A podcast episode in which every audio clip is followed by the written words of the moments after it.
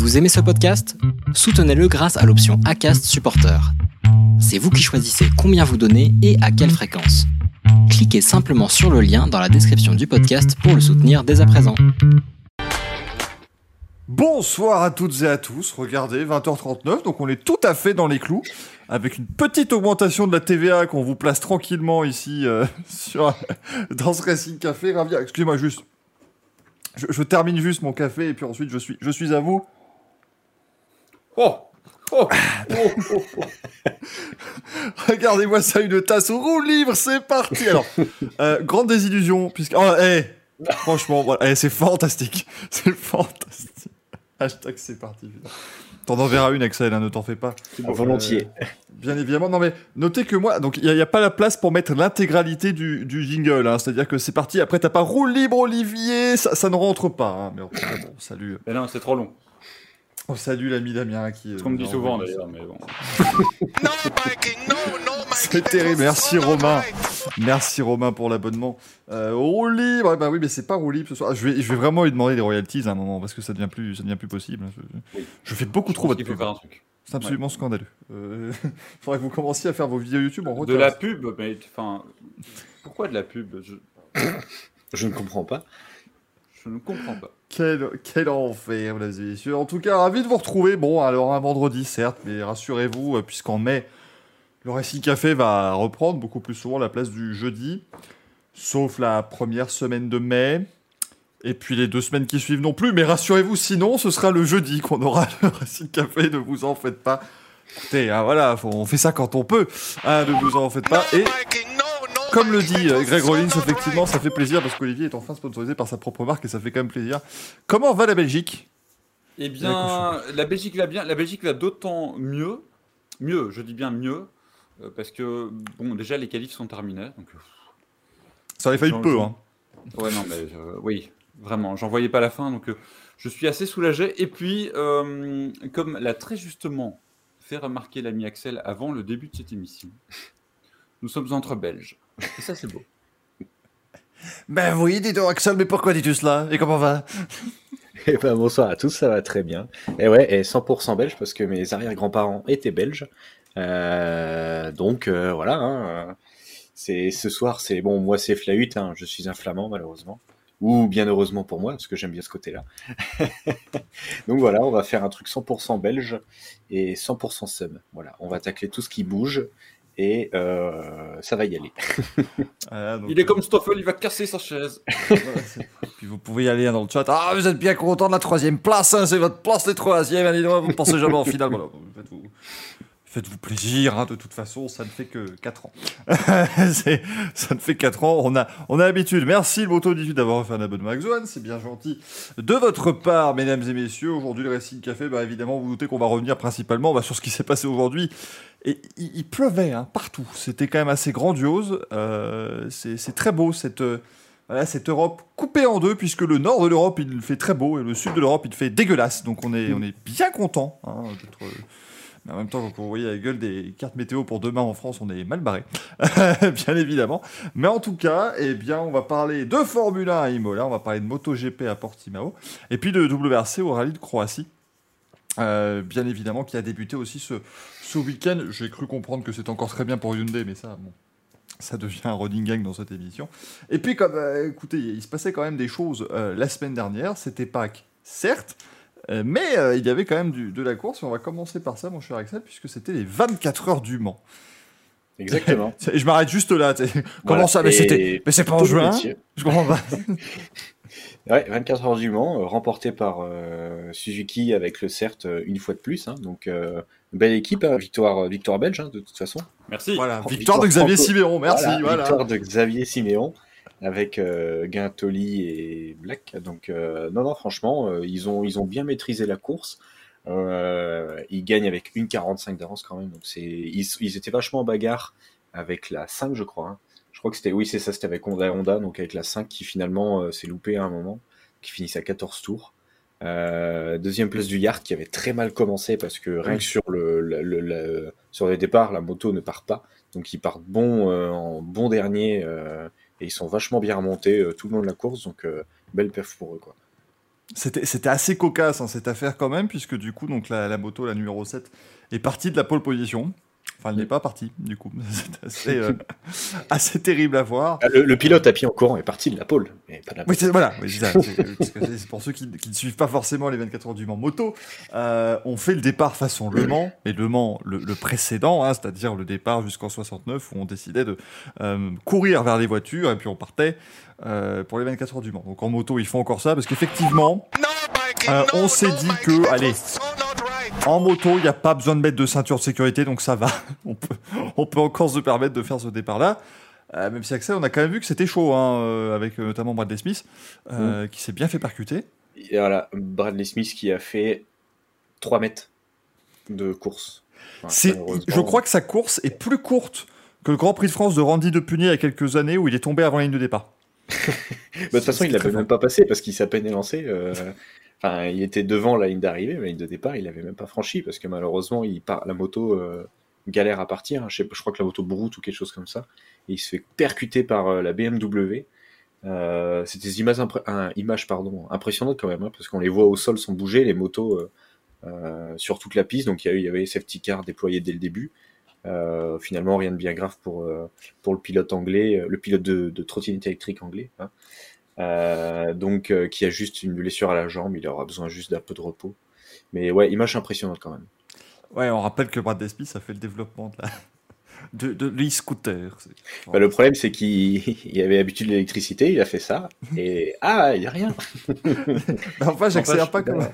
Fa- Faire 3 mètres sur une course de 24 heures, quand même. Ah, c'est, assez dommage. Ça hein, mais, pique, hein. Ouais. Donc, je sais pas s'ils mettent. Attends, ils mettent pas dans les. Ah non, c'est dommage. Je voulais voir s'ils mettaient. euh, Ah. Ils ont quand même roulé hein, un petit peu après la moto, parce que je vois le temps total, ils ont roulé 2h47. La Donc, moto, de- la euh, moto de Smith Oui, ils ont fait 59 tours, voilà, c'est ça. La, la, la 96, ouais, la moto. hein. Ils ont fait 50, ils ont fait, bon, oui, c'est ça, ouais, ils étaient partis et finalement ils ont abandonné, euh, ils ont roulé un petit peu et puis voilà. En tout cas, belle perche des, des, su- des, des super sports hein, qui font quand même euh, quatrième. Dommage pour le team pompier qui, a- qui était pas loin du, du podium. hein. Mm. Donc franchement, pour cette catégorie, c'est pas mal par rapport aux, catégories du, du, du championnat du monde. Quoi. Franchement, c'est bien. Oui, qu'est-ce qu'on est en termes de, justement de différence euh, entre, euh, entre le, super, le super stock et le championnat du monde? Parce que, pour expliquer, c'est un peu comme au 24 heures auto, hein, tout simplement. Oui, c'est ça, c'est pareil. ouais. C'est exactement ça. Vas-y, avec ça. Euh, non, j'allais dire c'est ça. Euh, après, il roule. euh, je crois qu'il roule quand même sur des 1000. Si je dis pas de bêtises, ce- les 24 heures, c'est pas spécialement ma, ma cam. Il me semble qu'il roule sur des 1000, mais après, c'est un peu comme du superbike. C'est plus du proto moins cher à développer. Euh, enfin, plus du proto, plus de la série, pardon.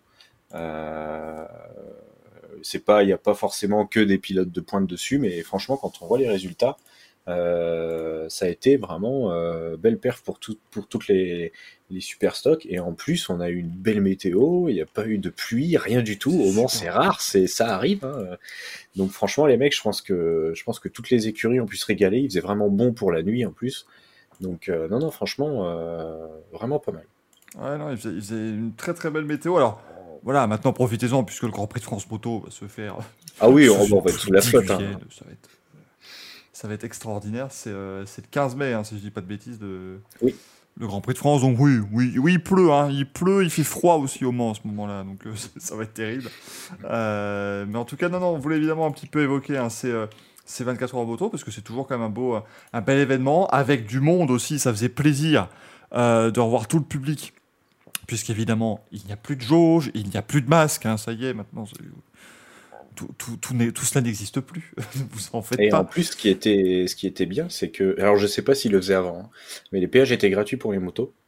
Je crois que oui. Euh, Et pour le, pour le Grand Prix moto, euh, MotoGP, dans trois semaines, ce sera gratuit aussi le péage pour les motos. Ouais, il me semble que ah, je suis. Ouais, je... c'est peut-être la première fois qu'ils le font pour le Grand Prix. Pour MotoGP, mais, ouais, la mais pour les fois. 24 heures, je crois que ouais, c'était, euh, c'était effectivement le cas jusqu'en 2019. Et c'était... Donc pour, euh, pour ceux qui souhaitent venir au Grand Prix moto, euh, bah, en moto, ça sera, euh, en fait, ils font une file réservée tout à droite. En dehors du péage, il y aura, il y a des, il y a des signalétiques moto avec des codes de Lubeck un peu partout pour passer sans payer. Ouais, donc Voilà. franchement, vous allez voir, c'est non, c'est vraiment, c'est vraiment bien. Euh, et puis j'avoue que quand tu habites au Mans et que tu as tous les motards qui arrivent, parce que c'est, c'est une, enfin c'est pendant cinq jours, tu as des motos partout. Euh, c'est vraiment la, la passion qui, qui se vit comme ça, c'est assez, assez génial.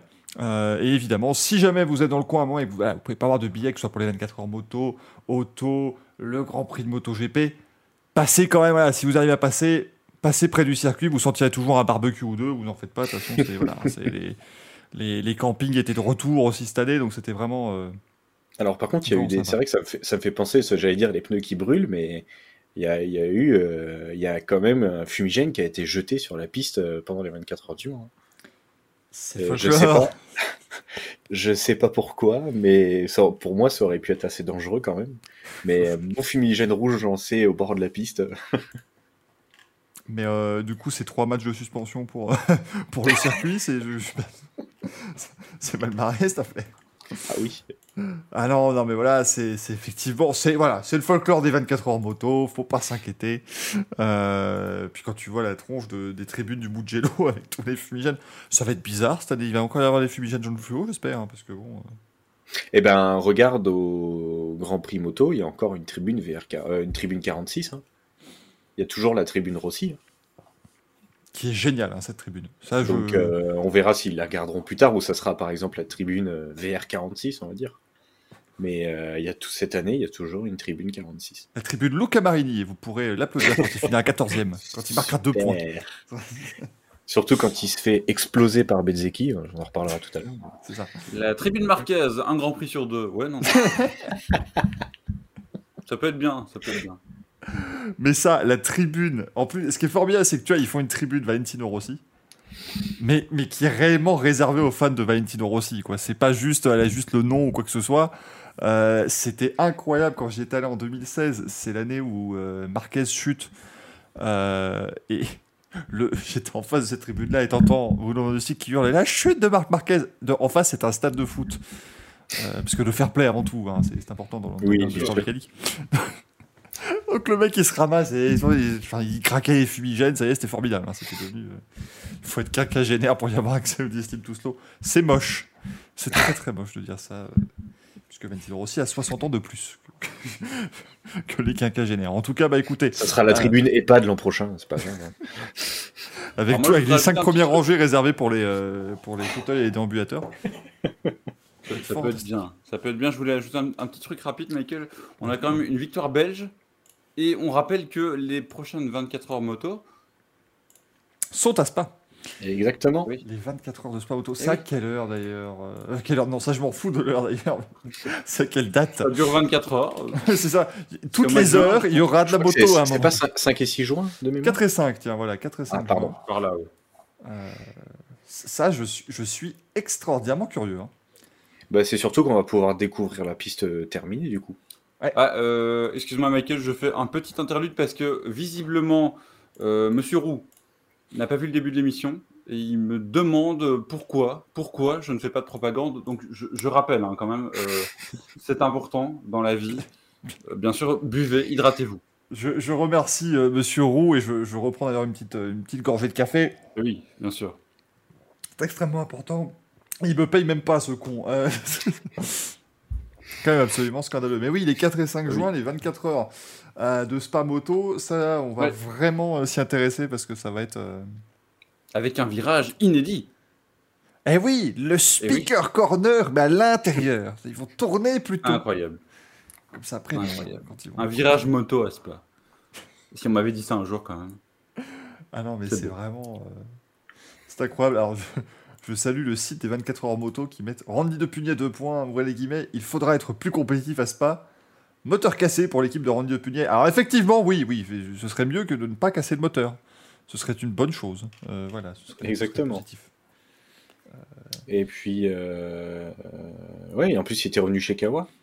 Ouais. Euh, il roulait chez Kawa, donc euh, il fait un peu tout. Bon, alors, je sais qu'il peut continuer à rouler, mais c'est vrai qu'il jongle un peu sur tous les teams. Et bah là, Kawa, ça pète. hein. On, va, on, Dommage. va On rappelle bien sûr que euh, à Spa, la tribune euh, Rossi sera remplacée par la tribune Siméon. C'est important. Bah là, sur, pour le coup, euh, c'est tout bénef. Hein. La tribu Xavier Simeon, c'est une table et quatre chaises. non, c'est méchant, c'est méchant alors que Oui, quand c'est même, méchant. c'est le seul pilote de MotoGP qu'on a eu euh, dans l'histoire du MotoGP. Bon, après, ça commence en 2002, hein, mais euh, ça faisait un bail qu'on n'avait pas de pilote en, en catégorie reine. Oui. Il n'était pas non plus si, euh, si mauvais. Et puis là, en plus, il, euh, il revit en endurance parce que c'est Bah oui, il tout. victoire consécutive au Mans. Bien sûr. Oui, Euh, il est, il est, il est. euh, il y a un titre de champion du monde, Axel. Pardonne-moi mon, mon ignorance, mais euh, est-ce qu'il n'est pas champion du monde d'endurance moto? Bah, le, CERT, le, CERT, le CERT a été champion l'an dernier. Ouais, donc, je- et je pense que lui a fait toutes les, euh, toutes les Ah bah si, bah si, mais de toute façon, il fait plus que ça, hein, Simeon. C'est ça, c'est son. Il fait uniquement de l'endurance avec le CERT. Hein. Donc, euh, Il ouais, fait ce qu'il peut, hein. titre, hein. Il fait ce qu'il peut. Bon, après, c'est. Moi, je prends. Hein. Oui, non, Euh, c'est sûr. Non, non, Mais non, non, il fait, il fait plus que ça. hein. Il fait rien d'autre. hein. Alors après, c'est voilà, c'est sûr que c'est pas, il y a pas énormément de, de courses au championnat du monde d'endurance moto, mais en même temps, Oh, il ils, en faut font, y aller. hein. ils en font 5 ou 6, mais Voilà. après, c'est comme, euh, c'est comme en voiture. hein. Tu peux pas non plus en faire euh, tous les week-ends. C'est ça, c'est clairement compliqué. Ils avaient fait l'an dernier les 24 heures en moto, les 12 heures d'Estoril, le bol d'or évidemment, Mm. euh, au circuit pour et les 6 heures de Most. Euh, c'est en République tchèque, mesdames et messieurs, qu'il y, a- Most. Mais il devait y aller. alors, il y a aussi bien sûr les 8 heures de Suzuka, mais ça, il faut que ça revienne au, au calendrier avec tout, euh, tous les soucis que nous avons actuellement, bien sûr. Euh, mais du coup, oui, c'est bien lui qui a, qui a gagné le titre l'an dernier. Enfin, en tout cas, c'est sa moto, puisque on n'accorde pas de Oui. titre au pilote, mais euh, il a fait toutes les manches. Donc, de toute façon, il n'y avait aucun problème euh, là-dessus. Mais on va, euh, ouais, on va se retrouver bah, d'ailleurs prochainement, je sais pas. hein, donc, on va bien, euh, bien regarder ça véritablement euh, au niveau de ce mois de juin et retrouver des motos à Spa. Moi, je vous annonce quand même que la montée du Raidillon, ça va être, euh, ça va être quelque chose. Hein. Non, ça va- franchement, pour les images, je pense que ça peut être vraiment sympa. Oui, Ouais. oui Bah, clairement, oui, en termes d'image, ça va être très beau. Surtout qu'il y a des vrais beaux plateaux, quoi. Donc au moins tu peux, tu pourras avoir euh, un raidillon bien rempli. On salue l'ami euh, Manu hein, aussi qui est dans le chat, qui est bien là euh, et qu'on salue bien bas. Notre une envoyé spécial en Émilie-Romagne, quand même. Bien sûr, bien sûr, il est Sympa. en train de se moucher et d'éternuer puisqu'il pleut. hein, toujours, il pleut sur Manu actuellement. C'est absolument, absolument terrible. Euh, alors, excuse-moi, il a fait combien en moto I? Non, non, on est en train de parler de, de, de De sport. auto. De sport mécanique, pardon. parler, on parlait de motos qui font, qui font vroom vroom, donc c'est pas, ça, ça ne marche pas. Euh, la, mo- la moto, je ne sais même pas, je, je saurais même pas dire Axel qui a gagné le titre l'an dernier. Ni C'était pas. euh, Alors, au pif, j'allais te dire Granado, mais je suis pas sûr. Ah non, c'est. Mais non, je suis con. C'était le. Mais non, putain, c'est le pilote espagnol parce que justement, il y avait eu le. Il, y a Oui, pas celui qui- c'était. il tombe au dernier tour, je sais plus quoi. Mais il si, s'accroche. il s'accroche, mais c'est. Torres, non? Oui, et puis il se, rend, il se rend dedans. Il y avait eu la polémique qui voulait absolument le donner à un espagnol parce que c'était la Dorna, parce que l'autre il se fait déclasser finalement pour à une place près et comme ça il perd le titre. Voilà, on, voit que la compétition euh, passionne le, le spécialiste moto de cette émission. Alors bah la moto I honnêtement, euh, s'il y a bien un truc qui me fait, qui me plaît pas du tout. euh, Putain. Bah, ça t'en touche une sans secouer l'autre. je- Oh ouais, mais totalement. hein. Bah tu les vois, elles sont derrière, elles bougent pas. Exactement. Encore que, en- encore que ça s'est amélioré cette affaire, parce que rappelez-vous, la première manche de Moto I, c'était au Saxon Ring. Il y a 2-3 ans, là, euh, bon, euh, c'était sympa, mais enfin, les, les drapeaux rouges dès qu'une moto tombait parce qu'elle prenait feu, c'était long, quoi. C'est un petit peu. Voilà. Maintenant, au moins, les courses, euh, bah, elles durent. Une- Oui, mais dans cette émission, on préfère le e-scooter. hein, c'est quand même. Oh oui, mais, mais tellement, mais Eh. tellement. Ça se rapproche, hein. Ça se rapproche, mesdames et Oui, messieurs, oui, les oui, scooters, oui, on vous le rappelle. hein. Oui, oui, on va bien rigoler. hein. Parce Ça que, vraiment, putain, les 13 et 14 mai. Fran- franchement, je, je suis désolé, Axel. Voilà, je sais que c'est un événement qui te, qui te, qui te passionne, mais moi, tu m'offres le choix entre regarder l'e-scooter à Londres ou le Grand Prix de France Moto. Ah bon, euh, voilà. Mais tu sais que je, je serai au Grand Prix de France Moto et je- du coup je serai sur mon téléphone à regarder les scooters. hein. Oh l'horreur absolue. c'était Il y a un toute la moment, il faut savoir dire les priorités, hein, c'est tout. ça. Toute la tribune Rossi qui regarde des mecs euh, faire des courses de trottinette. je trouverais ça. je trouverais ça On bégayera, on bégayera quand tu auras Rossi qui fera une course. Non, mais là, je pense que là, Non, Lucas, Lucas aux Di voitures. Grassi, Lucas Di Grassi, c'est son rêve le plus fou, là. Tu sais, euh, quand t'es retraité, tu te fais chier, tu dis pourquoi pas faire de la trottinette? C'est vrai. On pourrait voir Nico Rosberg aussi. euh. Mais tu peux mettre n'importe qui dessus. hein. Je vois Valentino Rossi chez lui, là, en train de regarder Rex l'après-midi sur France 3 et je dis bon, bah, on va aller faire de la trottinette, On ça va nous occuper. faire la trottinette. Hein. Alors là, alors là, la trottinette, on a toujours pas, alors, on a toujours pas l'endroit où ce sera en France, hein, bien sûr. Vas-y, Axel. Et j'allais dire, j'ai j'ai l'image dans la tête de d'une breaking news. E-scooter, Valentino Rossi va faire une course. Oh et je me sens tellement mal. Mais, mais- ah, je, ah, je oh là là, je peux même pas imaginer le truc. C'est horrible. Ce serait affreux. Mec, le- plus grand de tous les champions MotoGP relève un nouveau défi. Euh, tu le vois, euh, Ah ouais. Putain, putain. C'est pas possible. Ça ferait, ça ferait vraiment mal au cœur. Alors attention Michael, parce que j'entends de- de- des bruits un petit peu suspects. Euh, Non, on mais ne oui, casse non, pas mais- le, le merch. hein. Merci. Oui, voilà, c'est ça. c'est- oui, c'est- Il est très solide. hein, je... Ah merde. Ah, bah, zut, alors, bon, Après, on parle d'e-scooter, je peux comprendre l'énervement. hein. Oui. J'ai balancé mon téléphone sur mon mug roue libre de, de rage. Euh, bien évidemment. En tout cas, Incroyable. C'est tout ce qu'on pouvait vous dire sur les 24 heures moto et, et l'e-scooter aussi, hein, visiblement. Euh, avant de parler F1, rassurez-vous, hein, la F1, on essaiera de faire une partie F1 qui durera aussi longtemps que les qualifs. Oula. Et puis on va abandonner l'idée à la moitié parce que ça va nous, va nous gonfler, vous ne savez plus quoi, on ne saura plus quoi en foutre. Euh, mais avant ça, euh, Axel, bon, restons sur la moto, hein, euh, ce que- chose que fait très bien euh, Alex Rins cette année. Un- bah, C'est- ouais, eh ben ouais, écoute, hein, je sais pas ce qu'il prend. Peut-être qu'ils l'ont vissé sur la selle. hein. Il a deux boulons sur chaque cul et puis il bouge plus quoi. J'avais pas remarqué qu'il était monté avec sa moto sur le podium. euh. Il a des Quoi, stabilisateurs aussi pour pas tomber. Mais totalement. hein. Il a des petits trous, bah, ça marche très bien. Donc euh, voilà, bravo à l'équipe Suzuki qui a voilà, bien travaillé tout l'hiver pour euh, permettre à Alex Rins de tenir sur sa moto. C'était pas, c'était pas facile à faire, mais c'est bien joué. Euh, Une vraie moto avec un moteur, hein, pas comme d'autres. donc, euh, bien. Bien évidemment. Alors aujourd'hui, bon, bah, comme on vous disait, hein, il a plu, euh, Axel, hein, très clairement. Voilà, Ouais, a- beaucoup de pluie. Beaucoup de pluie, un peu, un peu comme la, la- la Formule 1, beaucoup de pluie, beaucoup de chutes. Euh, c'est c'est énormément tombé en moto, que ce soit moto 3, moto 2 ou moto GP. En plus, à Portimao, c'est un circuit très vallonné, donc ça, honnêtement, ça, ça pardonne pas. Et on a vu en plus de ça euh, une grosse chute euh, sur la FP2 de Bagnaia qui, qui tombe dans les graviers. Et en fait, on le voit ramasser une poignée de, de graviers. Et en fait, c'est des cailloux parce qu'il s'est plaint que justement, c'était, c'était, bah, comme, comme le nom le dit, c'était pas des graviers, c'était vraiment des, des énormes cailloux. hein, parce qu'après, on voit Louis Rossi qui les tient dans sa main. Euh, il en a que quatre dans sa main complète et du coup euh, Bagna s'est plaint que c'était des trop gros cailloux et que ça faisait vraiment mal et on voit la combi elle est démontée de toute façon la combi elle est complètement arrachée donc euh, ouais sur le coup en fait quand on regarde à la télé on n'imagine pas que ce, ce soit des aussi gros cailloux Mm. et là euh, là franchement c'était impressionnant Je- crois. Axel, que c'était aussi un facteur dans la chute de Martin l'an dernier. hein, c'est qu'il se prend. ouais mais une bah, chute de toute terrible. façon pour, pour moi c'est les mêmes cailloux. et ça aggrave la, les- ça aggrave les blessures hein. Parce Bon, que en là, même temps, le portugais est robuste. hein, donc, euh, bon. là, c'était les cailloux pour faire la maison du coup ils les ont foutu là en attendant C'est des parpaings, le truc. Ils sont, ils sont non, un bac à, un bac à parpaing ça va. En fait, c'est un bac à gravate, c'est plus à la déchetterie, ils foutent ça dedans. Balance le Mais, mais franchement, ouais, c'est beaucoup de chutes. Et puis, bah, euh, cette journée qui se termine avec euh, doublé Honda Repsol. Incroyable, j'aurais pas pensé. Les... Je... Alors, je j'ai pas pu me renseigner parce que j'ai tellement pas eu le temps, parce que bah, le vendredi, on travaille quand même. Je ne sais pas si Michelin a ramené un nouveau pneu. euh, parce que euh, en Indonésie, les Honda faisaient que tomber et ont mis la faute sur euh, Michelin en disant que le pneu était pas bon en Indonésie, enfin ne fonctionnait pas en tout cas chez Honda. Et ben là, ça a l'air de fonctionner. Donc je ne sais pas si c'est le même pneu, le même pneu pardon, ils ont trouvé un, un réglage. Et si c'est un nouveau, bah celui-là le- le- leur convient. Donc euh, franchement, et c'est pas mal parce qu'ils mettent euh, une belle petite, euh, une belle petite avance à Mir et après quatrième Bezeki, incroyable. Extraordinaire, mais Le rookie qui fait quatrième sous la pluie, c'est bien, avec Zarco derrière. Zarco qui prend une petite chute en fin de FP2, malheureusement, c'est dommage. Euh, alors qu'il semblait bien sur la moto. Après, bah, les Yam, hein. bon, bah, les Yam, quoi. hein. Vous vous rendez compte que celui qui lève la tête, c'est Dovi.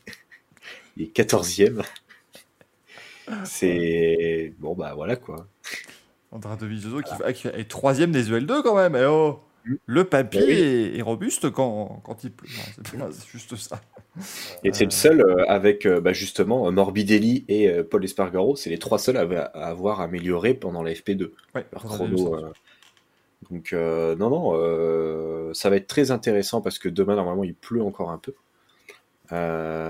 Donc ça va être vraiment, ce qui va être très primordial, ce sera le warm-up sur le sec.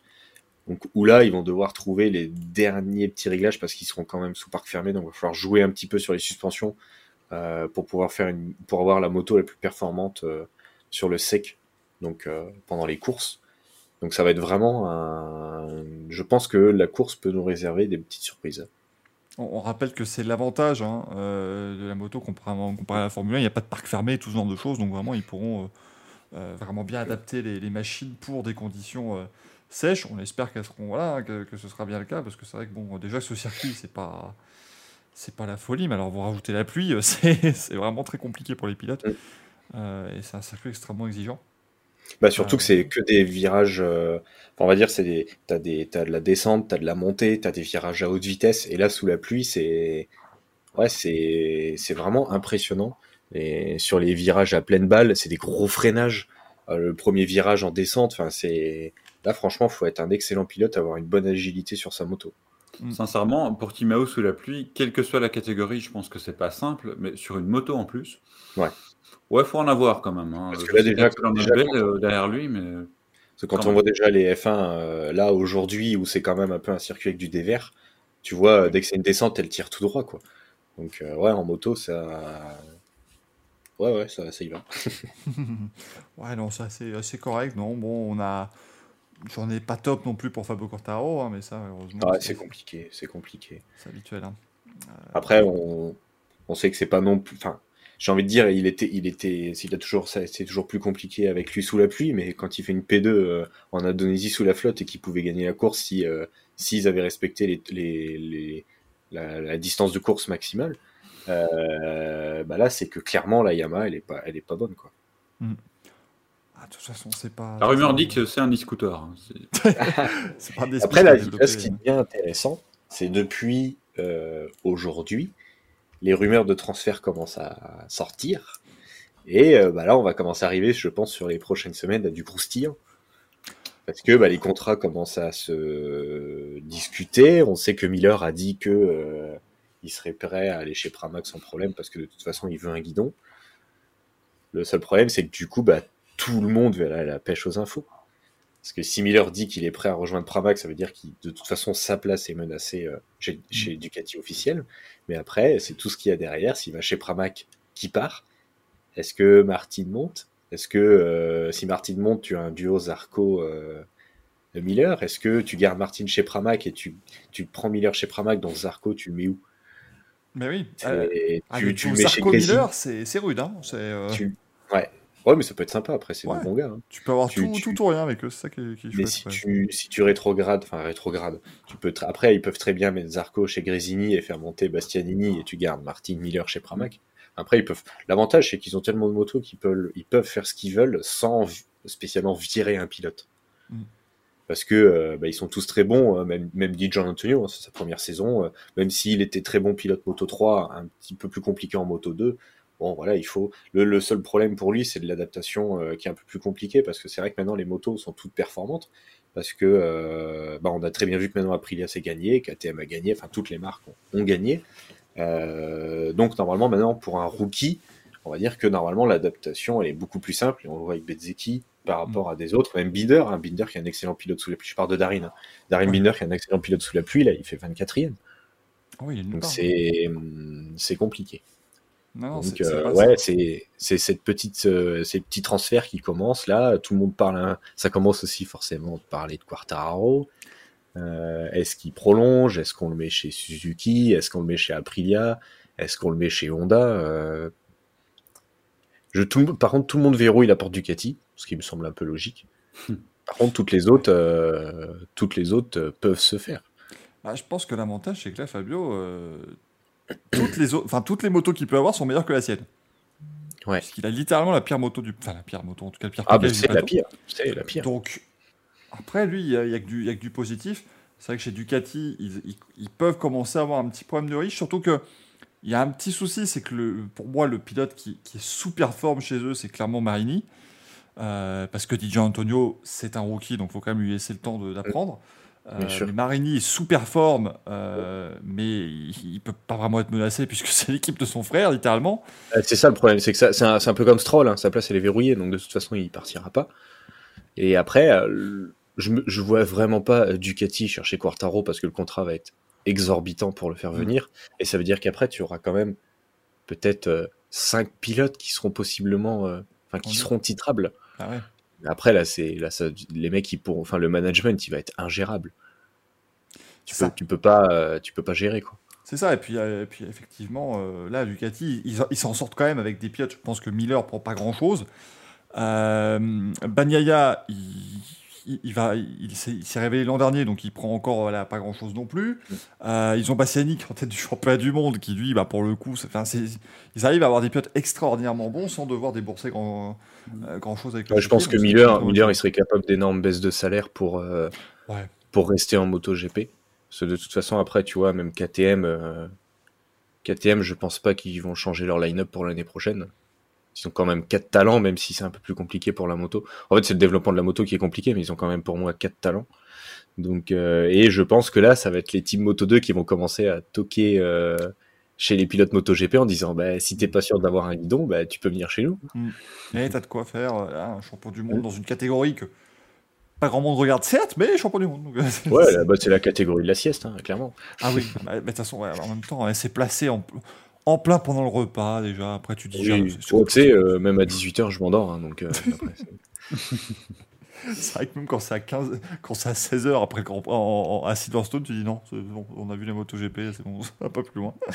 Donc, euh, non, non, c'est compliqué. Avec Mais John c'est- Phillips- mais c'est ah, le- vas-y, Oui, vas-y. Vas-y, vas-y. Ah, il nous disait Aprilia virait Vignales, il mérite, mais quand même. Ah, tu me proposes Vignales ou Quartaro Oui, moi je le mets sur le bas côté euh, sans problème, hein, Oui. Vignales. hein. Après, le problème, c'est.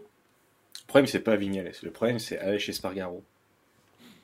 Parce que euh, lui veut être un. Enfin, il a quand même, ce que je peux comprendre, tout donné à Aprilia parce que euh, il est quand même resté. Quand il, quand euh, en fin 2020, il dit c'est bon, j'arrête, j'en peux plus, j'y arrive. Enfin, je, je, c'est, trop galère. La moto, elle est, elle est inroulable, etc.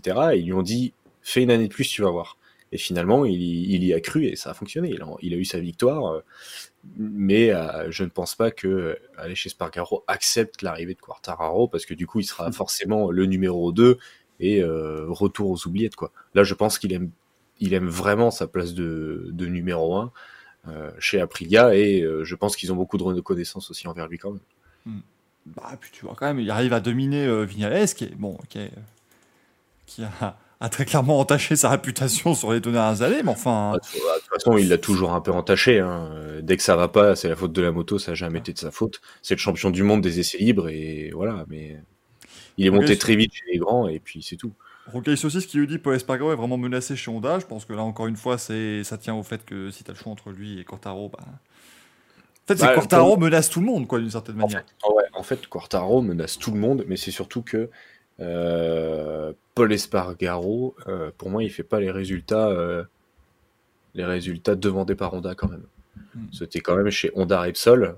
C'est, bah, tu vois, bah, c'est comme c'est comme en Formule 1. C'est, c'est comme si tu étais chez Red Bull ou Mercedes et que tu faisais pas le taf. hein. On pense par exemple à Red Bull où tu fais pas le taf et ben tu sautes.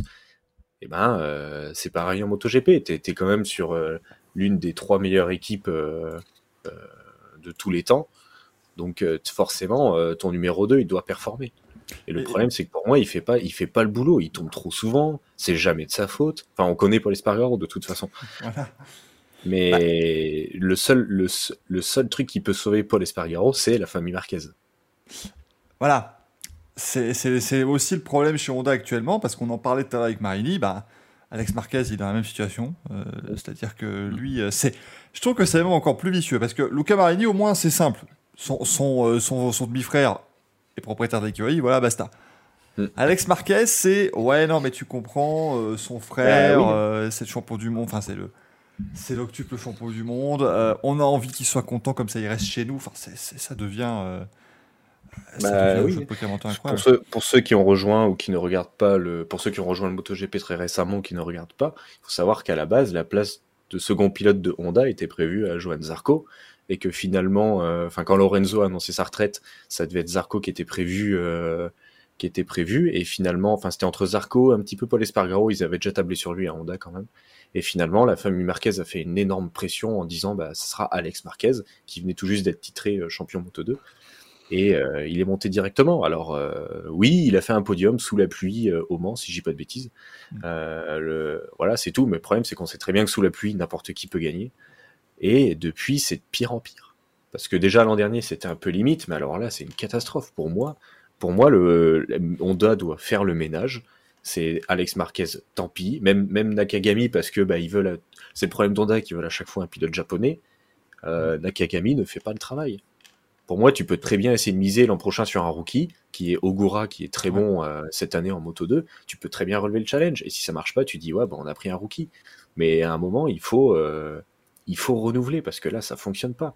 Et euh, Alex Marquez ne partira pas parce que la famille Marquez fera pression. Et Marc Marquez, ne, je ne pense pas qu'il accepte que euh, Quartararo arrive chez Honda parce que euh, il va voir la guerre de qui sera le numéro 1. Donc euh, en fait c'est en fait c'est soit c'est la domination Marquez qui va continuer, enfin on va dire la pression Marquez qui va continuer chez Honda, soit Honda va se réveiller et va dire c'est bon vous nous gonflez, Euh, on décide, on fait ce qu'on veut et top terminé. Parce que après c'est sûr que si Marc Marquez continue à prendre des chutes comme il a pris en Indonésie, il y a un moment sur un avis médical va peut-être falloir arrêter parce qu'il va finir par y passer quoi. Parce que ça, pour moi, il met- pour moi, là, il met clairement sa, sa santé en jeu sur toutes les chutes qu'il prend, quoi. C'est, même pas que c'est, oui, j'ai pas, j'ai jamais eu spécialement de, d'amour pour ce pilote, on va dire. Euh, mais là, c'est, pour moi, c'est clairement sa santé. Il va vraiment trop loin et il peut se faire, il se fait déjà trop mal pour moi. Et là, ça va mal finir. À un moment, ça va, il va vraiment avoir son problème de vue. Il peut finir aveugle, mais il s'en fout, quoi. Non, mais c'est ça. C'est, c'est-à-dire que Honda aujourd'hui, euh, moi je ne comprends pas. Si- on continue et si euh, Alex Marquez garde sa place chez LCR et que Marc reste chez, chez Repsol, moi je ne comprendrais pas qu'Honda reste sur cette euh, idée du tout pour Marquez. C'est, quand même tout pour un pilote qui rate une course sur deux. Euh, Comme tu as dit Olivier en, en rigolant, mais c'est quand même quasiment le cas. Enfin, je suis désolé, mais euh, entre les courses qu'il rate de manière effective parce qu'il n'est pas présent les courses où il va lui arriver une merde en essai, une chute ou quoi, et ça va l'handicaper sur le reste de la course et il va finir 12ème parce que voilà, il n'est pas tout à fait à l'aise ou quoi que ce soit. À un moment donné, tu peux pas. euh, Ouais, mais Tu possible, vas, quoi. le, le, le, le problème, c'est que là, il risque de gagner parce que le Portugal, c'est une piste où, pour moi, je trouve qu'il est quand même performant. Parce que quand il est revenu de sa blessure, il a quand même fait une très belle course. Ouais. Donc, euh, pour moi, c'est une piste où il est très performant. Il va gagner en Allemagne, forcément. Euh, et et rien qu'avec ces deux victoires, ils vont le prolonger.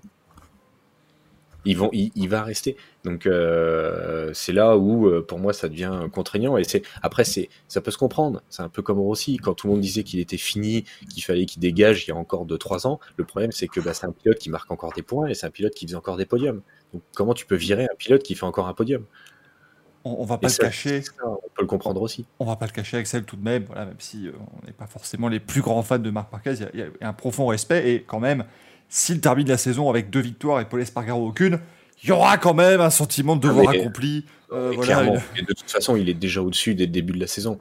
Donc, euh, qu'est-ce que tu veux faire? Pour moi, euh, Paul Espargaro, tu le remercies, mais derrière, il faut que tu assumes d'accepter Quartaro dans ton équipe avec un Marquez qui va gueuler. Donc, euh, franchement, on verra, mais ça, de, ça va, je pense que ça va devenir intéressant. Après, il y a la piste, beaucoup parlent de Quartaro chez Suzuki, mais alors euh, j'ai envie de dire oui et non, pour ma part. Parce que l'avantage, c'est que de toute façon, il aura. L'avantage pour lui, c'est qu'il aura une moto qu'il connaît parce que c'est le même. C'est la même physionomie de moteur, donc le pilotage, pour lui, il n'y aura pas spécialement de changement, même si on sait très bien que c'est un pilote qui s'adapte très bien, parce qu'on voit les merveilles qu'il fait avec une Yamaha qui est à la rue. Euh, c'est un peu comme Russell avec la Williams, hein, pour moi c'est exactement pareil. Et euh, le problème, c'est que cette année, la Suzuki est puissante parce qu'ils ont gagné 15 km/h. Mais si l'an prochain, ils en perdent, parce qu'on sait très bien que c'est la, la physionomie de ce type de moteur qui est moins performant, là ils en ont gagné, mais si l'an prochain, du- les, les moteurs V4 euh, Honda et Ducati Aprilia trouvent mieux, ou et KTM trouve mieux, et ben la Suzuki finalement elle sera avant dernière avec Yamaha. Donc euh, c'est c'est qui tout double, c'est à voir. Mais je ne pense pas, euh, enfin c'est ouais tu peux tu peux, mais en fait c'est compliqué parce qu'avant on savait qu'il y avait toujours les deux meilleures équipes. Point. Allez les trois, tu prenais Yamaha, Ducati, Honda et tu savais que si t'étais dans une autre, t'étais à la rue. Un peu comme en Formule 1. hein. Voilà, on fait, tu faisais le trio Ferrari, Red Bull, Mercedes et tu savais que si t'avais autre chose, de toute façon, tu ne gagnais pas.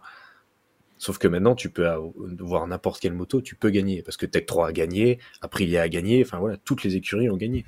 Donc, qu'est-ce que tu fais? Est-ce que tu prends un risque? Est-ce que tu prends la sécurité? Est-ce que tu restes fidèle à Yamaha? Qu'est-ce que tu fais? Puis paradoxalement, euh, ils sont dans une situation maintenant, euh, Suzuki, où, euh, bon, euh, l'an dernier, ça aurait été une évidence de prendre Quartaro à la place de, de Rins. Mais cette année, bah, tu Eh pas ouais. une mauvaise saison du tout. Il est deuxième du championnat, Mir est quatrième.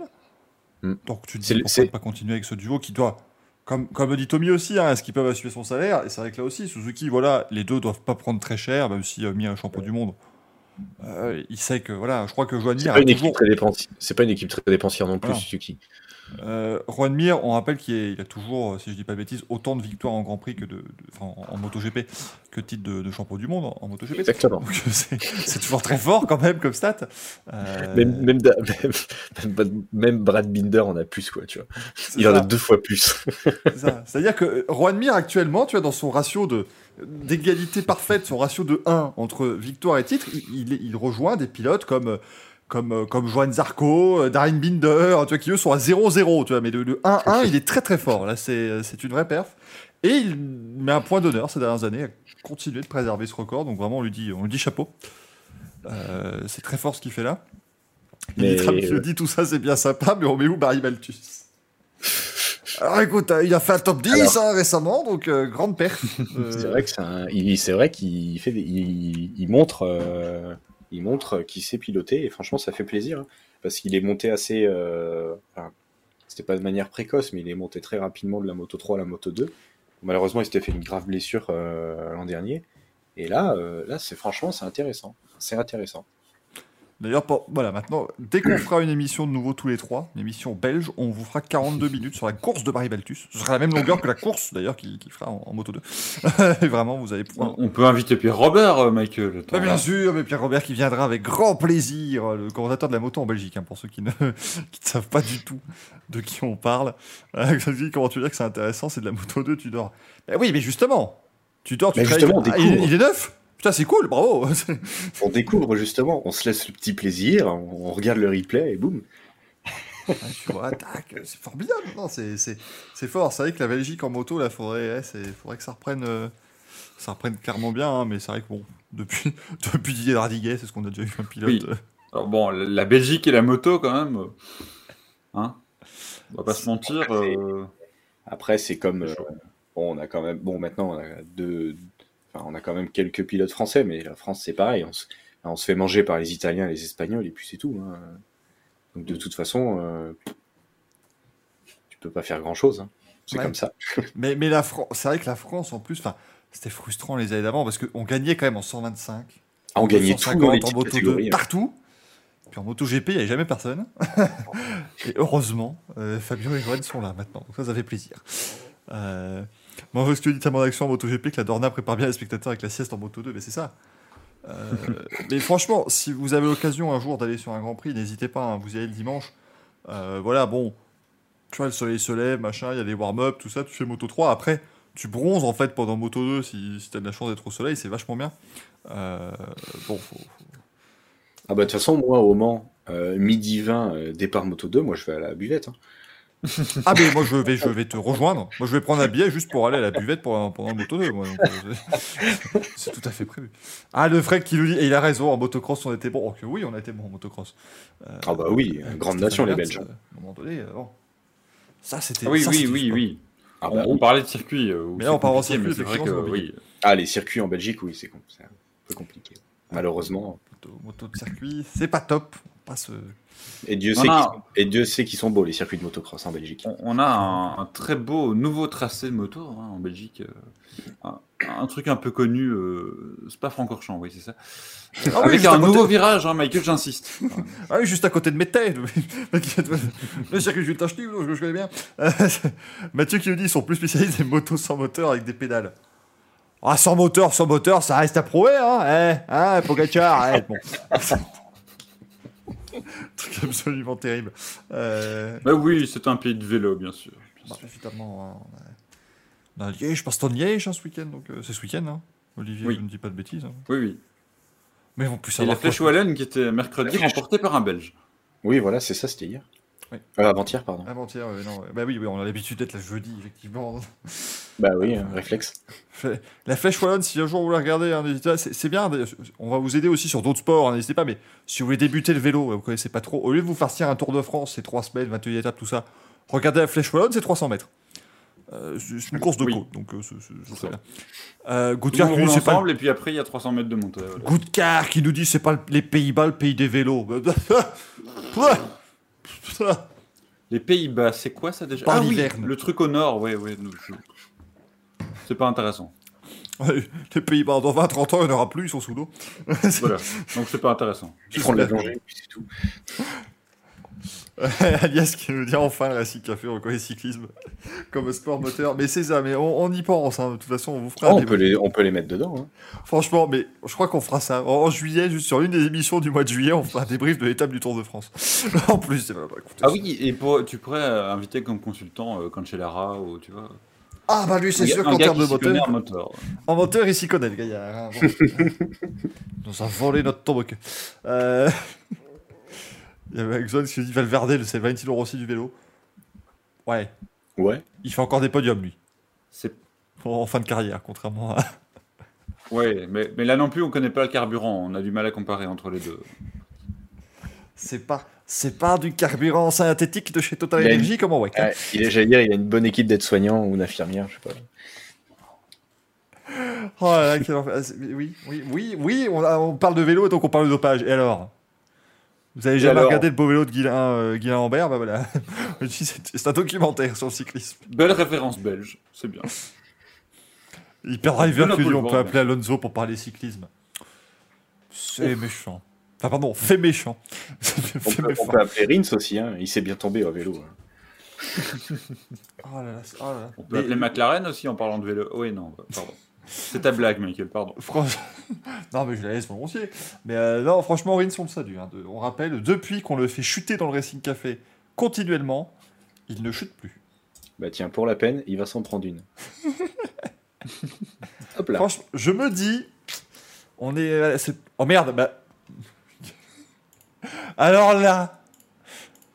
Alors là, Ah. c'est-à-dire que t'as fait, t'as fait chuter Rins, Et j'ai fait en- chuter le live. t'as fait chuter le live complètement. Il n'y avait plus Ah, rien. Mais c'est Rins, hein C'est pas moi. Incroyable. Putain, je lui envoyer un mail à Alex Rins. là. Ah, à cause de toi, on peut pas. C'est honteux Ouais, vraiment, euh, ah, merde, à un moment donné, nous c'est notre boulot, euh, toi, toi tomber aussi, mais bon voilà, c'est pas pareil. Euh... Un mieux qui dit cliché sur cliché sur le vélo et sur de bonnes bases. Non mais le pire, c'est que t'as les deux, les deux connards du haut là, qui balancent les plus gros clichés. On adore le vélo. Eh ben, et moi aussi, hein, moi je suis Et un les grand trois, les vélo. trois connards là. Et- Attends, non, non, Oui. moi je suis un Et grand d'ailleurs, on n'a pas parlé d'un certain Richard, mais tu- Michael, quand même. Ah, Une quoi, petite imitation, quelque chose, un certain Richard. On m'aurait menti. oui, oui, parce qu'on rappelle, hein, les imitations restent aussi, elles sont très, euh, elles sont, voilà, elles sont. C'est Richard Virenque, Polti C'est 98 vrai. l'imitation, hein, pas dans, dans les guignols, enfin politiquement. En plus, c'est vrai que euh, ce fameux Richard en commentateur, c'est spécial. Non, alors, par contre, oui, euh, nous sommes donc dans l'émission belge, donc on est tous supporters de Remco, désormais. Signaler. Paul, bien sûr, qui va gagner, là, qui va gagner les bastonniers, je dis, mais sans aucun souci. Très bonne Euh, blague d'ailleurs à la radio belge il y a quelques jours. euh, Michael Remco Evenepoel et euh, j'ai oublié son prénom, euh, Pitcock. Euh, c'est Tom Pitcock, non? Tom, il me semble bien, oui. Ça faisait une belle basse-cour. Oh merde. Oh merde, merde, merde, c'est terrible ça. Ah oui. Jean-Luc Vandenbroek. oh putain, oui, il leur sort des bonnes lui aussi, hein, très clairement. Un carabinier brillant, je suis Team Vanderpool. Mais tu vas tout de suite te prendre un time-out de 6 minutes. Bien. Ah, Alors non, parce que Mathieu Van Der Poel est, comme Max Verstappen, même plus. Il a encore plus d'origine belge que ça, euh, Mathieu Van Der Poel. Il, Non, mais il est quasiment belge.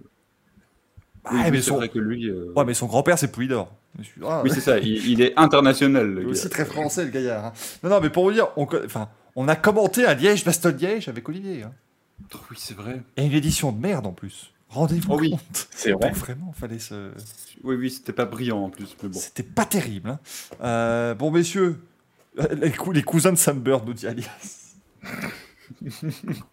Donc allez-y, c'est vos trois minutes, hein, le chat. hein, faites-vous euh, voilà, faites-vous plaisir, hein, bien évidemment. Euh, faites-vous plaisir sur les blagues à- à- en termes de basse-cour, de, d'animaux. allez-y, vraiment, c'est votre moment, c'est votre instant. Euh, mais on, va peut-être revenir sur les sports mécaniques, avec des moteurs où on est sûr qu'il y en a. Voilà, c'est, bien parce que ce week-end, du WRC en Croatie. C'est, voilà, donc c'est évidemment la, la pub annuelle pour l'état de, de merde des routes croates. Toutes nos excuses, euh, bien, bien évidemment. Voilà, fait. Et là, Michael, c'est important de préciser d'emblée, on va pas parler de pilote belge parce qu'on a dit sport mécanique. Ta ta ta, Voilà. Thierry Neuville est deuxième. Moi, je, je- Mais, mais il est tombé en panne, bien sûr. peut-être. Et, et il, a, Mais il est deuxième. il, a, il a frotté la voiture de la voiture de Tanak en, en manœuvrant. Peut-être, mais il est deuxième et ça c'est beau parce qu'on a, on n'a pas une, pas deux, mais trois Hyundai dans le top 5. C'est incroyable. Ils ont Alors, deux- euh, calme-toi quand même, Michael, on est vendredi soir. Attends. euh, Ce qui veut dire qu'il ne reste plus que deux tiers du rallye à faire. Donc on est, on est proche de la fin. Euh, mais c'est Kader Pera qui mène actuellement après 8 spéciales ce euh, rallye de Croatie. Euh, Et ben vous- même moi, je vais pas me tenter à vous lire le nom de la huitième spéciale. Ah bah. Même toi Ah, mais, mais je crois que je. Oh la vache Je crois qu'il faut que j'appelle ma mère pour savoir là, parce que je. Je vais vous. Attention, je vais vous le mettre à l'écran. Euh, ça va pas être brillant hein, cette affaire. Hop. Euh, jeu. toujours Petchurko. Brdo. Brdo, Brdo, pardon. Et Mrejnitski Novaki. Deux. Ouais, non, mais on pourrait Complexe quand même, hein. Euh, c'est pas, pas simple cette affaire. Hein. Mais donc, Calder Pera qui est en tête avec 1 minute 4 d'avance maintenant sur euh, Thierry Neuville. Il y a des gros écarts hein, euh, Mm, sur, ouais. cette, euh, sur ce de Croatie pour l'instant. Là aussi. euh, Il a pris une pénalité. hein. Oui, il y a eu une pénalité de 40 Belge, secondes de. Neuville. Hein. Après avoir poussé sa voiture et donc il s'est retrouvé à, à pointer en retard. Et voilà, bon, c'est- compliqué, quoi. C'est c'est- difficile. Euh, Ottalak, troisième. Ça- ça- vu sa chance Incroyable. depuis deux ans chez Hyundai, ça ne va pas tenir, mais pour l'instant, il est sur un podium. Euh, Craig Breen est quatrième devant Oliver Solberg, Elvin Evans sixième, euh, Katsuta septième, et puis euh, Rossell qui est en tête des euh, WRC2 et qui est en huitième position du général. Vous allez me dire, bah attends, n'as pas, tu n'as pas cité tous les noms des, des pilotes en rallye 1. Non, bah écoutez, il y a Adrien Fourmeau hein, qui, qui s'est craché au bout de 200 mètres, quoi. C'est- compliqué. Je peux pas, on peut pas dire non plus que c'est de sa faute, le pauvre, parce que voilà, on se Oui, retrouve avec une grosse, une grosse rivière qui traverse la route et forcément c'était très compliqué. Maintenant, c'est un petit peu comme d'habitude. Il y en a un qui est sorti vraiment fort, quoi. C'est à cet endroit-là, c'est pas. Ah, mais il, il fait jamais semblant, ouais. C'est ça. C'est un peu ça, il fait, il fait vraiment jamais semblant. Après, euh, tu sais, c'est comme quand il fait un jump, il fait pas semblant non plus. Ça s'appelle des tests de sécurité, c'est tout. Il a les qualités de ses défauts et les défauts de ses qualités. euh, C'est beau, ça. C'est très très beau. Ah oui. Euh, non, mais c'est vrai que c'est. Euh, le dit, c'est compliqué pour la, pour la saison de Fourmeau pour l'instant, elle est quand même difficile, ce qui est dommage parce qu'il y avait quand même de très belles promesses hein, après euh, ce qu'il a fait l'an Oui. dernier. Mais là, c'est vrai que bon, c'est un petit peu plus compliqué pour lui hein, actuellement. Euh, Mais surtout, enfin, c'est frustrant parce que je pense qu'il commence à y avoir de la place en WRC, justement. La place pour faire quelque chose, pour se montrer. Euh, on n'a plus les, les, les monstres. Enfin, même si on les revoit de temps en temps. Bah là, Mais, tu, euh, peux, tu, tu peux clairement être, devenir. Il y a la place de leader de Ford qui se joue Ouais. quand même. Quoi. Et là, c'est Craig Breen qui est en train de la prendre, malheureusement. Oui, et ça, ça pique un peu, je trouve. Ce qui est Pour- pas- après, Breen, ça reste un très bon, hein, mais Oui. euh, il a dû quand même passer par plusieurs chemins de traverse pour se retrouver euh, euh, de nouveau dans un, dans un baquet compétitif comme ça. Et c'est un peu, voilà, on pouvait, il y avait vraiment la place justement pour, pour un Fourmeau, pour faire quelque chose de bien. Et bah voilà, c'est assez, euh, assez compliqué pour lui. hein. Il, euh, ouais, je le vois, il n'apparaît même plus dans le, dans le classement, bien évidemment. On a Lapi aussi qui, bon, bah voilà, euh, c'est pas une très bonne journée pour lui, euh, très clairement. Lapi, il a, il, a, il a une trajectoire de mauvais choix. Tu sais, un peu aller à Alonso, mais sans le palmarès. Quoi. C'est- vrai que, Ah, c'est vrai que SAP Calapi, quand même, il était. euh, Ouais, c'était quand même le, le- le- le tout nouveau. enfin, ça devenait, enfin, c'était très grand. C'était la, Et la puis, valeur montante chez Toyota quand même. Il hein, est donc, parti euh, chez Citroën. Ouais. Bon, on lui a vendu un beau truc aussi, qui, qui en fait n'était rien du tout. Mais Et le plan, ouais, c'est pareil. C'était le plan. donc, Citroën a dit euh, Nous avons le plan. le plan. Et tu vas voir, et ben finalement, ils se sont retirés WRC à la fin de cette année-là. Euh, euh, après, après, Il a bien vu le plan. De... ça, il, il a vraiment bien vu le, le plan, mais c'était euh, le plan de 11 casse. Mais franchement, euh, là maintenant, si- si tu regardes un petit peu la, la physionomie du WRC, Rovan Perra, il a un boulevard, le gars. Ah bah lui, c'est, on est parti euh, potentiellement pour avoir une domination de, de 10 ans de sa part. hein. C'est, il y a quand même le package ouais. complet pour l'instant. Euh, Romain Perra, il est solide, il est rapide.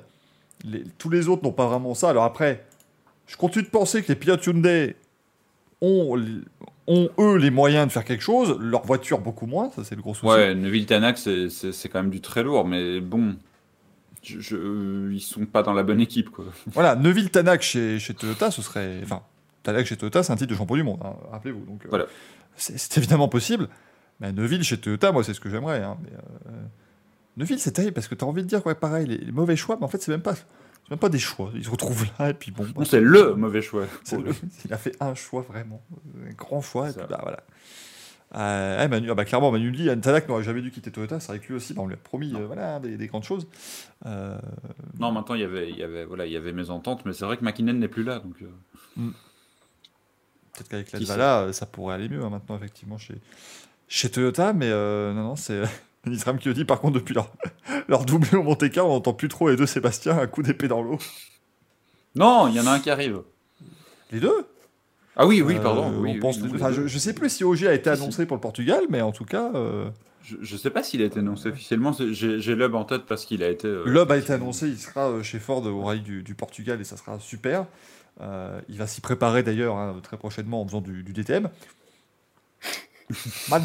Euh, mais mais euh, En tout Il a plus besoin de cas, préparation. si- S'il gagne, tu sais que tous les autres pilotes de WRC vont faire des entraînements des thèmes du coup. le peloton de DTM à relais. Thierry Neville qui va rouler avec la, la 458 ce fois. Non, mais c'est c'est incroyable de enfin, Sébastien Loeb. Ce qui est formidable, c'est que tu sais, il va, il va, il va taper son top 5 au, au DTM à un moment donné. hein. Bon, Ouais, ça va être une oui. absolue. Et puis il va revenir, il va faire podium euh, au Portugal, et puis il va partir. Enfin, qu'est-ce qu'il pourrait faire après? Tiens, bon, Il a 24 heures du Mans, tant qu'à faire, il a déjà l'expérience en plus, donc euh, il, va... il va se faire plaisir. c'est- plutôt la chasse gardée de- d'Ogier, euh, l'endurance. hein, donc, euh. C'est vrai que Sébastien qui va, bah, qui va faire les, les 6 heures de spa d'ailleurs, Olivier, hein, bientôt. euh, la, Oui. la deuxième manche du WEC qui arrive au mois de, au mois de mai. Bonne Ah oui, j'y serai, j'y serai. Bah ouais, bonne opportunité pour voir, vais pas rater ça. voir Sébastien Auger en action avec la, la LMP2 du, du team Richard Mille. Euh, J'en profite juste parce que Manjox avait dit dans le chat El Plouf pour Citroën. Non, ça El Plouf, c'est Hot Tanak au Rallye du Mexique euh, Oui. qui avait fait un plouf il y a quelques années. Euh, Ah oui, il a fait un beau en- plouf. oui. il est terminé dans un lac quand même. hein. Donc c'était assez formidable. Alors, Saucisse qui dit là, il vit la meilleure retraite de l'histoire de l'humanité. Non, mais c'est. Son année 2022, elle est fantastique. Vous allez voir qu'il va réussir à nous claquer le titre en extrémie. Pour Le vraiment- mieux, Michael, et je, je vais faire référence à tes préférences là, je trouve que franchement, il devrait faire les, les 500 miles. Parce que là où Alonso n'a pas encore réussi, Sébastien Loeb, franchement. Ah, mais il peut. C'est dommage, il ne peut pas parce que euh, le rallye du Portugal, c'est le week-end des qualifs. Zut. C'est dommage. C'est dommage. Sinon, c'était pour lui la 33e voiture, suis sûr. Euh, ou alors ils mettent un, tu vois, un Stéphane Wilson qui qualifie la voiture, et puis lui il vient comme une fleur le vendredi pour, les- pour une, deux heures d'essai, tac tac tac, il fait le quatrième temps, et puis il fait la course et il gagne. Voilà. Ça me surprendrait même pas. Sébastien peut tout faire, ça me- je serais Oui. absolument pas surpris.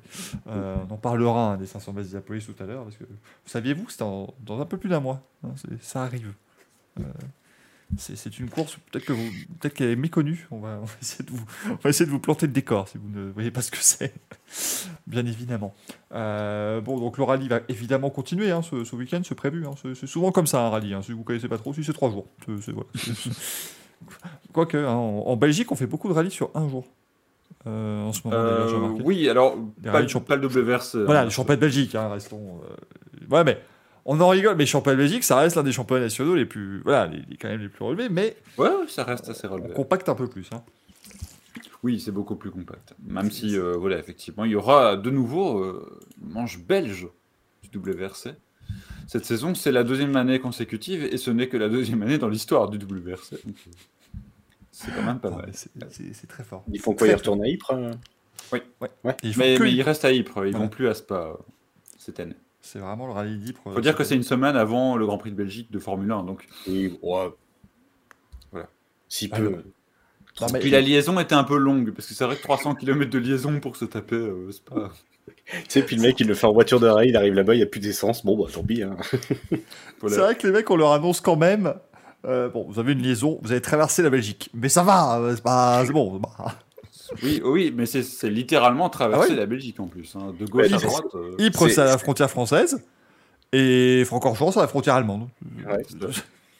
C'est comme si tu fais le, le, le, le, le WRC au Monte Carlo, tu dis, bon, il y aura juste une petite épreuve à Manicourt, mais t'inquiète pas, c'est pas trop loin. On va faire des donuts autour d'un, autour de, autour des pneus là dans la chicane et puis voilà, on repartira, on repartira à Monte Carlo pour, pour la fin. Non, non, mais c'est, Il y avait un peu de euh, ça, mais figure-toi que la Power Stage, Michael, du, du WRC d'Ypres est au Mont Kemmel. Euh, oui, oui, c'est pas une blague. Donc tu vois, tout est lié finalement. bah, ça reste Spa, ça, ça reste pas être toujours quelque part, c'est bon. Euh, Exxon, oui, non mais Exxon, ça a raison. Gap, c'était déjà loin. Euh, pour le Monte Carlo, bah là, non, ils avaient littéralement traversé la Belgique. Oui, c'est, c'est- c'est- encore une fois, bon, Ouais, la Belgique, ça se fait vite. C'était vraiment exagéré. C'était très fort. C'était franchement euh, euh, très très fort. Et Alias, tu as tout à fait raison. Le passage à l'espace, c'était bien pour marquer le coup. Mais c'est vrai que maintenant, on refait. Mais le, le rallye d'Ypres, c'est clairement l'un des rallyes qui, a la- qui avait sa place en WRC depuis très longtemps. hein. Je veux dire, c'est vraiment. Oui, Michael, mais il existait, et ça n'existe plus, euh, en tout cas dans, dans le championnat de Belgique, le, les boucles de Spa, pour ceux qui Mhm. connaissent un peu le rallye, euh, avec des spéciales absolument magnifiques, vraiment les plus belles de Belgique, moi pour y avoir été, euh, et je suis allé déjà à Ypres aussi, quand c'était forcément pas en WRC.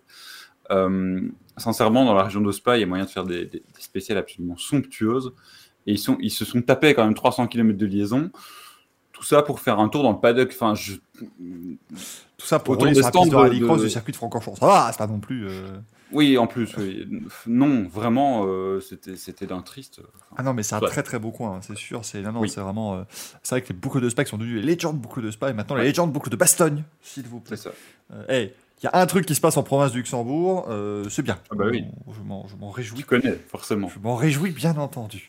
Euh, et bon, je vois que je dis compliqué de traverser tout le pays quand la liaison doit être en full électrique, mais, mais oui Parce que En tu- plus. Faites, allez, faites 300 bornes la liaison. Voilà, vous n'avez pas le droit de vous arrêter. Démerdez-vous. Non, non, même au-delà des voitures actuelles, euh, voilà, ils ont dit que c'était c'était quand même un petit peu exagéré, donc euh, je pense pas qu'on verra ça, mais c'est vrai qu'il y a cette histoire de, effectivement, d'être sur l'électrique euh, en liaison, donc euh, ça arrange pas non plus les choses. Ouais, c'est pas, compliqué. On rappelle que l'électrique reste, voilà, la partie hybride de ces, de ces moteurs reste quand même, voilà, c'est une adoption euh, très tranquille. hein, pour l'instant, il n'y a pas. Ouais. Vous avez des, des endroits électriques dans toute la place du rallye. On rappelle que au Monte Carlo, c'était 4 km environ pour faire C'est euh, en full électrique. Donc voilà, mais on y va tranquille. Et ça permet d'avoir des beaux petits boosts euh, en, en sortie de virage lent euh, et d'épingle euh, pendant les spéciales. Donc euh, non, ça, ça donne des, des voitures très sympas C'est- à, à voir c'est évoluer. Donc ça continue. Ça continue. Et Michael, pour, Oui. pour- pour terminer là-dessus, je, je plaisantais un peu tout à l'heure en disant voilà, euh, Rovanpera a vraiment un boulevard. Sincèrement, s'il gagne ce week-end, il va commencer à se positionner vraiment en, en- en tant que, que- que favori pour le titre. Et je pense que oui, il a un coup à jouer quand même. hein, parce que derrière, euh, c'est poussif. Donc euh, il y Bah a là, vraiment un truc à euh, faire. leader du championnat avec 14 points d'avance sur, euh, sur Thierry Neuville. Sébastien Loeb est toujours troisième.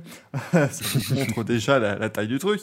C'est que le troisième rallye de la saison, hein, ne, ne vous inquiétez pas. Oui. Mais euh, effectivement, Oui, non, mais il n'y en, a pas- il y en a pas 23. hein, le- Voilà, euh, euh, il y en a 12, hein, Il y si a- je dis pas de bêtises. À donc. 15, non C'est ouais, 12 ou 13, attends, faut 12 ou regarder. 13, ouais, je sais plus. Six, euh, neuf, neuf, Tu vois, il 13 fait, cette année. Voilà. 13. Donc, Loeb, il fait trois courses, top 5. Hein. euh. C'est ça, c'est terrible. Parce que derrière l'homme, t'as t'as Gus Greensmith qui, lui, euh, encore une fois, très, euh, très sympa, mais il a pas le niveau pour jouer au sommet régulièrement. Il a gagné. Ça reste un pilote payant. Alors, euh, Il a fait un scratch sur Qui- Monte Carlo, donc c'est oui, possible, qui s'est amélioré, mais ça reste un payant. Quoi. Voilà. Euh, Katsuta chez Toyota, c'est un peu la même chose. hein. Voilà, c'est un, bon pilote, mais il n'ira jamais titiller tout le monde euh, pour très longtemps. Craig Breen, bah, voilà, c'est compliqué. Donc, effectivement, Rovan Perra, c'est lui le plus solide euh, sur le papier. Il va falloir réussir à, à tenir ce, ce rang. Euh, Il y, en- il y en a un qui ne tient pas son rang actuellement. D'ailleurs, c'est Alvin Evans. ça. Euh, Oui, c'est compliqué pour lui euh, en ce moment. ouais. parce que là, Pourtant, de- il avait montré qu'il était au niveau. hein, donc, euh, Voilà, on vous parle de, de boulevard pour Rovan Perra, mais Elvin Evans, c'est lui qui joue les deux derniers titres contre Ogier. Euh, et, et là, il est même aujourd'hui, il n'est que sixième du rallye pour l'instant. Ah oui, non, le, le- le début de saison est très très compliqué pour lui et c'est assez, c'est un peu étonnant quand même. Il a, il a pas l'air dedans. Alors, euh, il y a eu un- une part de malchance et évidemment, euh, comme toujours dans ces cas-là, on peut pas non plus euh, mettre rejeter la faute sur lui entièrement, mais ça reste étonnant de le voir pour l'instant si loin. On va attendre un peu, euh, voir s'il peut, s'il peut remonter, mais vu qu'Ogier n'est plus là, on s'attendait quand même à ce qu'il soit là. Ouais. Il a marqué 4 points pour l'instant, euh, Elvin Evans, euh, En- et c'était dans la Power Stage du, du Monte Carlo. Donc, Ouais. euh, Mais, mais en sachant aussi que euh, ça fait des années qu'on dit que Rovan Perra un jour va, va, va évidemment jouer les titres. et, bon, c'est évident que ça va commencer à être le cas probablement de cette année. Jouer le titre en tout on cas. va pas se cacher que quand on a vu son père Harry dans la, dans la 206, ça fait plaisir de voir le fiston euh, jouer comme ça aux, aux avant-postes. Ça continue donc de ce samedi, meilleur. ce dimanche, ce, ce rallye. Comment il est? Le fils est meilleur. C'est un peu comme. Oui, mais le, pa- le papa est déjà pas mauvais. Hein. Il avait déjà un sacré coup de Non, non, mais c'est vrai un que le fils est encore meilleur. C'est un peu comme les Verstappen, si vous voulez. Voilà, c'est euh, c'est ce que je voulais dire. Là, les, les- les- les deux sont, sont sympathiques, donc euh, c'est déjà une petite différence, vous voyez. c'est un petit peu Ça change beaucoup de choses, même s'il n'y a pas de Belge là par contre. Voilà, ah non, On n'a pas encore trouvé le lien. Ah Roman ah Ça serait, trouver. ça serait très fort hein, si on annonçait qu'il avait du belge en lui, ce serait, ce serait On assez fou. Euh, réalise 50 nous dit j'ai peur qu'Evans fasse comme euh, Hirvonen. Bon, on l'avait évoqué avant le début de la saison. hein. Euh, on l'avait évoqué, on rappelle euh, euh, Mikko Hirvonen qui terminait à l'époque à un point de Loeb hein, au championnat. Et puis le jour où Loeb annonce sa retraite, en plus Hirvonen est chez Citroën, on dit allez, elle est pour toi celle-là. Et puis pouf, Hmm. plus rien. Là, c'est un petit peu pareil peut-être pour, euh, euh, pour Elvin Evans. Le rallye continue tout le week-end. C'est sur les antennes du groupe Canal, hein, si jamais vous voulez regarder, puisque toutes les spéciales sont diffusées. Je ne sais pas comment ils font, sachant qu'ils diffusent toutes les spéciales du WRC, toutes les séances de la F1, toutes les séances du MotoGP. Ça commence à faire beaucoup. Hein. Moi, je- Le foot, le rugby. Euh... Eh ben, Non, allez sur Ovio, hein, c'est gratos. Ouais, voilà, sur Rovio, Après, euh, bon, l'avantage pour, euh, pour Canal+, c'est que l'IndyCar fait actuellement une course toutes les trois semaines, donc vraiment, il n'y a pas de souci, ça ne prend, pas beaucoup de place. Euh, D'ailleurs, c'est hey, semaine prochaine, course IndyCar, ça se rapproche. Hein. On... on se rappelle même pas où était la dernière. Dans les-. Si, si, si, dans le parterre de fleurs. euh, dans les roses, avec Simon Pagenaud. Manu Kelly diffuse la F2 en différé, par exemple. Ah bah, je peux comprendre. Non, mais là, à un moment, je peux comprendre. Alors voilà. Tu vois, on m'annonce, Manu m'annonce, il diffuse la F2 en je peux comprendre. Tu vois, tu, à un moment donné, tu peux pas non plus Oui. tout caler. Moi, je vois que qu'il nous annonce, ça finit en. Il diffuse la F2 avec 10 minutes de différé. Là, c'est un peu con. Là, j'avoue que, bon, c'est pas. Ça pouvait être un petit peu mieux géré. Euh, mais bon, que voulez-vous hein, ils, ils doivent faire ce qu'ils peuvent avec tous ces droits qu'ils ont jusqu'en 2044, hein, maintenant, à peu près. Euh, bien entendu. Ah, c'est pire que le Grand Prix de Bahreïn. hein. J'allais j'allais le dire, j'allais le dire, et en fait, ils se mettent en fonction avec Bahreïn. Non, mais en fait, la dernière saison que, où, où Canal aura les droits du WRC, il y aura le fils de Kai Rovenpera qui, euh, qui, sera, qui sera là. L'aube sera toujours là. Bien sûr, il, il gagnera encore 2-3 rallyes par saison. Euh, Et oui, Nitra, mais je suis très jaloux. Mais oui, en Belgique, on peut voir les courses d'IndyCar gratuitement grâce à IndyCar Live. C'est vrai que l'IndyCar a lancé son. Son, alors son, son F1 TV, on va se calmer, hein, c'est pas non plus, c'est juste un, lien de streaming gratuit hein, qu'ils ont mis, hein, mais au moins il n'y a pas de pub, euh, donc c'est déjà très bien. Et c'est vrai qu'en Belgique, tu peux regarder toutes les courses d'IndyCar sauf les 500 miles d'Indianapolis.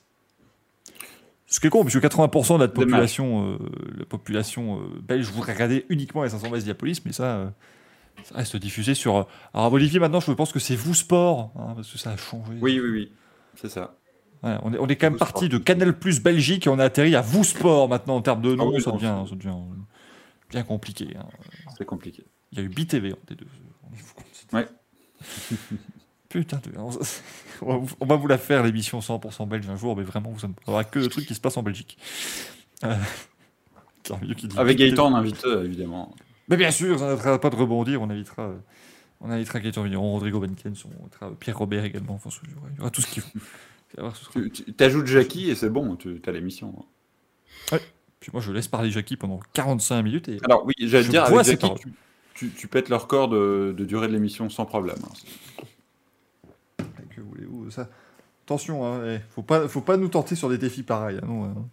On va inviter Jackie. Je lui dis, Jackie, euh, bon, on est là pour parler des 24 heures du Mans 69. Allez-y.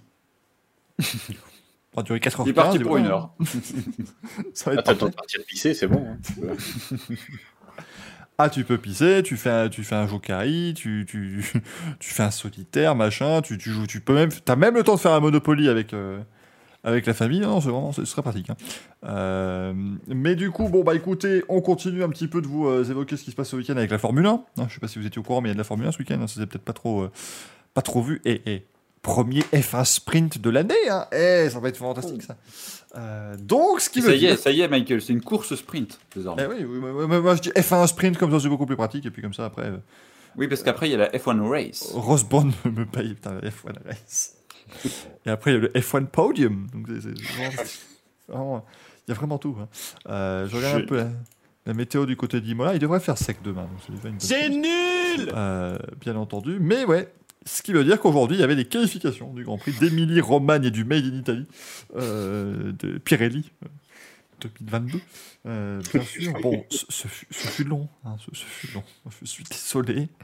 Mais euh, c'était plus long que les qualifs du Grand Prix de Japon 2009, qui étaient longues hein, aussi, celle-là. Euh, mais là, c'était. euh, Max a fait la F1 Pole. Merci, Rougaille Saucisse, tout à fait. Euh, la, crypto.com F1 Pole, puisqu'on rappelle que c'est important. Max Verstappen est en pole position du Grand Prix de dimanche, même s'il part 12e. hein. Oui, il est officiellement en pole position, donc c'est un des changements qu'il faut rappeler quand même. hein. Il a la pole, alors même si pour la grille de dimanche, il peut se retrouver dernier, peut-être qui sait, selon ce qui se passera. Euh, Mais il aura de toute façon la pole, et ça c'est beau. C'est fantastique. c'est un beau progrès.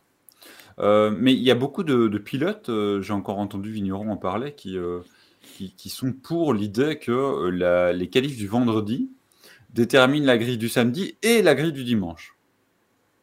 Mais du coup, c'est complètement con. Ce qui ferait du sprint Oui, bah un oui. événement. Alors non, il y a un avantage quand même, c'est que le sprint, il est complètement à part entière et que du coup, ils peuvent vraiment attaquer. En fait, tu, tu, tu risques rien, tu vois. Ouais. Ouais, mais bon, euh, tu risques rien, ils vont tous rouler un peu sur la défensive. Parce que tu, On, tu, on va le prendre. tu broies ta bagnole, bah t'es. On, on va le prendre autrement, Axel. Le principe de base est complètement con. Donc, Oui, non. Ouais. Non, parce que ouais, imagine, tu fais un F1 On est sprint à Bahreïn. euh, le jour où Romain Grosjean sort de la piste, c'est-à-dire qu'à un moment donné, sa voiture elle est coupée en deux, dimanche, il prend pas le départ. Enfin, je, enfin, je pense. Je pense que le châssis a été touché. Oui. Mais tu ressoudes quelques plaques de métal et puis c'est parti. Alors, par pitié, le chat, si quelqu'un pouvait évidemment lancer, hein, le, le- hein, vous savez, Valérie Pécresse, tout ça, pour vous dire que la voiture de Romain Grosjean, elle a fini en. Voilà, vous connaissez- Debout. Vous connaissez la suite, bien évidemment. Euh, mais mais c'est- ouais, c'est vrai que ce serait pas, ce serait pas con en soi de, de faire du sprint un événement à part entière, mais ouais, parce que. Si, si, c'est con, mais comme l'idée Ouais, de mais, départ. ouais, mais du coup, si, tu- si tu pars là-dessus, ça veut dire que celui qui gagne, il a pas gagné. Bah, il a Si, gagné 8 il points. gagne- Il gagne les 8 points de, de la, la victoire du sprint. Ouais, mais est-ce qu'ils font un podium? Eh non, Bah oui. non ils, font, ils font un tour avec le, le- le camion, le camion crypto.com. avec des, Et il Parce reçoit qu'après- une médaille. euh, ouais, Voilà, ils reçoivent une médaille, puis si tu gagnes, euh, si, si tu marques le plus de points sur les sprints et que tu es champion du monde, tu fais le grand chelem. C'est- quand même. euh, C'est pas, c'est pas rien. tu, Tu- Et tu peux être champion du monde de Grand Chelem en plus. Oui, tu peux être champion du monde des courses au sprint. J'allais le dire, oui, il est Bon, champion après, il y en a trois par saison. sprint. Non, mais enfin, je sais pas, mais je trouve ça, ça- je trouve ça débile, quoi. Il y en a trois et euh, franchement, euh, soit béni les équipes quand même, hein, parce qu'on a failli s'en taper 6. Donc, euh, Ah non, mais Rose Brown, lui, si tu pouvais lui en mettre 23, il serait content. Enfin, Rose Brown, il serait content. C'est une phrase qui marque avec tout, de toute façon. Donc, euh, Les qualifs du vendredi dans une ambiance indescriptible hein, d'ailleurs, parce que le vendredi, les gens n'ont que ça à faire. C'est clair, mais oui, il y a personne quoi.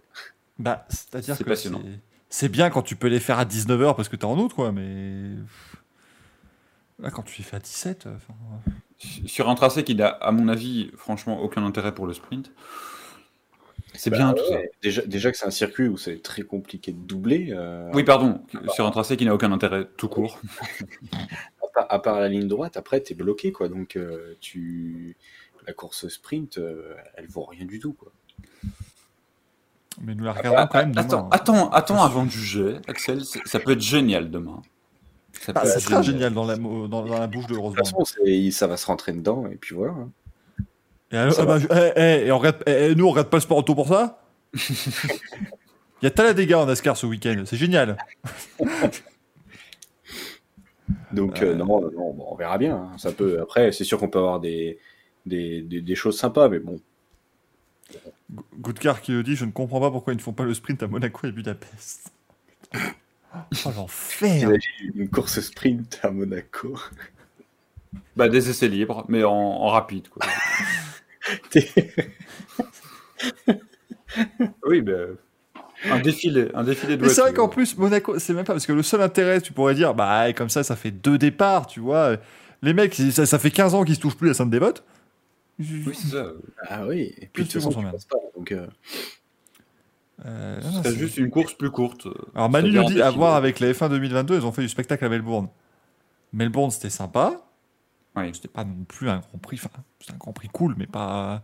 C'est beaucoup mieux que d'habitude à Melbourne. hein. Rappelons-le, ça. Oui, voilà, c'était déjà on ça. ouais. rappelle ce point extrêmement important, puisque la, la, la populace euh, se plaît à dire que Melbourne c'est formidable. Euh, le Grand Prix australien Melbourne est une merde sans nom, hein, globalement, hein, en termes de, de spectacle. Donc euh, voilà, faut, faut vraiment faut remettre un petit peu les au milieu du village. En tout cas, Michael, pour revenir aujourd'hui, on n'avait plus vu autant de drapeaux rouges depuis, depuis un événement dont j'ai plus envie de me rappeler. Euh, depuis des événements dont je n'ai plus envie de me rappeler. Mais Puis une tombe. euh, il il y, a quand même. euh, Enfin, franchement, euh, c'était tellement haché en fait que, que, que ça n'avait même plus aucun intérêt. j'avais l'impression de voir euh, la course de NASCAR de dimanche dernier. Bristol, ouais. Non mais ça part, C'était- drapeau jaune. Bon, on va faire 5 tours. Ça repart. Oh bah drapeau jaune. On fait 5 tours. Bah c'est pareil. Et puis le dénouement est le même que euh, si tu termines une course sous. euh, Oh le, déni- oh, le dénouement était vraiment mauvais. Là, j'avoue que c'était terrible. Ah bah de toute façon. euh, Euh, mais, mais ce qui est prodigieux, c'est de voir tous ces pilotes professionnels euh, qui sont tous partis à la faute parce qu'ils ont mis une roue sur une ligne blanche.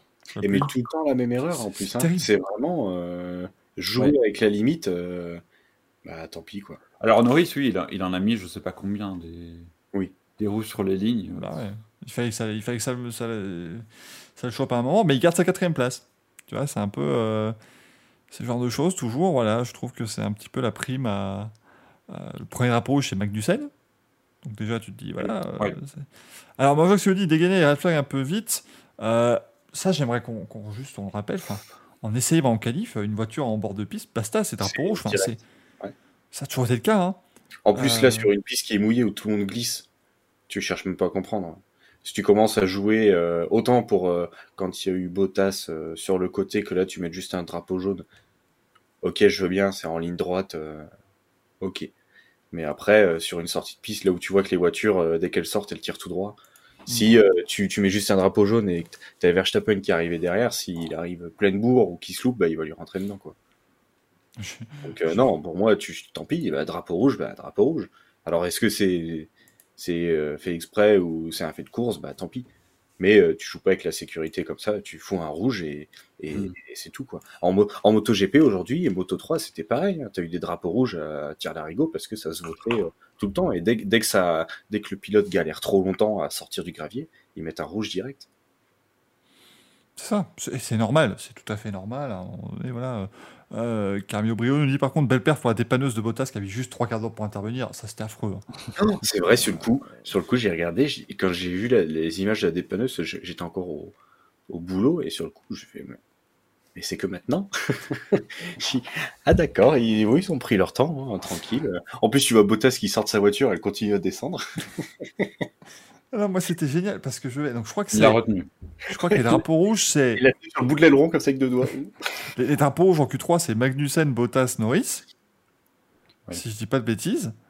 Euh, moi, j'ai donc a le drapeau rouge de Magnussen. Je suis parti euh, 10 minutes. Bah, je suis revenu sur le drapeau rouge de Bottas. Donc, je t'ai dit, bon, bah écoutez, voilà, hein, c'est pas, c'est pas, pas surprenant. Puis après, on a donc le drapeau rouge de, de Norris, où c'était un petit peu plus. euh, En tout cas, euh, belle évolution apportée par Alpine avec Alonso. Ça a l'air de. C'est un truc vraiment. euh, J'ai vu quelques images rapides. euh, c'est. C'est, ça tranche hein, de voir quelque chose comme ça. Ah, écoute, moi, je. Bravo à Fernando Alonso qui, voilà, qui a fait une perf aujourd'hui. Ouais, mais c'est. Qui aura certainement une casse moteur demain et une autre dimanche, mais. Mais totalement. En tout cas, alors est-ce que c'est euh, parce que quand on voit par rapport à Ocon qui s'est complètement lourdé, est-ce que c'est cette amélioration qui vraiment euh, change tout sous la pluie? Mais euh, il, a, il a été vraiment très très performant sur cette séance de qualif comme il l'a été euh, à Melbourne. Donc franchement, c'est c'est vraiment pas mal. C'est pas mal. On on rappelle à la grille donc, de ce F1 Sprint. euh, Max Verstappen, Charles Leclerc en première ligne. Lando Norris qui partira troisième. Donc autant vous dire que Manu fait l'hélicoptère depuis, euh, depuis la fin des qualifs. Kevin Magnussen quatrième. Autant vous dire que Gunther fait l'hélicoptère dans, dans le paddock. Et comme quoi, Michael, tu vois, le... définitivement, le vélo à Imola, ça fonctionne. Ça marche, hein Après Julien Alaphilippe. Lando Norris qui montre ça. Non, c'est très bon. c'est excellent. Euh, oui, alors évidemment, Esteban Ocon a un problème de boîte de vitesse, bien sûr, le bizarre 69, mais bon. euh, on- je pense quand même Ouais, que mais il s'est il l'évolution s'est quand même fait dominer par Alonso tout le, tout le long, quoi. Euh, donc Alonso Ricciardo en troisième ligne, c'est extraordinaire. Sergio Perez septième, hein, donc euh, voilà la petite, euh, la petite euh, mésaventure. Après, il est, il est pas si loin de son équipier, hein, puisqu'il n'est qu'à une seconde neuf. Euh, Valtteri Bottas huitième, devant Sébastien Vettel. Alors là, on, non, on, a même des, on a même des Aston Martin en Q3 maintenant, qu'est-ce que je vous dis. Euh, Devant Carlos Sainz, donc dixième, puisqu'il s'est craché malheureusement en, en Q2. Euh, il a bien ruiné la Q2 tout le monde d'ailleurs, hein, Carlos Sainz, en, en partant tête à queue, euh, alors qu'ils étaient en slick, et pouf, il commence à, Ouais. à pleuvoir. Mais, mais pire que ça, Michael, il ruine euh, de nouveau un peu son week-end, surtout. Et, Bah, heureusement qu'il a signé. hein. beaucoup. Euh, Non, mais j'irai pas jusque-là, mais disons que ça fait beaucoup, euh, surtout par rapport à la physionomie de la saison. Euh, c'est plutôt ça qui est inquiétant pour lui, parce que là, euh, là- en fait, c'est là où il devrait être deuxième à chaque fois. Par rapport à si on le met au niveau de, de Leclerc avec la Ferrari, c'est là où, il- pour moi, il devrait être le, le, le- comme, comme on a eu avec euh, Hamilton et Bottas, où ça doit être l'éternel, enfin pas l'éternel, mais le numéro 2 à chaque fois, parce qu'ils ont la même bagnole. Et euh, bah, il fait une erreur à Melbourne, là, il refait une erreur. Euh, ça va lui coûter beaucoup de points quand même, pour moi, parce que bah, la course sprint, elle n'est pas faite. Euh, ça peut lui coûter des points en championnat, sachant que euh, bah, si on prend ce qui est actuellement, euh, il y en a qui vont remonter rapidement au classement. À voir comment ça se passe en course parce qu'il a, il aura Russell derrière lui sur, euh, sur la course sprint. hein. Donc euh, le départ sera, sera important avec cette belle ligne droite, au- au- surtout au freinage. Donc euh, ouais, il se, en fait, il se facilite vraiment pas la tâche avec ces petites erreurs. bah non. Ouais. Et, et, et au-delà de, ce, voilà, de, effectivement, de la physionomie du, du reste du week-end, il, est, il se met dans une position où euh, non seulement sa position à lui par rapport à son équipe, c'est délicat parce qu'effectivement, il fait des grosses erreurs alors que son équipe, on le sent, euh, peut jouer le titre des constructeurs et donc a besoin de ces deux pilotes. Mm. Euh, mais en plus de ça, on peut se retrouver avec un, un choix de Ferrari assez clair pour, pour le numéro 1 sur la saison euh, assez rapidement. Pour Ce qui il est serait pas fait. immérité, même quand on voit l'an dernier. On rappelle, Sainz, oui, certes, il finit avec plus de points. Leclerc en performance Oui, le, le- oui. le domine. Donc, ce serait Oui. pas non plus euh, très, très De toute surprenant. façon, de Non, je dis pas. Euh, tu, tu, tu prends le, même le championnat déjà aujourd'hui, Leclerc a tellement d'avance que tu peux pas favoriser Sainz. Là, tu, là tu, pour moi, le titre champion du monde se joue déjà. Avec cette avance, il faut la conforter. Donc ben, c'est euh, tout pour Leclerc parce qu'il te faut ce putain de titre. C'est ça. Moi, c'est ce que je ferais aussi, oui, sincèrement. Maintenant, euh, c'est très très tôt. Mais bon, là, les, les week-ends sont en train de passer, et puis euh, Sainz, il continue à faire des erreurs, donc euh, ouais. ça va vite être plié de ce côté-là, hein, je pense. J'ai vu Manvox qui met, allez, Vettel, on y croit. J'ai mis que toutes les équipes marquent des points au Mingo 2022. Imagine, Vettel, il finit 8 demain, il marque un point au sprint. Et c'est le seul point Aston Martin de la saison. Là, ce serait, ce serait un possible. vol absolu. Williams, voilà. Voilà, bim, allez, un point.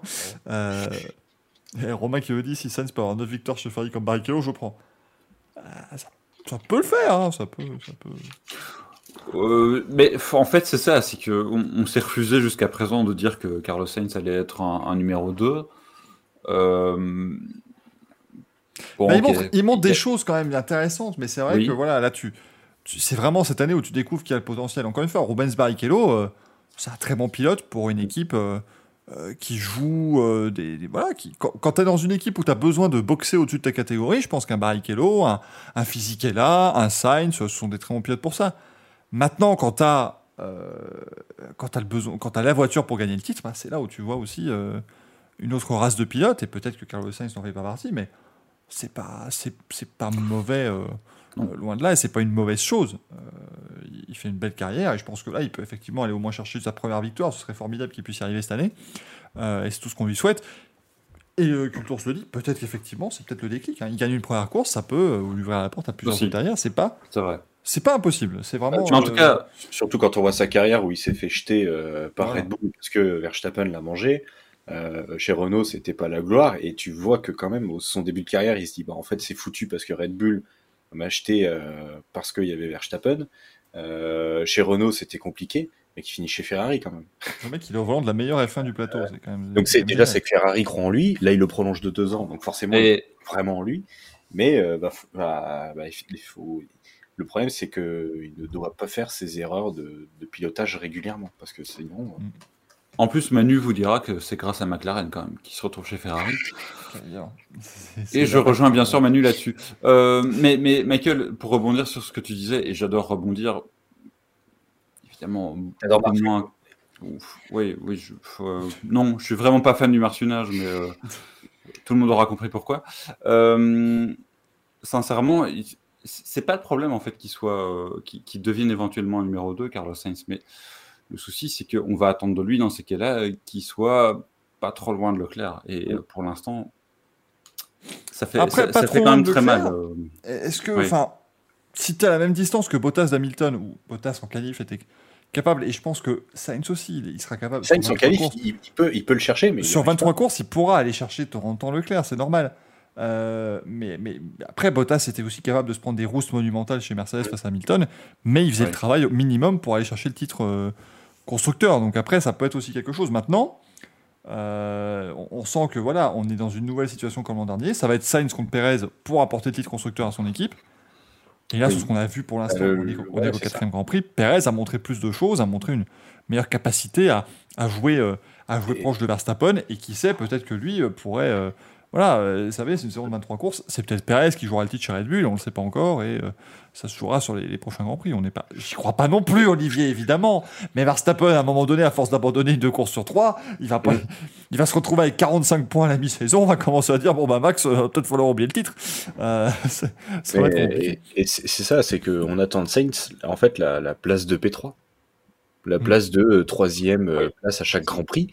Et, et- et surtout que ce qui est dommage, c'est que c'est quand même un excellent pilote de course, un peu comme Perez, où ils savent bien gérer leur gomme. Il nous l'a déjà montré, je pense notamment au Brésil, où il avait fait une, une course de fou en partant dernier.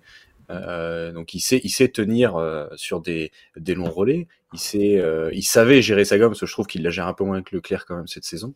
Euh, et puis eh ben, sur les qualifs, à chaque fois, il est bon en Q1 et Q2, mais pas en Q3. Ouais, mais c'est ça, et je pense qu'il va rebondir, pour encore utiliser le terme.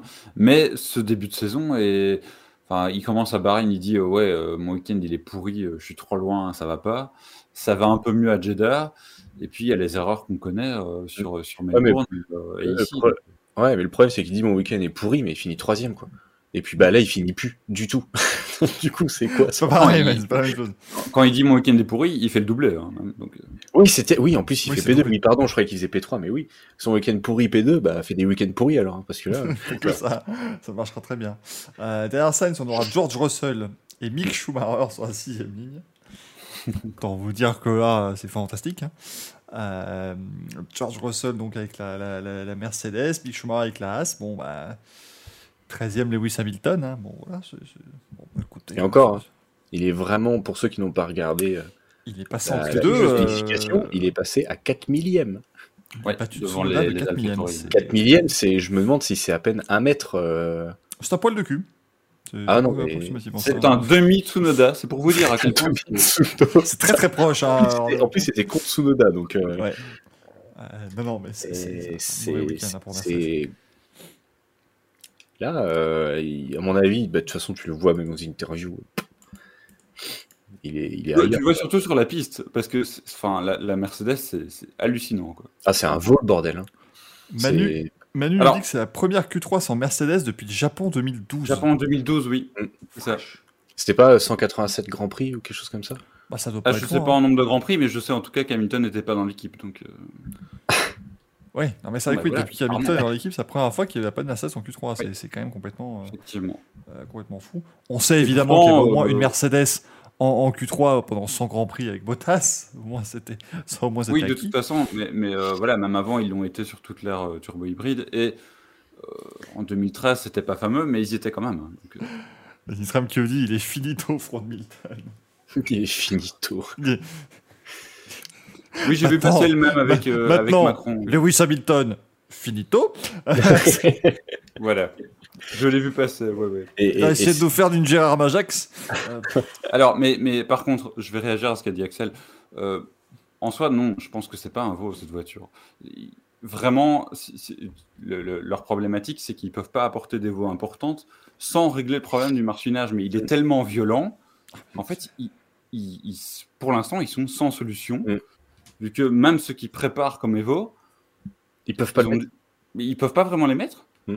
Euh, parce qu'ils sont en train. D'ailleurs, ils, ils expliquaient euh, après les- la, la séance d'essai libre, j'allais dire les séances d'essai libre, mais non, il n'y en a qu'une, puisque la deuxième totalement inutile, c'est demain. Euh, ils, ils expliquaient qu'ils abîmaient la voiture. Le, le- le- l'attache du front plat a été abîmée sur la voiture de Russell, qui rebondit tellement qu'il va bientôt taper dans le halo. Donc, je, moi, je sais plus. euh, Enfin, Et sur moment- c'est ce que Russell disait hein, au micro en interview, c'est qu'il disait qu'ils peuvent pas apporter d'évolution, ils sont, ils peuvent apporter que des tous des réglages infimes parce que ils, ils arrivent pas à la développer. Et les- en fait, les évolutions qu'ils ont prévues, bah, ils peuvent pas les mettre. Non, c'est ça. Et Ils ont réduit un peu le poids, mais euh, visiblement, ça rebondit encore un peu plus, du coup. Ouais, mais c'est violent. hein. C'est en fait le truc, c'est que autant euh, on voyait la, la, la Ferrari euh, rebondir, mais c'était assez euh, smooth, on va dire. Mais la putain, on dirait qu'ils ont des roues carrées, quoi. Ah, mais la, C'est- fréquence, c'est la fréquence, elle est, elle est C'est hallucinante. la voiture, c'est la voiture des pierres à feu, le bordel, quoi. C'est un truc de ouf. Ah, Peut-être que si, peut-être que s'il marchait, euh, s'il a propulsé avec leur pied, ça ira plus vite. Je sais pas. Bah, c'est peut-être que ça rebondira pas. Résultat, Et- donc, on a vu euh, à, à la fin de la Q2 euh, Hamilton euh, avoir des mots un petit peu durs, et l'inverse aussi avec Toto Wolff qui, qui visiblement était un petit peu énervé. Je pense qu'il y en a un qui lui a dit euh, J'en ai, j'en ai vraiment marre de ta voiture de. Hmm Hmm. Et l'autre lui a répondu Oui, bon, en même temps, euh, c'est toi qui dois la développer, hein, grand. Donc, euh, Est-ce que ça ne sentirait pas la casse euh, non. Enfin, la casse, je veux dire, euh, petite fracture. euh, Bah, si ça continue sur Entre 23 eux, courses, oui. Si vous m'annoncez à Singapour que Mercedes a toujours pas réglé le marsouinage, Ouais, mais bon, ouais, va bon, se- il, va invi- il va inviter Hamilton à bouffer chez lui, comme il a fait avec Bottas, oh putain. en disant qu'il faut entretenir les relations avec ses pilotes, et puis voilà. Ouais, mais je- alors je- Bottas, je il l'a fait que- après l'avoir viré. Ça, c'était très fort. Euh, Je, je sais pas du tout, franchement, je sais pas du tout ce qui va se passer, mais je pense qu'on pourrait repasser euh, ces propos dans quelques mois et bien se marrer. Parce que euh, ça peut, ça peut vite évoluer dans cette équipe. Bien sûr, non, mais voilà, il suffit qu'ils en gagnent 4 de suite à un moment. euh, voilà, bon, c'est Oui, c'est pas impossible, mais mais bon, là, tu vois, il prend quand même 4 dixièmes par Russell. Euh, mais visiblement, ouais, quand elle mais dans une fonctionne pas, Q2, c'est- dans une Q2 tronquée, enfin, tronquée, ils ont eu qu'une seule tentative, donc on peut. C'est ça. Ouais, voilà, mais on peut- bon. on peut dire. Mais Ouais, mais Russell bon, est, ouais. est- est à Oui, son mais niveau depuis. Hamilton. Ouais. Oui, mais c'est Hamilton. C'est pas, euh, c'est pas n'importe qui. C'est Hamilton qui visiblement est énervé, ce qui est rare. Donc, euh, ouais. Euh, derrière Hamilton, on a, on a Guan Yu Zhou, ça c'est dommage hein, euh, pour Joe parce Ouais. qu'il c'est une enfin, il a fait une super Q1. Euh, Et la Q2, malheureusement, bah voilà, il, se fait, il se fait avoir par ce, ce drapeau rouge euh, causé par Sainz. Enfin, il se fait avoir, encore une fois, euh, les pilotes de F1, ils doivent réussir à faire le chrono à chaque tentative. hein, donc, euh, c'est pas. ils en ont au moins une, tous eu une. Donc, il n'y a pas forcément de. Pareil de- pour de les Mercedes. là-dessus. Pareil, un Mercedes, qu'à- s'ils avaient les moyens, ils, auraient- ils n'avaient qu'à se mettre dans, en Q3. Et, Et ils ne les voilà. avaient pas. Mais voilà, est-ce qu'ils avaient les moyens Ça, c'est encore une autre chose, très clairement. Euh, Lance Stroll, 15e, c'est encore une merveille. Devant Yuki Tsunoda. Pierre Gasly, 17. Donc, autant vous dire qu'AlphaTauri à domicile, là, c'est. Alors, c'est compliqué, mais j'ai vu, j'ai vu, euh, j'ai vu Twitter euh, en feu en train de dire Mais, oh, mais AlphaTauri, mais c'est incroyable. Enfin, Excusez-moi, mais enfin, deux AlphaTauri mis en Q1, c'est pas non plus le truc du siècle, quoi. Euh, c'est pas. Surtout que cette marche saison, ils sont pas, ils sont pas top, quoi. Non, ils sont- j'ai l'impression que c'est vraiment compliqué et encore plus pour Gasly parce que bah, maintenant, autant euh, il mettait des pilules à Tsunoda l'an dernier parce qu'il faisait beaucoup d'erreurs et qu'il était moins bon, autant Tsunoda cette année, euh, bah, il le suit, des fois il le domine et bah, là justement, bah, il le domine quoi. Et c'est c'est compliqué. Alors, est-ce que du coup eux ils ont un moteur Honda ou un moteur Red Bull? Encore une fois, tu n'as pas ça, euh, Axel. Non, non. Ça dépend quand ça marche Bien suivi l'émission de la semaine dernière, c'est très simple. S'il termine le Grand Prix, c'est un moteur Red Bull. S'il ne le termine pas, c'est un moteur Honda. Donc, donc là Verstappen a un moteur Red Bull et euh, les Et demain, Honda. un moteur Honda. D'accord. Et, et demain, Verstappen aura peut-être un Honda. oui. On verra. Et on nous dit dans le chat, oui, il faudrait adopter le système de IndyCar. Effectivement, c'est un système qui a qui a piégé Romain Grosjean. On rappelle, si vous faites un drapeau rouge en qualifiant IndyCar, vous perdez vos deux meilleurs tours. Voilà, comme ça au moins c'est clair et net. C'est violent. violent quand même. On pourrait faire le meilleur tour uniquement, ça peut être, euh, ça, ça peut être une autre chose, mais c'est vrai que c'est toujours compliqué. euh, Attends, les deux meilleurs tours? En IndyCar, c'est les deux meilleurs tours. Mais attends, mais sachant que en, la, majoritairement, ils font deux, ils font, ils font que deux tentatives en Ah oui, non, mais c'est un truc de, un truc de taré. Hein, c'est- Oui. faut pas. euh. Les mecs sont tous à zéro. Tirage au sort. hein. Alors après, en, IndyCar, c'est un peu, euh, ils peuvent se permettre de le faire parce que, euh, en fait, ça c'est un truc aussi à étudier en F1. hein, je, mets comme ça des petites, des petites idées, mais en fait, en IndyCar, ils ont une, donc une ligne d'arrivée euh, qui est à côté de la pit lane ou, ou à un autre endroit. Bon, ça c'est comme d'habitude, mais la ligne de chronométrage en essai libre en qualif, elle est soit avant le dernier virage, soit juste après. Et comme ça, ton tour de rentrée au stand, tu le fais à fond. Tu passes la ligne, tu as un nouveau tour chrono et tu peux rentrer au stand quand même. Ouais. Et c'est une chose, euh, ça peut, on, on en parle, mais ça peut régler le problème des pilotes qui ralentissent après leur tour. Euh, qui n'est Bah plus oui, tant problème évite que ça, c'est plutôt ceux qui le font avant. Ça évite les bouchons. Mais voilà, tu as, quand même- t'as quand même ce truc-là. Donc là, si tu dis, bah écoute, ton tour, tu es obligé de le faire à fond, puisque de toute façon, tu peux te permettre de terminer ton tour rapide. Euh, ça peut. Le piter voilà. dans la foulée. Et, et piter, et piter juste après. Donc, Ouais. Euh, après, oui, effectivement, il faut charger les batteries. Eh bah, tu fais comme en Formule 1, tu mets des générateurs, et puis voilà. tu mets des portes de recharge, et c'est fantastique. Euh, mais bon, en tout cas, AlphaTauri, voilà, moi, j'ai- pas, c'est sûr que c'est pas une bonne perf, mais j'ai pas non plus, je suis pas tombé de ma chaise, sachant que. Après, c'est, tu vois, c'est. Alors, est-ce qu'ils aiment que certaines conditions? Parce qu'on a vu au, au, premier Grand Prix de la saison où, quand c'était de jour, qu'il faisait chaud, ils étaient très performants. De nuit, à la fraîche, ils étaient à la rue. Là, euh, dans le froid et sous la pluie, ils sont à la rue. Donc, soit elle est, euh, elle est performante que sur euh, un prévu que pour, euh, on va dire, certaines températures euh, et conditions météo idéales pour cette AlphaTauri pour qu'elle puisse fonctionner, comme l'été par exemple. Mais si s'il fait trop froid ou une pression atmosphérique différente, bah, elle fonctionne pas. Je leur souhaite un été pas comme celui de l'an dernier, du coup, hein, parce que l'été. euh, Ah oui, non, non, l'été il faisait juste été- doux, ça devait être terrible pour eux là. je parle pas d'un été en Belgique, hein, c'est pas.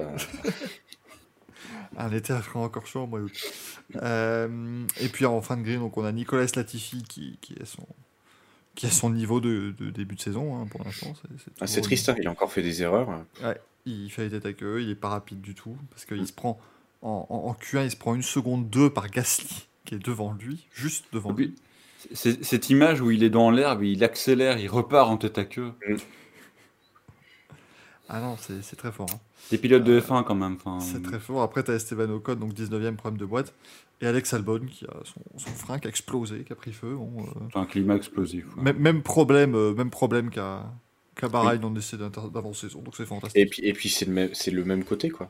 Ouais, arrière droit. Donc euh, compliqué. Williams, moi je, je, je- je trouve que la voiture est jolie avec tout le carbone. Maintenant, être obligé de faire ça pour enlever du poids, c'est terrible, quoi. C'est, c'est- c'est- Ouais, puis je, je- moi, ça me fait un peu marrer parce que il y a un gain, mais il est, il est vraiment pas énorme. Donc, Bah, tu dois gagner quelques grammes, pas plus. Enfin, tu vas pas gagner euh, 5 kilos avec ta Bah, peinture. c'était, je crois que c'est ce que disait euh, Aston Martin. Je crois qu'ils ont gagné 200 grammes, eux, avec toute la peinture. Vu qu'ils ont changé de peinture par rapport à l'an dernier, je crois qu'ils gagnent 200 ou 300 grammes.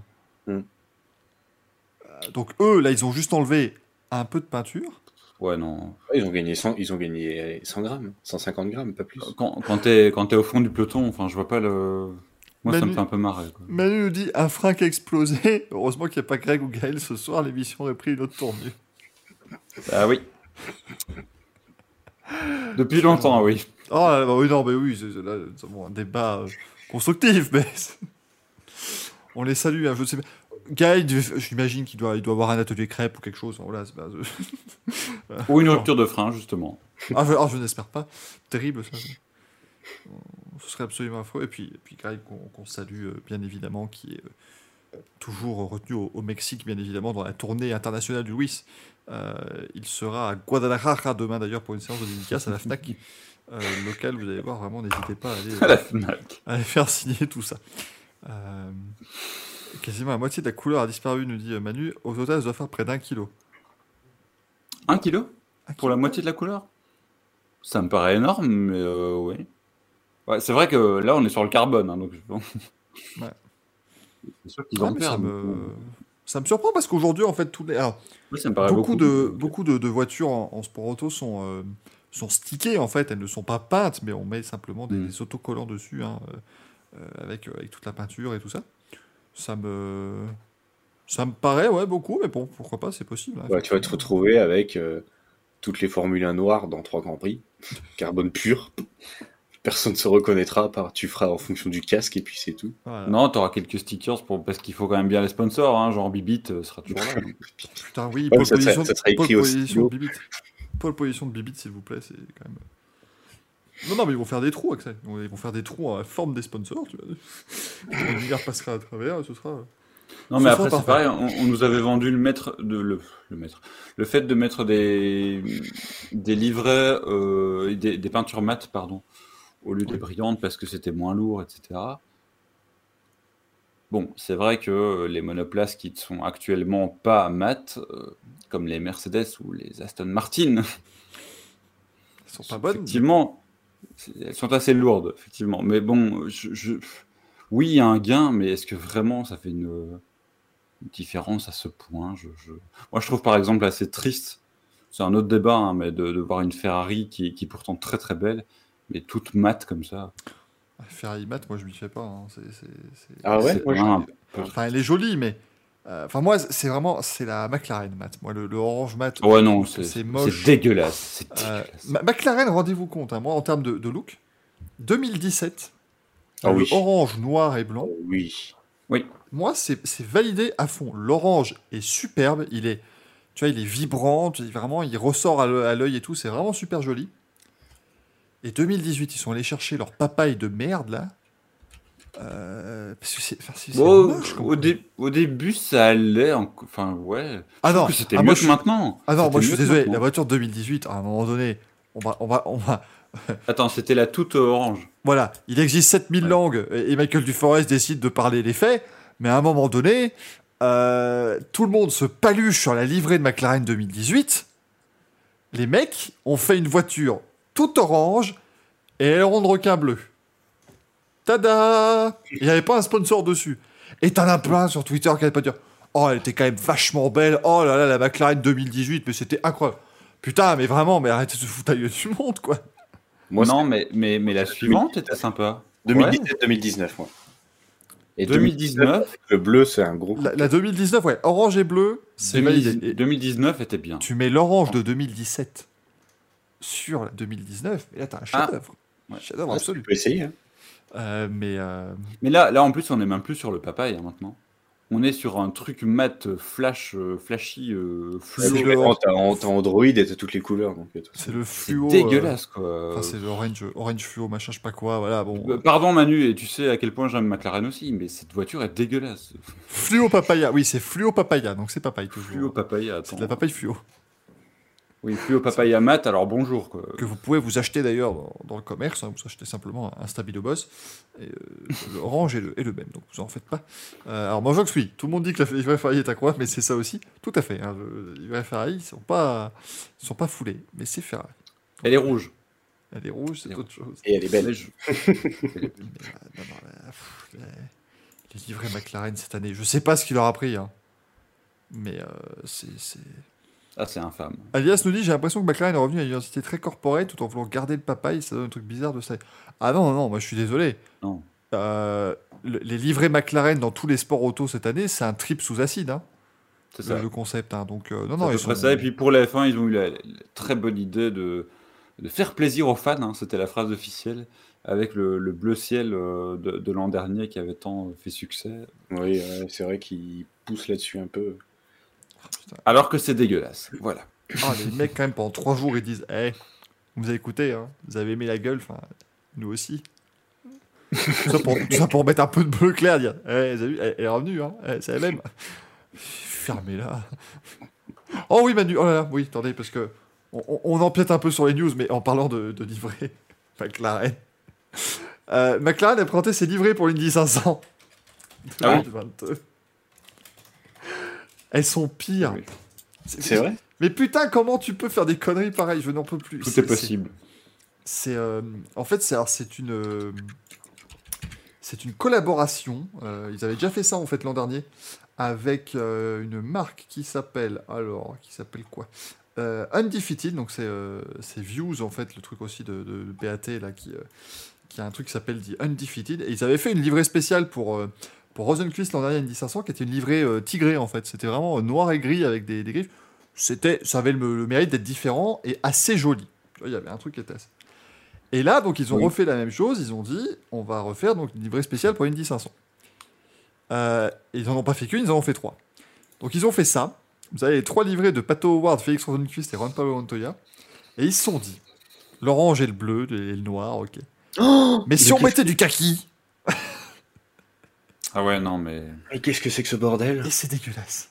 Le kaki sur Rosenquist, là, mais c'est. c'est- c'est- Qui, qui est responsable des livrets McLaren enfin, je... À un moment, il faut, il, faut, il faut des noms. Il nous faut des noms. Montoya, il a la plus, la, la moins, la moins moche, parce que c'est celle qui a le moins de kaki dessus. C'est ça. Non, mais c'est. mais- Mais pourquoi? Ah ouais, non, le, le trip sous acide est allé plus loin encore. Quoi. C'est... Mais heureusement qu'ils n'ont pas fait ça en F1. Non, mais ils se sont Grand Prix de monteurs, Monaco. ouais. Grand Prix de Monaco, les, les McLaren en kaki. Non, mais. ah, mais... je suis cho- Franchement, je suis choqué, quoi. Oui. Là, ça me. Enfin, waouh Oh, c'est... En fait, en fait, ce que je comprends, c'est que les mecs, c'est. Il y a, il y a des, il y a des, des graphistes, des designers, des, des mecs qui sont là. Leur boulot, c'est de faire des livrets. À quel moment les mecs, ils valident un truc aussi moche, quoi Le mec, Genre- il, il finit, genre- et là, il recule et dit Putain, c'est ça que je voulais depuis le début. Ça, Non, mais attends, comment, comment euh, à la tête de McLaren, tu peux valider un truc comme ça?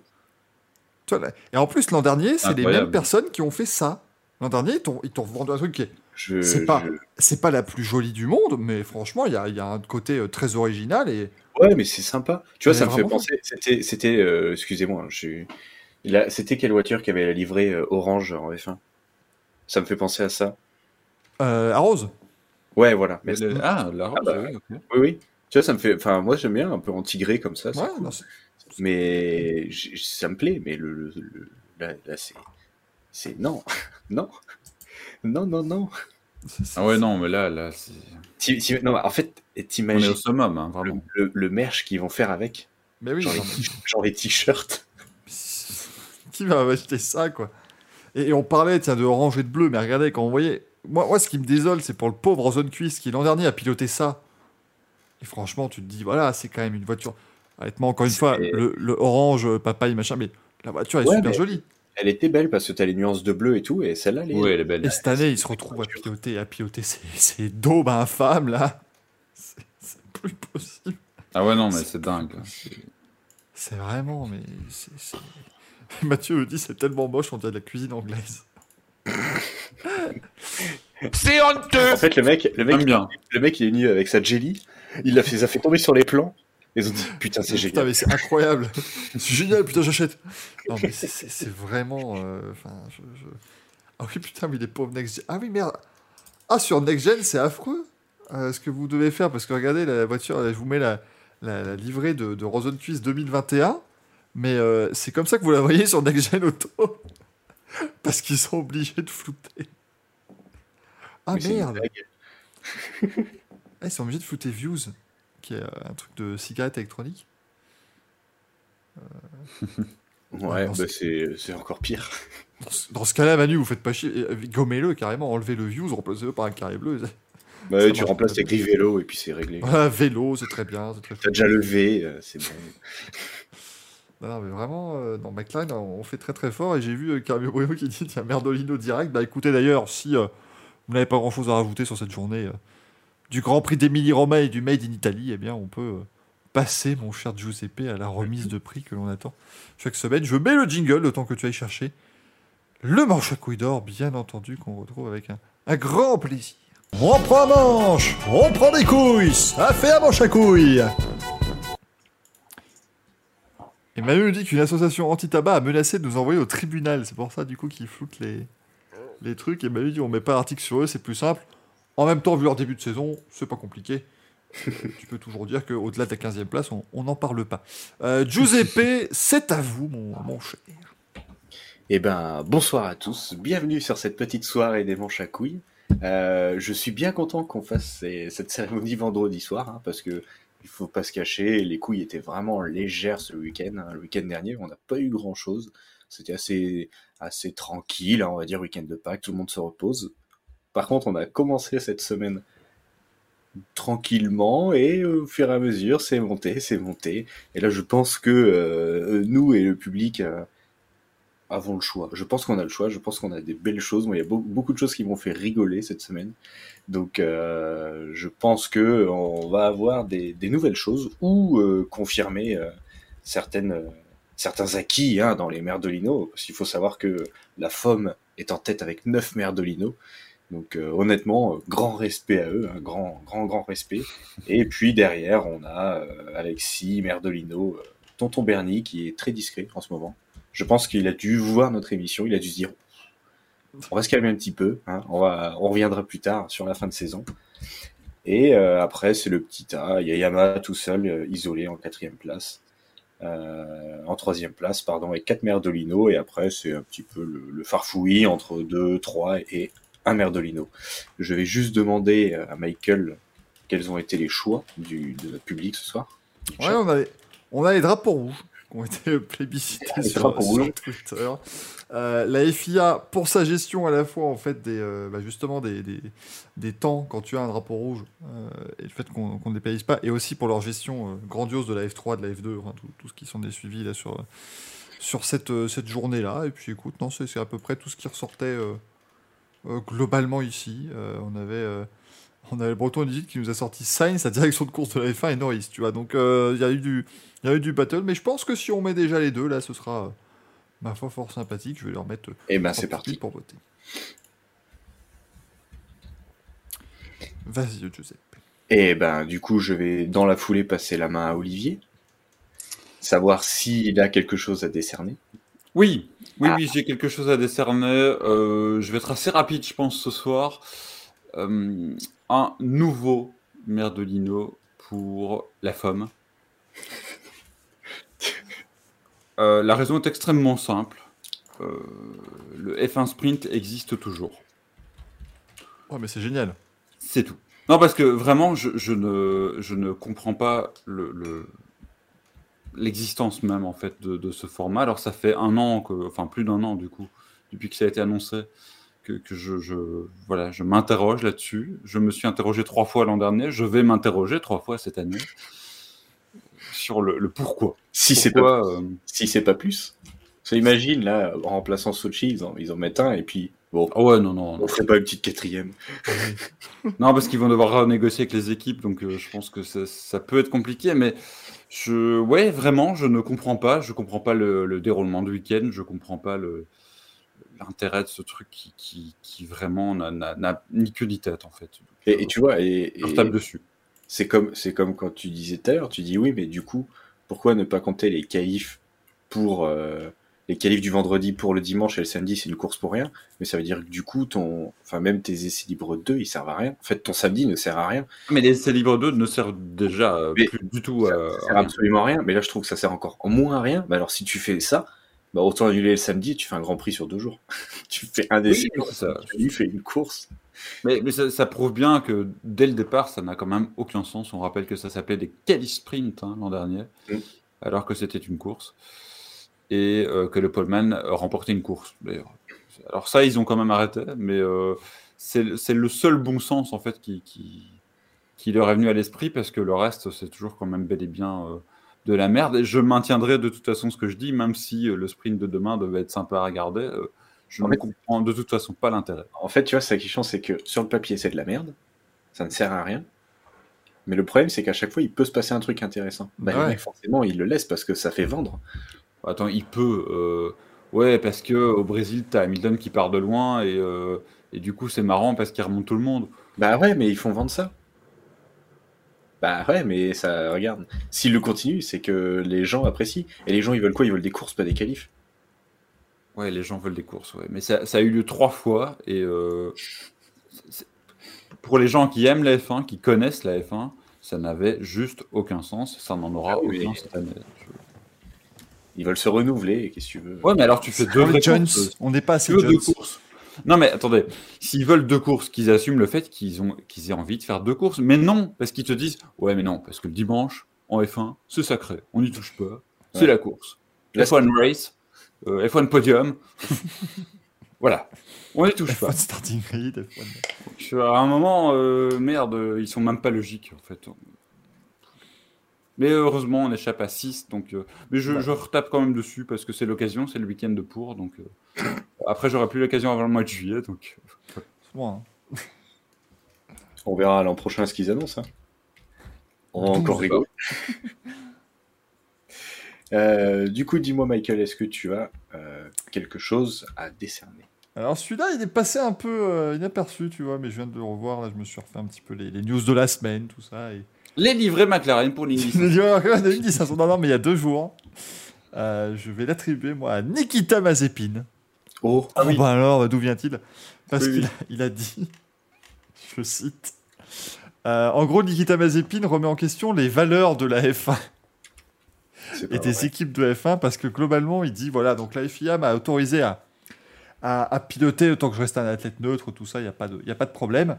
Euh, mais par contre, quand on voit des. euh, le plus gros problème pour moi, en fait, c'est de revenir dans un sport où euh, les équipes peuvent garder l'argent des sponsors sans remplir leur part du contrat. Et là, il parle de As, qui est en bataille avec Uralkali après tout ce qui s'est passé là. Et euh, ils disent même, ils disent même, euh, et, et là il dit, et ils demandent même plus d'argent, même s'ils disent qu'ils ne veulent pas d'argent qui vient de Russie. Donc, une espèce de bordel encore une fois. Enfin bref, voilà, je, je le mets pour pour Nikita Mazepin qui continue de dire voilà que, enfin bon, c'est plus grand Calimero de l'histoire là. Ils ont volé tout son argent, le pauvre. le mec est grandiose quoi. C'est Caster qui nous dit le Grand Prix le dimanche c'est sacré et Las Vegas alors? Oui, mais là, c'est pas pas faire le dimanche le Grand Prix donc. donc voilà. Et toi Giuseppe? Alors, pour moi, je pense que ça doit être la femme. Euh, juste, je, je, donc je, bah, je vais dire la femme parce que pour moi, c'est la femme qui gère ça. Moi, le truc qui m'a fait très rigoler cette semaine, c'est de voir ces foutus bateaux au Grand Prix de Miami sur des cales sèches. Ah oui la Marina prend forme. Putain, et quand tu te dis que finalement, il y aura peut-être pas d'eau. Pas d'eau Howard. D'ailleurs. Oh Euh, ouais. En fait, je m'imaginais les gens sur le, le, le, bateau, marcher le bateau, genre, euh, tu sais, en faire, faire croire qu'il y a de l'eau en maillot de bain, alors que... bah, Et tu vois un mec marcher en dessous à côté. là, Salut. Et, euh, et je trouve ça vraiment mais, tellement rigolo. Enfin, c'est, déjà à la base, je trouvais ça très débile, mais de, de montrer les avancées où tu vois un putain de camion transporter un putain de bateau pour mettre sur une cale sèche, où il y aura peut-être pas de flotte, où tu sais pas ce qu'ils vont en foutre. Parce que en fait, ils vont mettre de l'eau, mais ils seront quand même sur, une, sur des cales, donc euh, Oui ils vont pas flotter. Ah ouais, non, mais. Il n'y a pas la place. Donc non, c'est- J'essaie Enfin, de je- retrouver la photo qu'avait mis, euh, qu'avait mis Greg euh, sur. euh, Ah sur mais moi ça m'a ça m'a vraiment fait rigoler et du coup ben, j'ai dit ben, ça ça sera mon mon euh, mon meilleur Dolino parce que c'est juste incroyable de faire des trucs aussi débiles. On avait déjà vu la création d'une d'une vraie marina dans le désert qui en soi était déjà quand même particulièrement bête comme euh, Kami 2. Mais là, ils sont allés quand même euh, deux Ah ils- Je pense que c'est Là ils font fort. hein. Après ils, te, quand même. ils te font le projet euh, zéro carbone mais ils transportent quand même des bateaux sur des pour les foutre à ça être. Ça pollue pas. Et ça pollue pas non plus quand tu vas de Melbourne à Imola à Miami. Non, Ouais. Euh, Non, tout va bien. Alors, ça fait une escale, mais- Enfin, je trouve je trouve ça moi ça me fait tellement rigoler de voir des bateaux comme ça. La marina, c'est 8500 dollars par jour et par personne. Non, mais. Non, mais c'est-. Comment ça? Bah, pour être, sur tes- pour être dans la, la pataugeoire où ils vont, euh, ils vont mettre les Attends, yachts. attends, attends, attends, Les gens, il y a des. ça, ça, je savais pas. 8500 dollars pour Par être sur jour et par personne. pour être sur Ah, le Enfin, Miami, euh, c'est- c'est c'est- c'est en milliers de dollars toutes les places quasiment. hein. Ah Ouais, Non, mais- euh, Xohan, ça dit, apparemment, Julien Febron a dit que les places de la tribune en, fin des, en face des stands, pour 3 jours, 14 000 dollars. Oui, mais, mais c'est vendu, hein, donc euh, pas de Mais- problème. C'est- vraiment le nouveau Monaco, euh, mais, mais en mode, euh, Non, mais c'est- c'est c'est pas. en mode américain. Non, mais là, qu- 14 000 dollars, mais tu. Mais comme. Mais ouais. Et ouais, mais c'est vendu. Non, mais c'est pas possible. Donc pourquoi pas Pourquoi pas mettre des bateaux sur des cales tant qu'on y est Les Nitram nous disent on fait une fausse plage en amenant du sable par camion. Non, non, mais là, c'est. Attendez le passage dans l'eau des F1 sur la piste. Vous connaissez Non, parce Vous que connaissez on sait, on sait ce qui va se passer. La marina, elle va fuir. Il y aura une fuite. Ça va s'écouler sur la piste. Et voilà. C'est gagné. Le passage du ruisseau. L'athlétisme est de retour. Donc il y a la. Auto Nation Grandstand au virage 18. Attends, parce que là, je, je- je vais essayer de retrouver, j'essaie de trouver les prix là parce que c'est pas. Euh, Non, mais c'est. Ah mais c'est c'est- c'est en milliers d'euros, euh, en milliers de dollars en tout cas ça. c'est- Mais, mais, mais Slim Tous a raison, mais il te rend compte 14 000 dollars avec la, fonda- mais la fondation Michael Duforest avec 14 000 dollars. Putain, on fait les 25 heures Fun Cup 3 ans de suite là. Enfin, Rendez-vous compte de tout ce qu'on peut faire. Non, mais c'est incroyable. 14 000 dollars. Enfin, je. Enfin, pour, pour Et- les gens, d- dites-vous que pour le Grand Prix MotoGP, c'est 100 150 euros pour 4 jours. 14 000 dollars, il y a des gens qui gagnent pas ça sur un an. hein. Bah non Non, mais t'as une place en tribune pas trop mal placée à l'Indy 500 parce que je regarde un petit peu pour 110 dollars. Le jour de l'Indy 500, c'est quand même pas. Ouais, mais c'est pas des Formule 1. Eh Bah, Et, et Manu le dit, c'est vrai que ça, ça- c'est aussi fait pour attirer ben, le, le- ouais, le- les mecs qui peuvent dépenser 50 000 dollars pour aller voir le Super Bowl. Oui, tota- totalement. C'est pour les mêmes personnes, mais. Enfin, là, faut plus me dire que la F1 c'est un truc de beauf. hein. Ah, voilà. Ah mais Miami c'est de toute façon tout l'opposé. C'est vraiment ils veulent créer le, le- alors le Monaco américain, mais vraiment en version euh, Ouais, mais ils veulent faire, riche. ils veulent faire des Monaco partout du coup, parce qu'ils veulent, ils veulent faire la même chose à Las Vegas, ils veulent faire à, à Miami. euh, Ouais, mais Vegas Oh c'est plus pour le pour le clinquant en fait, tu vois, pour le, le- ils, veulent- ça- ça- ça- ils vont quand même comparer ça à Monaco. Ah, la tribune du virage Oui, bah. 18, ça commence, les prix commencent à 1785 dollars et terminent à 2325. c'est la moins chère, Non, mais c'est. non? Pour la journée? Bah, je regarde, attends. Non, mais tu peux pas me faire. C'est peut-être la moins chère, hein, donc. euh, que- Non, mais tu peux pas me faire. C'est pas la journée, par pitié. Euh, et, et, et- et il reste quasiment pas de place. Ah ouais, les non, mecs mais- vont faire guichet fermé à 3000 balles le billet, quoi. C'est. c'est- c'est- c'est- En même temps, il y a, attention parce qu'il y, a- y quand même des courses euh, dans le calendrier où euh, les, les places sont pas forcément très chères, mais où c'est impossible d'aller se loger. Euh, Je pense à, à des Abu Dhabi, euh, des Bahreïn, des choses comme ça. euh. Ouais. Bah là, on te paye pour y aller de toute façon. Oui, mais par contre, tu sais pas payer ton hôtel derrière, tu vois. Bah, Non, mais attends, mais Tellement être- il est cher, donc. euh, Ça va être incroyable. Les mecs, ils vont venir là. Tu te rends compte que les gars, ils vont venir avec leur place à 15 000 dollars. Euh, ils vont venir en portant leur polo Aston Martin qu'ils ont acheté à 400 euros. Bah, c'est- eux, c'est eux. C'est eux, c'est- c'est- Je trouve que c'est incroyable, quoi.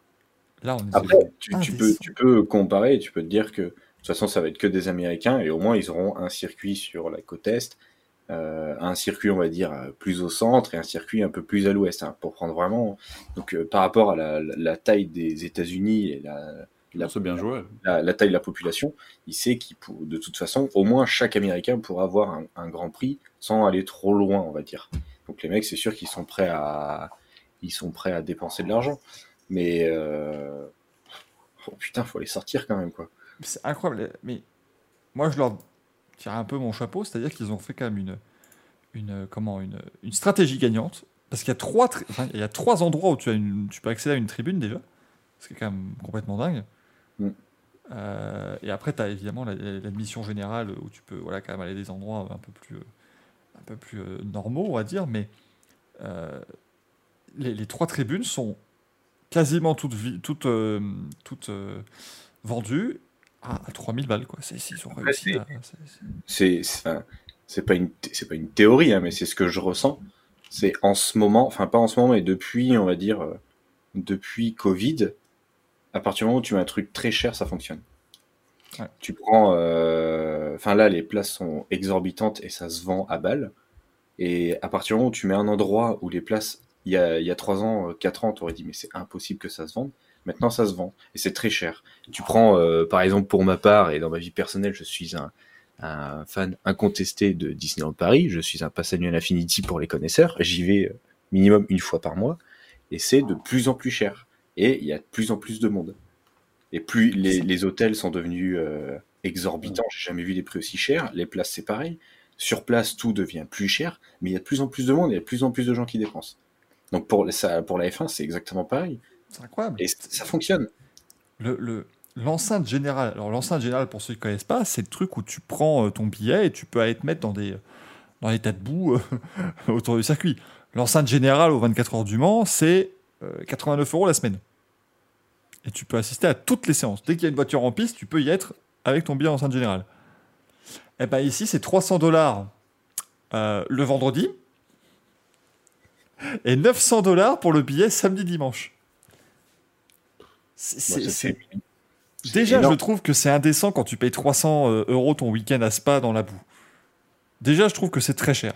Tu, tu- non, non, non, non. euh, tu tu payes payes- pas 300. Tu payes pas 300 Non, non. Ah non, 150, non, je sais plus. Oui, non, pardon. Oui, Oui, oui. pardon, oui, ça. 150, oui, pardon.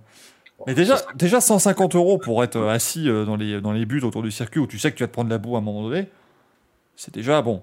Pas chaque année, pas chaque année. Souvent. Mais ok, tu, tu- tu risques d'avoir euh, au moins une petite averse sur la tronche. oui. Ouais, enfin bon, t'es dans la terre, quoi. Voilà, t'es pas bon. en tout cas, t'es pas. Si tu viens pas avec ta petite chaise, euh, ta petite chaise pliante, t'es assis par terre, littéralement. Bon. Oui. Là, ils font je peux vous dire qu'à la fin du week-end, euh, ça fait mal. C'est long, hein, Et là, ils font pareil, mais à 900 balles à Miami. Oui, c'est. c'est- merveilleux. Mais en même temps, euh, il a... est-ce qu'il y a beaucoup de- de- d'endroits où la course est visible comme ça, euh, dans des zones euh, entre guillemets pas chères, c'est-à-dire à 900 dollars hein, Parce que Alors ouais, Je- tu je- peux quand même avoir le. Alors toute la partie autour du, du stade en fait. Euh, ah oui, euh, tout- en fait, donc tu auras la ligne de départ. Donc ouais, tu as, vraiment le- les deux premiers secteurs. Le troisième secteur, il y a personne qui pourra le regarder de toute façon, euh, visiblement. Mais après, ouais, le reste c'est. ok. Mais, mais ce sera voilà bon. euh, alors Donc oui, la, place la moins chère est à 900 dollars, c'est ça que tu veux nous dire En tout cas pour le week-end. euh, pour, le- pour le samedi et le dimanche, c'est 1200 dollars Ah oui. pour les trois jours. D'accord. Euh, pas, t'as- il n'y a pas de billet trois jours en, en, en enceinte générale comme ça, mais euh, c'est- et, et l'enceinte C'est incroyable. C'est quelque chose où tu, tu ne vois pas forcément bien, tu vois, c'est quand même le but. Enfin, à un moment donné, euh, Non. si on te fait ce billet-là, c'est pour ceux qui veulent pas aller en tribune, et donc en tribune, tu vois mieux, c'est normal. c'est- euh, et, et encore, je vous dis ça, aux 24 heures du Mans, c'est mieux, puisque tu as quand même des tribunes incluses dans, euh, dans l'enceinte générale. Euh, Ah, attention, c'est pas que tu vois mal parce que tu t'es pas plus loin que les autres, c'est juste que tu es à des endroits moins intéressants, donc forcément. euh, Et tu vois dans des moins bonnes conditions, Voilà. toi-même Oui, en fait.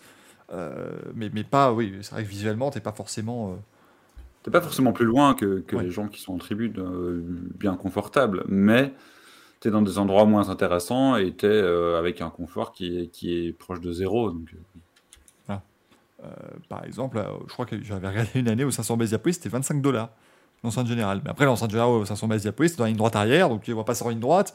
C'est ça. Si tu les vois. Donc, euh, c'est, voilà, là, tu joues, tu tentes ta chance et tu dois être là 6 heures avant le départ de la course. Et voilà.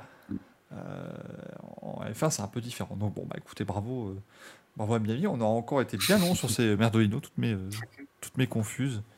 Euh, et merci, Giuseppe. Et le public a demandé quoi? Euh, le public a donné sa poche à douille. Nous sommes évidemment euh, très respectueux de tout ça et c'est au drapeau rouge. hein. Oui, bah oui, ils ont bien, bien fait chier aujourd'hui, donc euh, c'est, c'est mérité. Ah, Est-ce que c'est la photo drapeau rouge ou est-ce que c'est la photo pilote C'est le pilote qui crée le drapeau rouge. Le Voilà. non, mais si tu veux, après, t'as le pilote qui fait un drapeau rouge. Bon, voilà. euh, c'est un pilote, il fait un drapeau rouge, mais après, t'as celui qui fait pas le drapeau rouge, mais c'est pas pareil. Pas, différence entre un bon et un mauvais pilote. c'est pas, c'est pas la même chose, quoi. Euh, bon, bah, messieurs, on va, on va faire les news si je, ouais, si je retrouve. On a des trucs à dire, hein. de toute façon, on a, il s'est il s'est passé des choses, hein, faut pas s'inquiéter. Oui, je, c'est passé des choses. oh, je vois Excel qui trépine, c'est merveilleux. Moi, j'en ai Euh, une. Jingle news. Alors, vas-y, Axel, à toi l'honneur pendant que tu ranges ce délicat merdolino. J'avais pas vu le. C'est parti, euh, les news. Les news, c'est parti, les news Olivier. Bah non, là, c'est Axel. Euh, très joli, euh, petit truc Mickey, là, j'avais pas remarqué. Vas-y.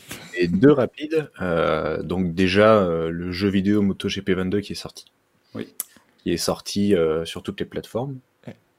C'est pas facile. Donc, euh, qui est pas facile. Oh putain, Notre ami Maxou a déjà sorti son, son test. Il a sorti son test. bon. ouais. Toujours très bon, Maxou, pour, euh, Oui. pour faire ça rapidement et de, et de qualité en plus. Donc on, le- on le salue. euh, On le salue toujours. Il est. euh, bah, après, honnêtement, vous avez joué à MotoGP 21, MotoGP 20, MotoGP 19, c'est le même truc. hein, donc, euh, Oui, c'est à peu près le même système. hein, toute Mais ce qui est positif, parce que le jeu est bien. Donc, à la rigueur, tu gardes le même système sur un jeu qui est bon, euh, c'est pas, c'est pas gênant. Euh, juste eu euh, l'an dernier où on en, day one en sortie, il était un peu, un peu catastrophique. Euh, mais après, bon, il y a toujours le patch qui corrige après la sortie. quoi. Bah là, je suis un peu déçu. Euh, par exemple, la Honda, c'est pas la Honda 2022. Ils ont laissé la livrée.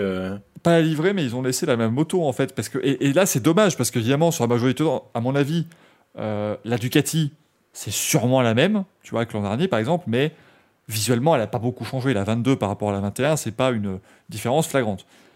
Mais la Honda, euh, avec la nouvelle prise d'air, avec euh, tout le changement, c'est quand même très euh, marquant. Mm.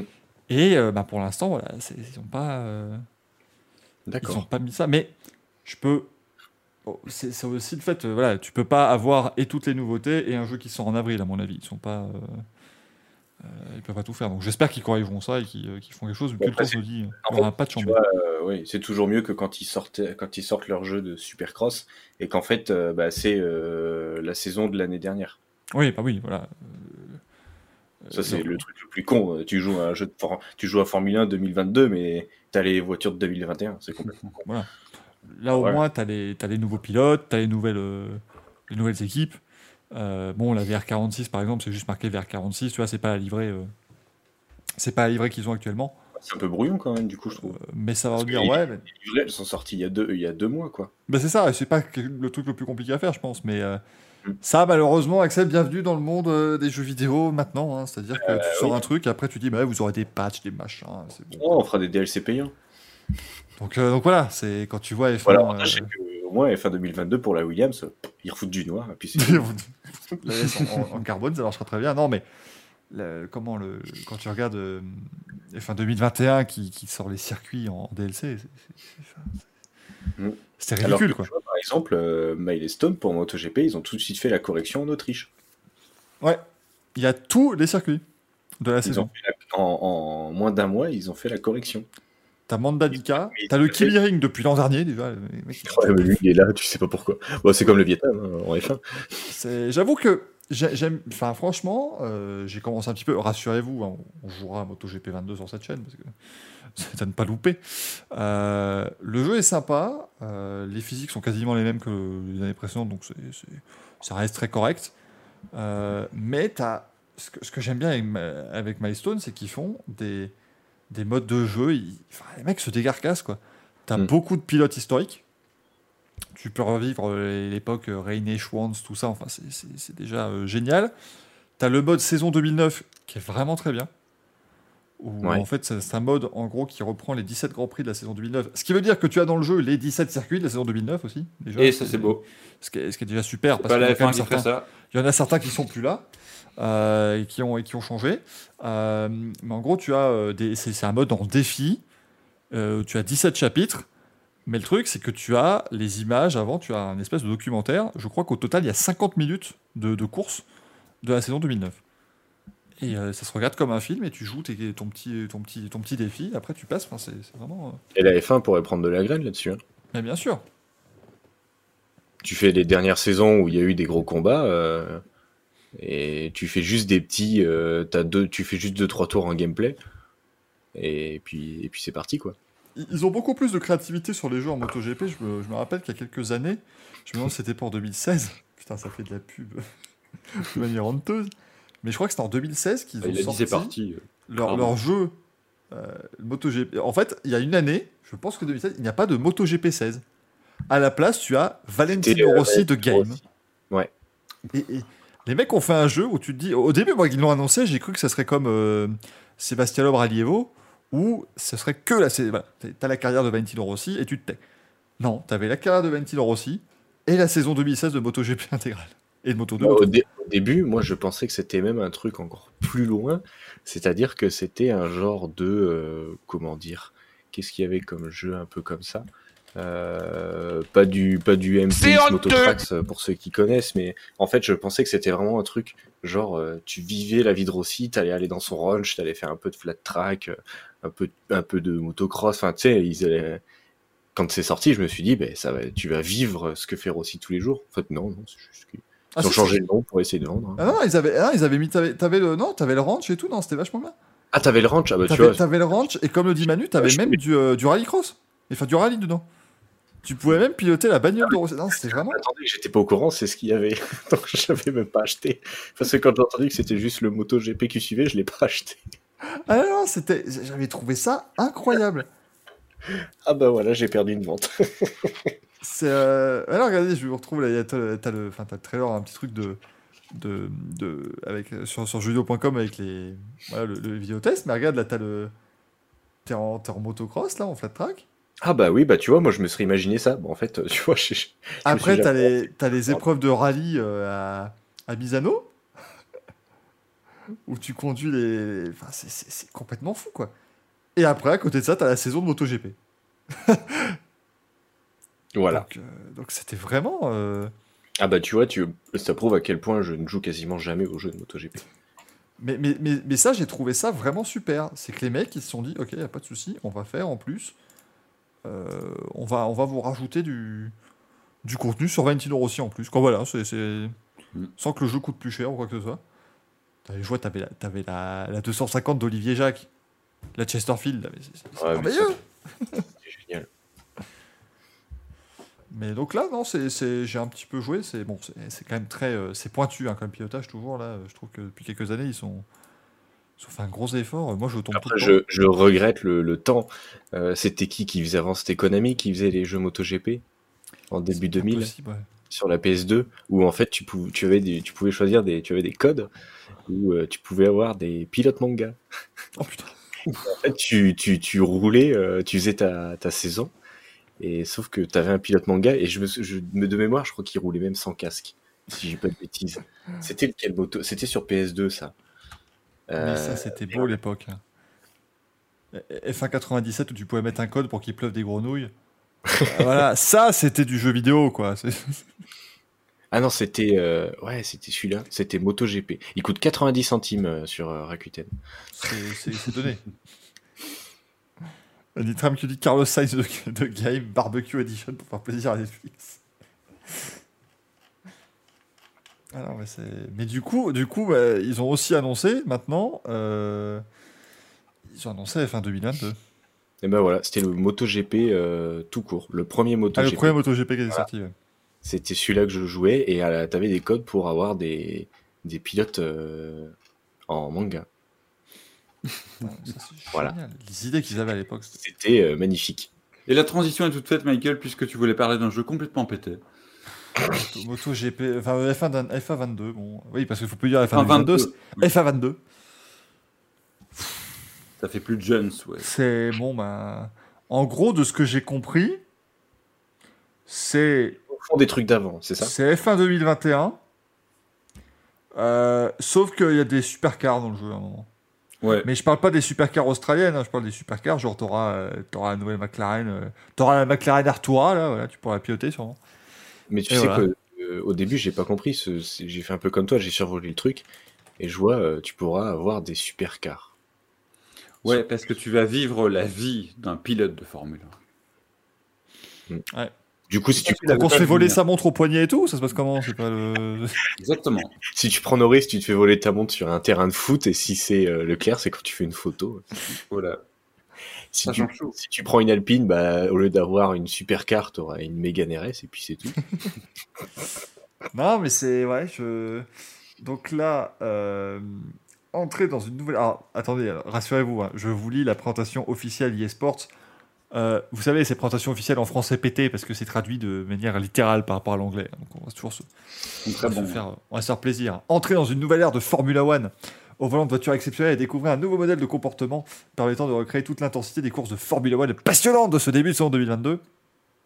Heureusement, heureusement, du coup, ils, ils ont changé parce qu'au début, ils étaient, partis, ils étaient partis pour que les physiques ne changent pas. C'est révolution technique, mais on change pas les physiques de la voiture.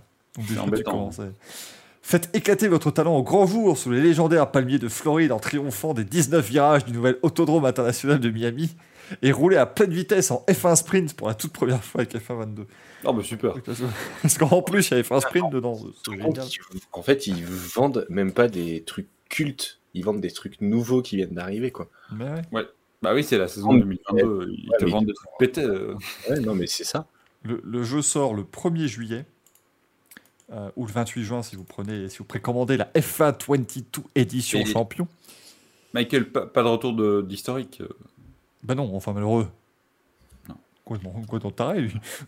Et du, du coup, euh, Et encore moins de tracé historique. Oh ouais. du coup, le jeu, il vend combien? Parce que si c'est 14 000 dollars pour voir un Grand Prix à Miami, le jeu, il a combien?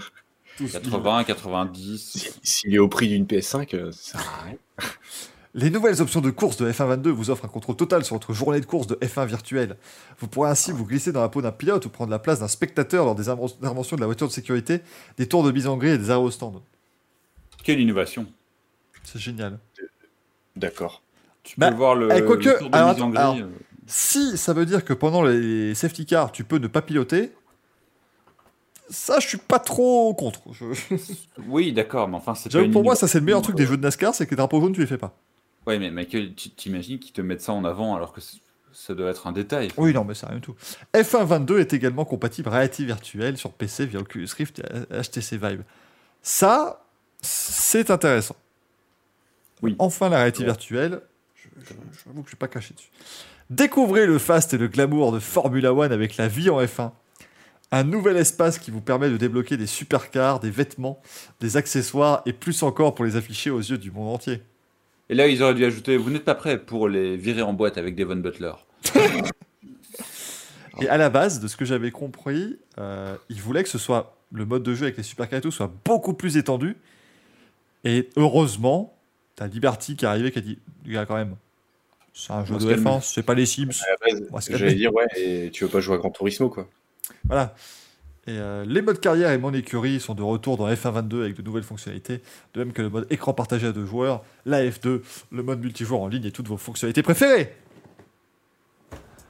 Super. Voilà. Donc c'est le Bah, même jeu que l'an dernier. putain d'ancienne voiture. Non, arrête. Te met des supercars, mais il n'y a pas de F1 historique. Enfin, moi, ça me, ça me, pardonnez-moi, mais ça me défonce le cul, vraiment. Je rappelle Et que dans, moment, euh, Je rappelle que dans MotoGP 22, tu as l'intégralité de la saison 2009. Euh, tu as les Moto 3, les Moto 2, les Moto GP. Tu as toutes. Alors, tu as une catégorie Moto GP 800 cm3 4, 4 temps, la 500 2 temps, euh, la 1000 cm3 4 temps. Là, bon, tu as tout. Et là, eh ben, il y aura, y aura rien. Et, et le pire, c'est que je suis sur, euh, je suis en train de regarder le jeu édition champion, il est quand même à 90 balles. Oui. Et ce que je trouve honteux, c'est quand même mise à niveau vers la PS5 et Xbox. Donc c'est- c'est-à-dire que si tu achètes la version normale avec une PS5, t'as la version PS4 en fait. Ouais. Que tu joues sur PS5. Moi c'est ce Ah que je comprends. Ah non, mais ça, je trouve ça génial. Je suis désolé, moi, j'avoue que je suis plus trop dans, le- dans, dans les consoles, hein. Euh, mais j'ai l'impression que la PS5 et que la Xbox Series X et Series S, en fait, ils les ont sortis. Et maintenant, le, le délire de tout le monde, c'est de dire ouais, en fait, on fait les mêmes jeux. Euh, on fait les mêmes jeux sur PS4 et PS5, tu vois. Et t'achètes un truc, t'as un code pour avoir une mise à niveau, voilà. Mais globalement, t'as trois polygones en plus, quoi. C'est là, on est arrivé sur une espèce d'arnaque, je trouve. euh, Ah, mais je trouve ça aberrant, quoi. je vois pas l'intérêt d'acheter les- PS5 ou une Xbox enfin, euh, je- Series X. Il, il me semble que les nouvelles consoles ont un, un certain potentiel, mais qu'il y a encore très peu de jeux qui, qui vraiment peuvent le exploiter euh, pour Ouais. Comme à chaque début de génération. Mais euh, oui. Ouais, chaque début, ça fait quand même un petit bout de Mais temps. non, non, mais justement, ça se ressent plus longtemps euh, parce que de toute façon, tout prend des, des- des retards phénoménaux à tous les niveaux. donc. Comme le dit Manu, c'est vrai que quand les consoles sont en rupture de stock, faut vendre pour les anciennes. C'est vrai que euh, les mecs, t'as l'impression que la, la PS5, ils en ont vendu 300 parce que c'est le nombre qui était dispo, limite, parce qu'il y a eu tout. euh, évidemment, il y a eu le Covid et il y a maintenant la, la pénurie de semi-conducteurs aussi qui, qui fait que c'est très compliqué. Ouais, mais les, les PS5, t'en trouves pas parce que justement, celles qui sont vendues sont très très bien vendues. Ah oui, non, mais c'est. mais- Et, et ils ont quand même des chiffres intéressants en fait. hein. Mm. Alors évidemment, ils ont pas, euh, ils vont pas aller taper des records parce que de toute façon, il n'y a pas assez, il y a pas du tout assez de, de stock, mais euh, ils sont plutôt pas mal. hein. Euh, mais c'est vrai que pour l'instant, les jeux, finalement, euh, tu, tu peux avoir une PS4, c'est pareil quoi. Oh merde, j'avais pas vu. Excusez-moi, j'ai pas noté la, la- le changement majeur de fin 22. Vas-y, fais-nous rire. C'est que vous savez, il y a une monnaie virtuelle, évidemment, dans le jeu. Il y a une monnaie pour acheter euh, tous les trucs. Ils Ah bah. ça les Bitcoins. Merci eSport. Ah ouais, vraiment là. euh, ont- que je viens de voir ça en lisant F1 22 édition champion? Vous offre également 3 jours d'accès en avance, ainsi que le contenu nouvelle ère F1 22, un pack débutant la vie en F1, de nouveaux pilotes additionnels et 18 000 bitcoins. les bitcoins. Ah, c'est. Ah, je place ça au même niveau que la Piston Cup. Ah, c'est au- aussi agréable pour moi. là. Et t'imagines, enfin, moto, le, le, le jeu MotoGP est quand même euh, plus de 10 euros moins cher, quoi. Oui. Ah bah oui. C'est. vraiment. euh, Enfin. Ouais, hein. Tu le trouves à 47 euros. Et sur, euh, et sur Instant Gaming, ouais, tu peux, dans des sites comme ça, tu peux l'avoir sur PC beaucoup, beaucoup moins cher. hein. Mm. Euh, alors non, les pilotes additionnels, Caramillo sera sûrement les mêmes que l'an dernier, puisque je rappelle que l'an dernier, tu pouvais avoir en équipier euh, Felipe Massa, Michael Schumacher, Jenson Button, tout ça, enfin, Ayrton Senna. Ayrton Senna. tu, tu roules en F1 avec Ayrton Senna, mais non, mais en 2021. Et Michael Schumacher. Et Michael Schumacher. Il y a un Prost aussi qui était là. Ah, MotoGP 22, tu peux l'avoir à 34,85 sur PC. C'est Voilà. quand même... euh, Si c'est sur Instant Gaming, après tu rajoutes juste les 20% de TVA, mais ouais. ouais. Euh, Ah ouais? Ah, je Ouais. pense que- ah ouais J'ai même pas l'impression. Si, si. Ah non, moi j'étais à 0%. Ah oui, non mais mais- oui, ah mais non, faut... non, Ah, il faut- faut choisir ton pays.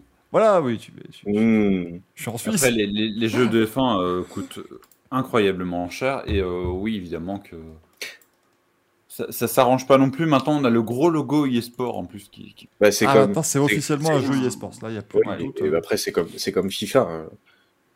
Je, je suis un très grand amateur de foot, j'ai joué des années à FIFA et j'y joue plus du tout parce que de toute façon, tous les ans, tu payes le, le jeu aussi cher et maintenant, IA a tué le bordel où t'as quasiment rien qui change. Mm. Ouais, Donc, non, euh, c'est- c'est c'est incroyable. hein.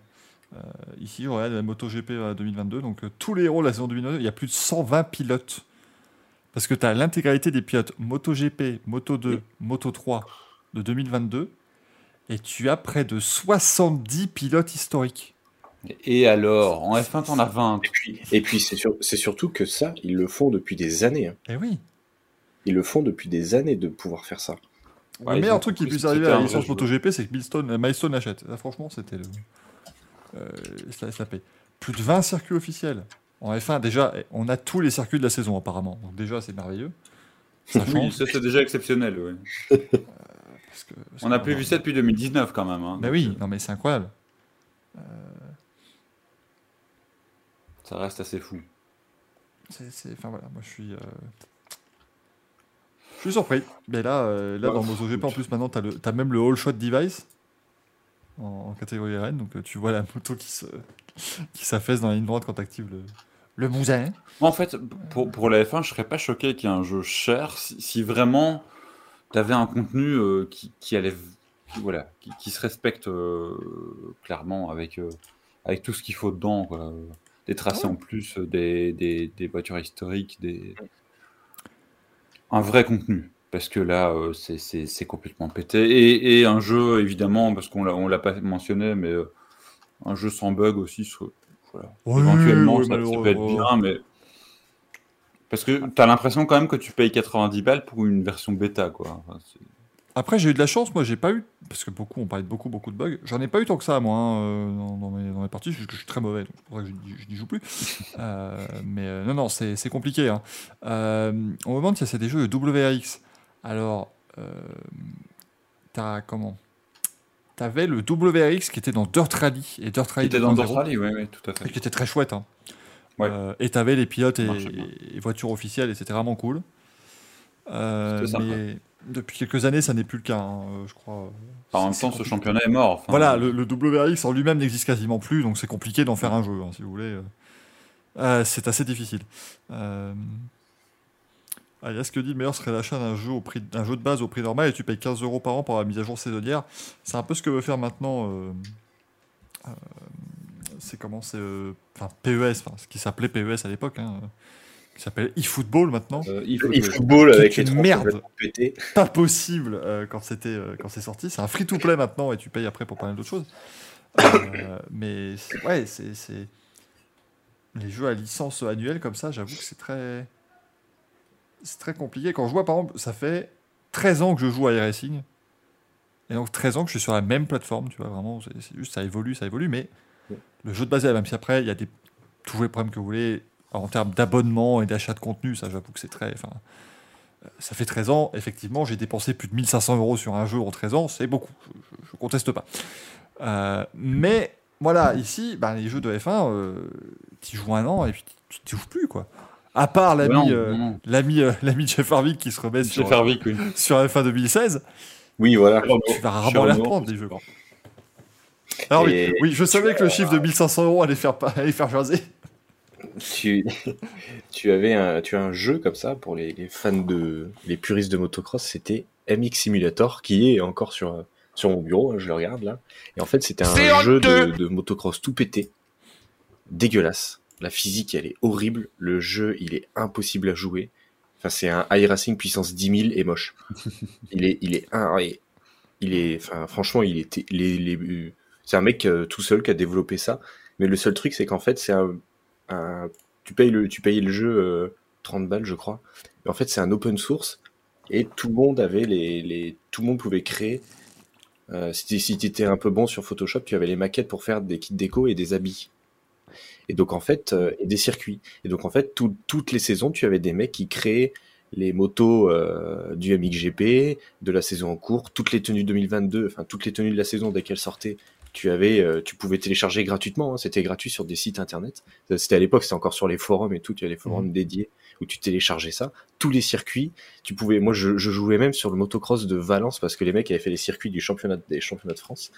Donc, euh, tu avais tous les circuits euh, français que les mecs s'amusaient à créer et c'était gratos. Sauf que bah ça, ça marche plus. Il y a plus beaucoup de sites. euh, Enfin, il y a plus beaucoup de, de sites ou de mecs qui continuent à faire du MX Simulator. Mais ça, c'était vraiment monstrueux et c'est tout était gratuit. Tu payais juste ton jeu 20 balles et tu pouvais. Et là, tu bah, c'est un peu, enfin, comme iRacing mais gratuit. Mm. Tu peux continuer à jouer avec des trucs 2022 alors que le jeu il est sorti il y a 15 ans. Bah là, euh, là, je regarde, putain, je regarde mon. Quelle horreur.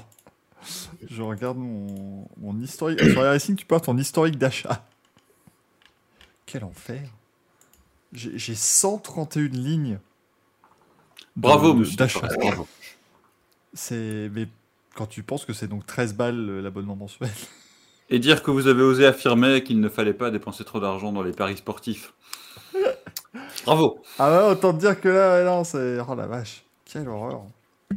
Mais bon, au moins c'est c'est chouette. IRacing, mais qu'elle aurait été à Miami, putain, oui, c'est. Oui. J'aurais mis ça de côté, voilà, je serais parti à Miami. Putain, quelle erreur. T'aurais pu y aller. T'aurais pu y aller une fois dans ta vie, mais t'aurais pu y aller. Il y a Manu qui nous dit le mieux, c'est euh, F1 Challenge 99-2002. Euh, c'est- Sachez que F1 Challenge, sur PC, il y a un mode qui existe. 1950-2022. Tu as toutes les saisons, tous les circuits, tous les pilotes, tu as tout dedans. C'est Alors- incroyable. Alors après, oui, le jeu est moche, les physiques sont pas extraordinaires, mais putain, c'est- t'as toute la F1, quoi. C'est c'est des, des mecs qui Voilà sont ce qu'on attend d'eSport. voilà, allez, au boulot. Bah non, mais le problème, du jeu, ça, le c'est- problème du jeu vidéo, c'est maintenant, c'est de faire de l'argent, rien de plus. Moi, je veux rouler avec Fangio sur l'ancien Spa. Je, je... Ouais. Merde. C'est tout ce qu'on À un demande. moment, on demande pas des Oh. supercars. non, non, mais c'est. Grand Prix 4 aussi, qui, qui- enfin, qui était- c'était- une belle époque. Tu Un sais, ce qu'ils- tu sais ce qu'ils vont faire sur le F1 2023 Entre les deux grands prix, tu joueras Lando Norris, tu iras faire des Lego sur Twitch, euh, tu vas les assembler. Et Caramio, là, je veux Fangio à Miami, et ça, voilà, c'est l'avantage des franchises, c'est que si tu veux rouler avec Fangio sur l'ancien Spa, tu peux. Si tu veux rouler avec Fangio à, à Yeongam, tu peux. Grand Prix de Corée avec Fangio, là. C'est plus étonnant, mais pourquoi pas. Après, le mode, voilà, le mode est pas, euh, est pas génial, mais je pense que si tu prends ton temps à tout régler et tout, ça peut, ça peut vraiment, euh, ça, peut, ça peut vraiment marcher, quoi. Donc, euh, Attendez, bientôt, vous, vous ne serez pas prêt pour accueillir F1 Manager. qui lui, par contre, a l'air vraiment excellent.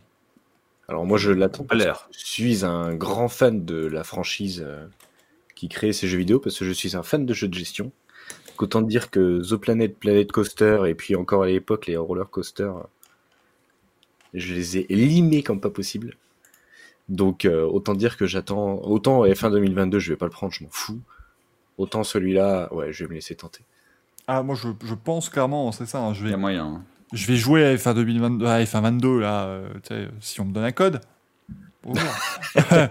Mais, euh, mais par contre, le F1 Manager, euh, je le- je le- je l'achète, mais euh, day one, il n'y a aucun souci. euh, euh, ça, c'est, quand je vois déjà ce que, à quel point on s'éclate sur Motorsport Manager, qui commence à quand même accuser le poids des années, enfin, ça fait, euh, il est sorti il y a- il y a 6 ans, mais il y a une belle équipe de modeurs autour qui a réussi à faire des trucs. Mais là, franchement, euh, ça a l'air. euh, ça a l'air top. Rien que le. ouais, c'est- cet écran, parce qu'ils ont commencé à mettre des petits, des petits screenshots un peu de tout ça. Rien que cet écran où tu vois stratégie C, moi je me dis, les mecs, ils, vont dans le détail, tu vois. Parce qu'on est toujours sur plan A, plan B en F1 maintenant, c'est vraiment devenu un truc qui est dans le, dans le phrasé F1 et ils sont, ils, ils sont allés jusqu'à ajouter ce genre de petites choses-là.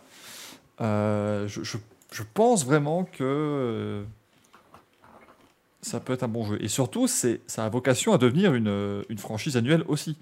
Bien sûr. Et du coup, si la base cette année est bonne, bah après 2023, tu auras de nouvelles choses, 2024, tu auras de nouvelles choses. Et donc au moins, il y a, il y a- il y a- il y a des trucs qui, qui semblent pas mal. Moi, ce qui m'a fait marrer, c'est qu'ils ont montré la tête des pilotes et ils étaient clairement mieux réussis que Moi, je comprends, je- je- je- c'est- dans les jeux de F1. Putain, c'est- je veux dire, ça, c'est Charles Leclerc dans, le- dans un jeu de management. hein. C'est, enfin, oui, c'est- validé. Il, est, il est incroyable. hein. À un moment, il faut se poser les bonnes questions quand même. hein. Chez eSports, ils sont, ils sont dégueulasses, les pilotes. C'est, c'est- c'est- enfin, je- je- vraiment, c'est, triste hein, qu'on, en Je trouve que c'est triste de cette manière de plutôt d'attendre avec impatience le jeu de management plutôt que le jeu officiel parce que techniquement, on, on pourrait avoir les deux qui fonctionneraient bien, quoi. Mais, euh, mais, mais F1 Manager, il- Ouais. le, le but quand même est de dire que tu peux évidemment faire ton mode en, en manager complet. Enfin, tu vois les voitures, euh, tu vois des points si tu veux, même juste avoir des points qui tournent sur la piste, machin, pour te concentrer sur la stratégie, tu peux. Mais tu peux aussi regarder la course en mode, t'es devant ta télé, tu regardes le Grand Prix. Mais tu peux quand même ajuster les, euh, toutes tes informations à l'écran pour que ce soit intéressant, que tu puisses quand même continuer de, de gérer ton équipe. Mais vraiment, euh, Ça peut être très très fort. Ouais. je, je- je suis très. Par contre, je, euh, je suis pas du tout au courant. Il y a une date de, de sortie. cet été, non, aussi Cet été, ouais. Ils ont dit cet été, donc on rappelle que l'été commence le 21 juin et se termine le 21 septembre. donc voilà, après, ça Entre sort les un- deux. Ah, il devrait sortir ça le 2 juillet. J'achèterais Oh, même pas troll. F1 22, tu vois. Je, je- je passe outre. Le, le troll absolu, ouais, ce serait Deux jours avant, encore mieux. Mais ça, Ou juste avant, ouais. je, je sens, ça va être terrible, mais quand tu regarderas sur Twitch, tu auras tous les, les mecs mainstream, tu vois, qui, qui seront sur F1 22, qui seront à dire putain, c'est trop bien, regarde, euh, c'est trop génial, je suis avec ma nouvelle. euh, Je suis, en, je suis en Aston Martin Valkyrie, euh, c'est trop génial. eh, Et puis tu auras tous les passionnés de F1 qui joueront à F1 Manager. Et qui eux se casseront le cul à faire la stratégie de dire putain, mais attends, si je undercut Gasly, là, je peux peut-être. Non, mais là, C'est- des insomniaques. mais oui, mais t'auras, mais oui, tu seras à 4h du Ouais, mat, quelqu'un qui.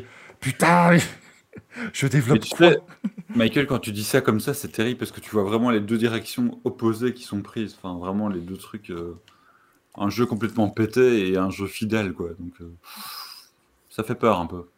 Moi, je vous l'avoue, euh, F1 2021, je n'y joue plus du tout. Euh, ça s'est remarqué parce que je jouais. euh, Maintenant, je, sur ce stream, je ne joue qu'à Motorsport Manager.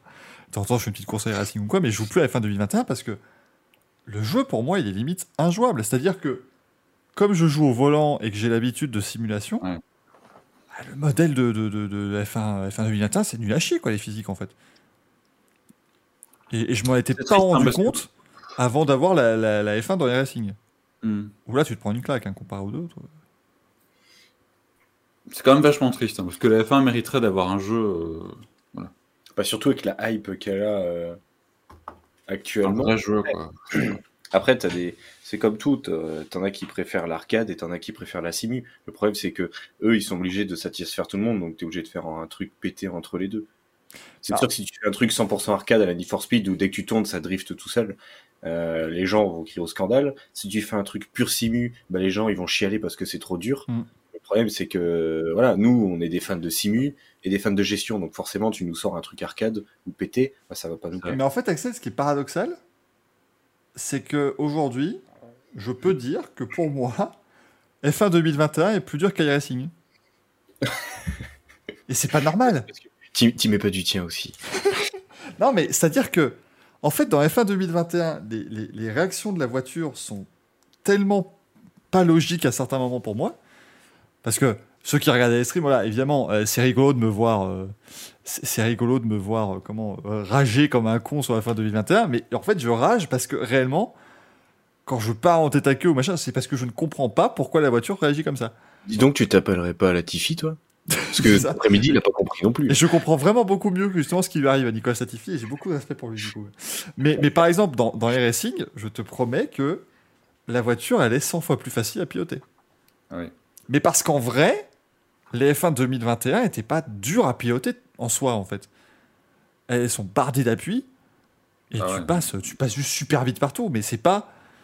C'est pas c'est complexe dans la gestion de course et tout ce genre de choses et voilà là c'est mais c'est en soi pas si complexe au pilotage quoi et, et dans, et dans F1 2021 je trouve que les voitures manquent énormément de grip c'est c'est ça qui est complètement fou alors que tu t'attends à un jeu d'arcade qui est beaucoup plus de grip c'est c'est assez euh, c'est assez paradoxal Eh bien, attends de m'arsouiner dans les F1, euh, F1 22, pardon.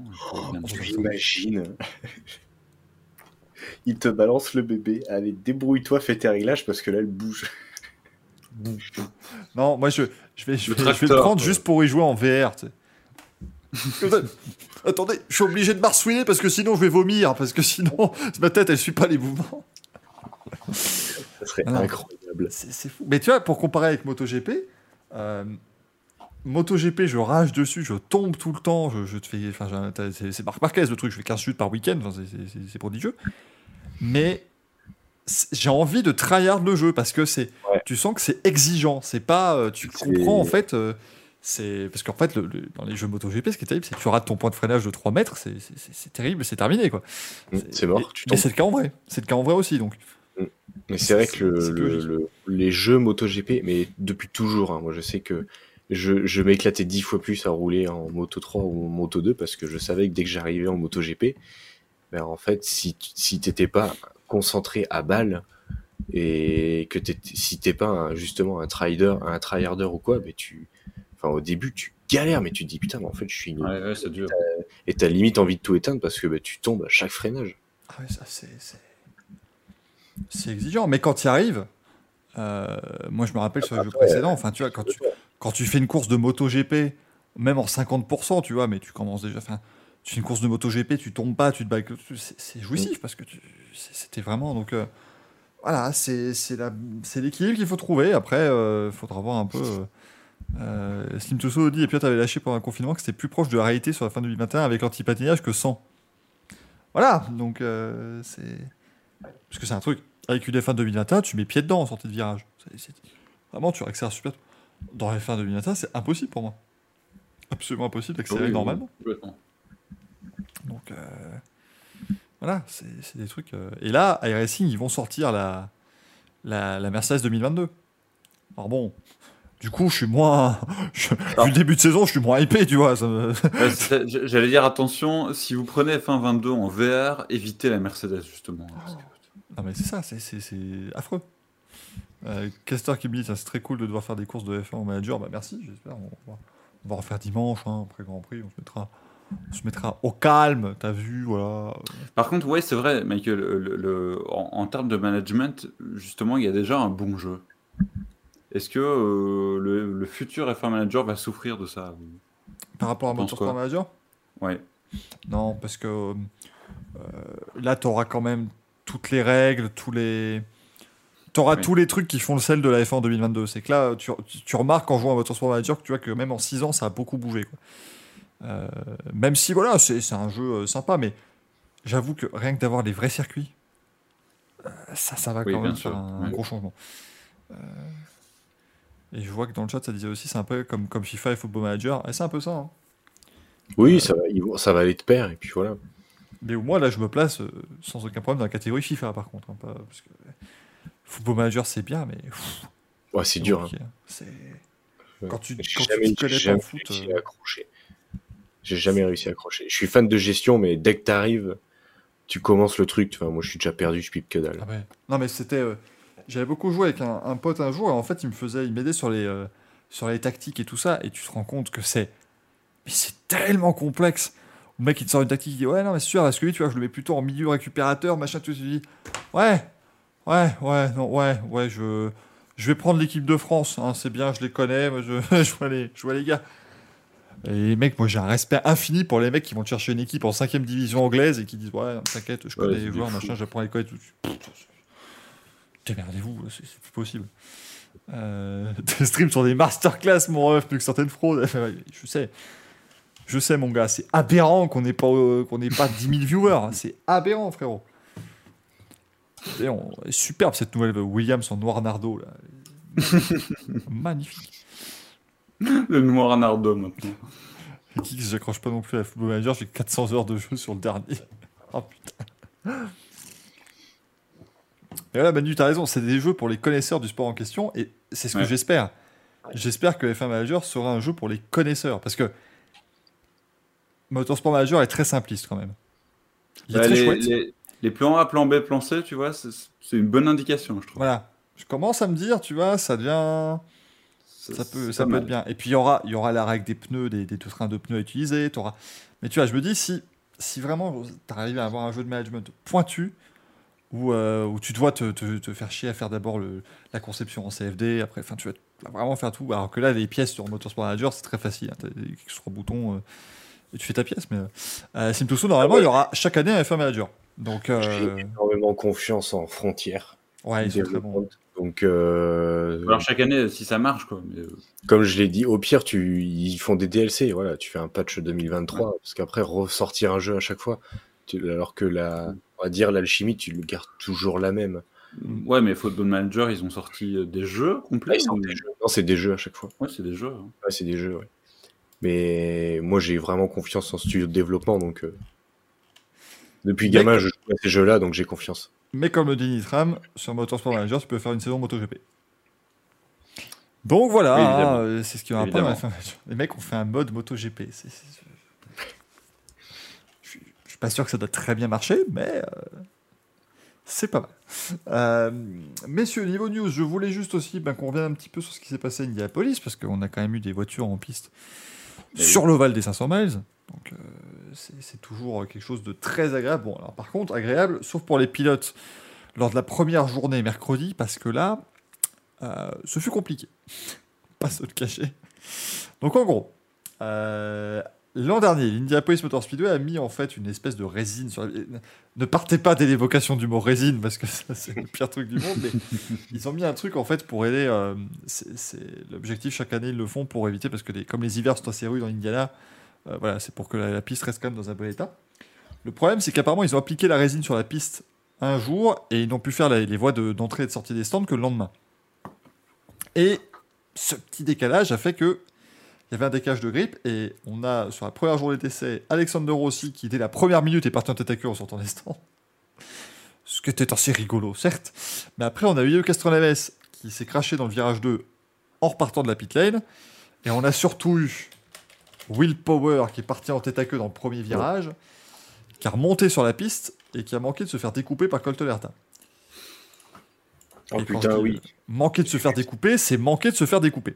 Oui, oui, oui, littéralement. Euh, la Cette vidéo, vidéo, elle est incroyable. la vidéo de Colterata est affreuse où hop, il, voilà, il part en tête à queue et il se crache parce qu'il évite Will Power qui est en, en plein milieu de la piste. Oh. Euh, Tu te demandes comment il a. Enfin, t'imagines le, le réflexe. Oui. Moi, en, en, Il est fou. hein. en regardant, je vois, enfin, je vois que dalle. Bon, c'est sûr, c'est un écran euh, qui fait le téléphone qui fait mal. oui, voilà, c'est pas. Ouais, mais Et tu, tu, tu vois que dalle, quoi. je, je il sen- il l'a senti, quoi. C'est pas possible d'éviter. Ce, je- je vous promets que quand vous voyez, enfin, quand on l'image, s'il le percute, le crash, il est, il est, il est monstrueux. Ah, Oui. bah, mais totalement. Il y a plus de C'est. Arta qui s'envole, il file dans les grillages, euh, il fait. Enfin, c'est. euh, euh, paradox- paradoxalement, Power, je me dis que lui, il aurait pas eu tant de mal parce que ça aurait tapé à l'arrière, tu vois, mais Ouais, mais. euh, Arta, ça aurait été. euh, oh, ça aurait Ah été- bah si Greg avait été là, il aurait dit qu'il serait devenu du jambon. ouais. non, mais là, c'était. J'y ai pensé, j'ai même pas voulu la faire. C'était. Non, non, mais vraiment, c'est. Ça aurait été le crash, euh, crash Non, terrible ouais. parce que on- Ah on ouais, peut pas- ouais. on- on- ça nous rappelle évidemment Alex Zanardi hein, qui, est, euh, qui- qui a connu son terrible accident en 2001 de la même manière. Où lui, en fait, les deux pilotes, il se fait percuter par Extagani, les deux s'en sortent. Bon, Zanardi, euh, malheureusement, euh, les jambes arrachées sur le choc, mais Il s'en sort à moitié, oui. c'est très moche. C'est très très moche. Mais, euh, mais le truc, c'est que. euh, il s'en sort parce qu'en fait, pour Tagliani, il s'en sort parce qu'il il percute une partie de la voiture qui est très, euh, qui est, qui est très molle. Mais malheureusement, on se rappelle de- du regretté Paul Dena en 2006, qui lui percute à pleine vitesse l'arrière de la voiture de, de Carpenter. Oui. Bah, lui a percuté justement boîte de vitesse, euh, moteur et toute la clique, et il, il n'a pas survécu. Et, et là, c'est ce qui aurait. Voilà, ça aurait été le cas sans doute avec. euh, avec Arta qui aurait percuté cette partie-là. On a aussi la caméra embarquée de, de Will Power, parce que les pilotes ont tous fait, et on voit en fait, il accélère, et il la perd d'un coup sans raison. Et, et il, il est, il est pas longtemps en piste, tu vois, mais heureusement. Heureusement, parce que euh, Pardon. sinon, c'est- On, on dirait un peu le comportement d'une Aston Martin, oui. c'est- impressionnant. Et, encore une fois, c'est- ouais. trois pilotes qui ont gagné l'Indy 500. Et on, pas, on passe, euh, ils- là, on- ils sont quand même passés à côté d'un gros drame, je pense. Vraiment. C'est un énorme, un immense drame. Donc, euh, l'IndyCar a beaucoup, beaucoup travaillé sur, euh, sur la- les voies de, de sortie des stands, et ça s'est très bien passé pour la deuxième journée d'essai euh, hier. Euh, tout s'est très bien passé. On a Joseph Newgarden qui a fait le meilleur temps euh, de, ces, euh, de ces journées d'essai. On est déjà à 229 miles à l'heure de moyenne, ce qui correspond à 369 km/h de moyenne sur un tour. Donc autant dire que ça va sans doute aller très très vite cette année à l'Indy 500 et qu'on a bien hâte de voir ça et que pour l'instant on a 32 voitures. On attend toujours la 33e. Mais rassurez-vous, il y a des nouvelles qui sont ce qu'elles sont. Euh, puisque globalement, il y avait une possibilité. Donc l'écurie Junko avait une deuxième voiture qui était dispo. Ils ont dit, nous, il n'y a pas de souci, on va faire... euh, on peut faire une 500, mais si on arrive à avoir Ryan Hunter Ray comme pilote. Bon. Euh, donc ils ont dit, super, ça va aller. Ça vend du rêve déjà. Bah, Hunter Ray, non, mais sûr qu'il est pas mauvais. euh, il est pas bon ces dernières années, mais c'est un ancien vainqueur au moins, tu vois. C'est pas, ça, va encore. Et Hunter a poliment décliné la proposition. Donc euh, l'équipe a dit c'est bon, euh, nous on n'a pas d'autre pilote, euh, ça dégage. Donc ça, ça fait que ça ne passe pas. Euh, et ensuite, maintenant, ce qui semble être possible, d'après ce que rapporte Marshall Prouette de Racer.com, euh, c'est que déjà, quand ils auront cette 33e voiture, euh, les gens de l'IndyCar diront Allez, rideau, merci, c'est bon, on a le peloton, on va pas plus loin, on va pas tenter la 34e. Donc maintenant, on a potentiellement l'écurie d'Edgy Foyt qui a une quatrième voiture. Mais ils n'ont pas de mécano pour s'en occuper. Donc, on va aller chercher les mécanos de Dragon Speed, qui, a fait, qui est une équipe de, de l'MP2 à la base et qui a fait les 500 mètres ces dernières années.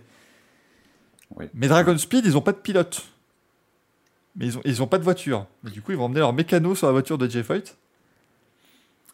Et ensuite, on a euh, Cusick Motorsports qui avait engagé Stéphane Wilson l'an dernier euh, en partenariat avec Andretti Autosport. Ils n'ont que Stéphane Wilson. Ils n'ont pas de voiture, ils n'ont pas de, ils ont pas de mécano. Donc on aurait un espèce de méli-mélo avec les trois qui se réunirait. Sauf que Foyt va peut-être pas pouvoir leur donner leur voiture, donc du coup on irait peut-être chercher chez Roncos euh, la voiture. C'est un Oh, merdier. Putain, elle est roi de l'organisation, c'est un truc de ouf. Euh, c'est- affreux. Alors, j'avais oublié d'ailleurs le truc avec, euh, avec Hunter Ray. En fait, à la base, c'était euh, l'IndyCar qui venait aider Roncos en leur disant écoutez, nous, on vous met de l'argent, mais si vous engagez Hunter Ray, tu vois, c'était le, le Ah deal, ouais. c'était on vous aide si euh, vous mettez Hunter Ray dans la voiture. Et comme Hunter Ray a dit non, bah, ils ont dit bon, bah, tant pis. Donc maintenant, on essaye de, de faire ce truc-là.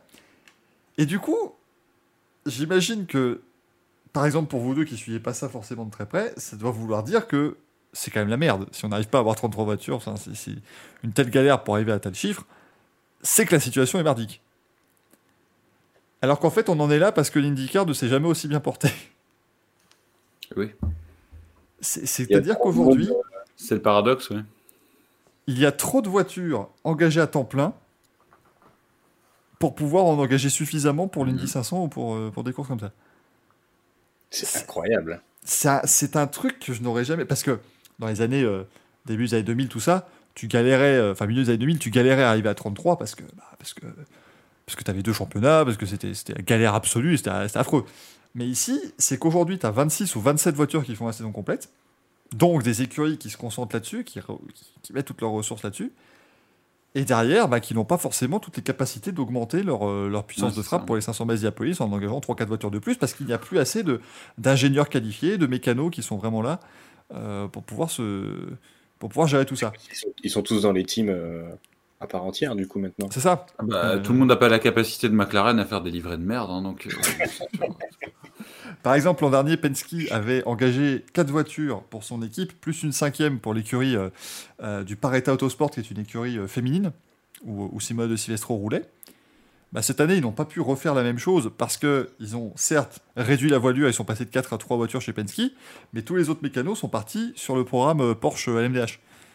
Euh, donc je se retrouve avec vraiment. ça, en fait, c'est aujourd'hui, c'est la main-d'œuvre qui manque, Mm. euh, plus que, que le, le financement ou, ou quoi que ce soit. Euh, Donc c'est une situation très particulière, mais donc ouais, ouais, il, y aura, il y aura en principe 33 voitures à Indy 500, on l'espère. Ça, ça reste un truc. euh, bon.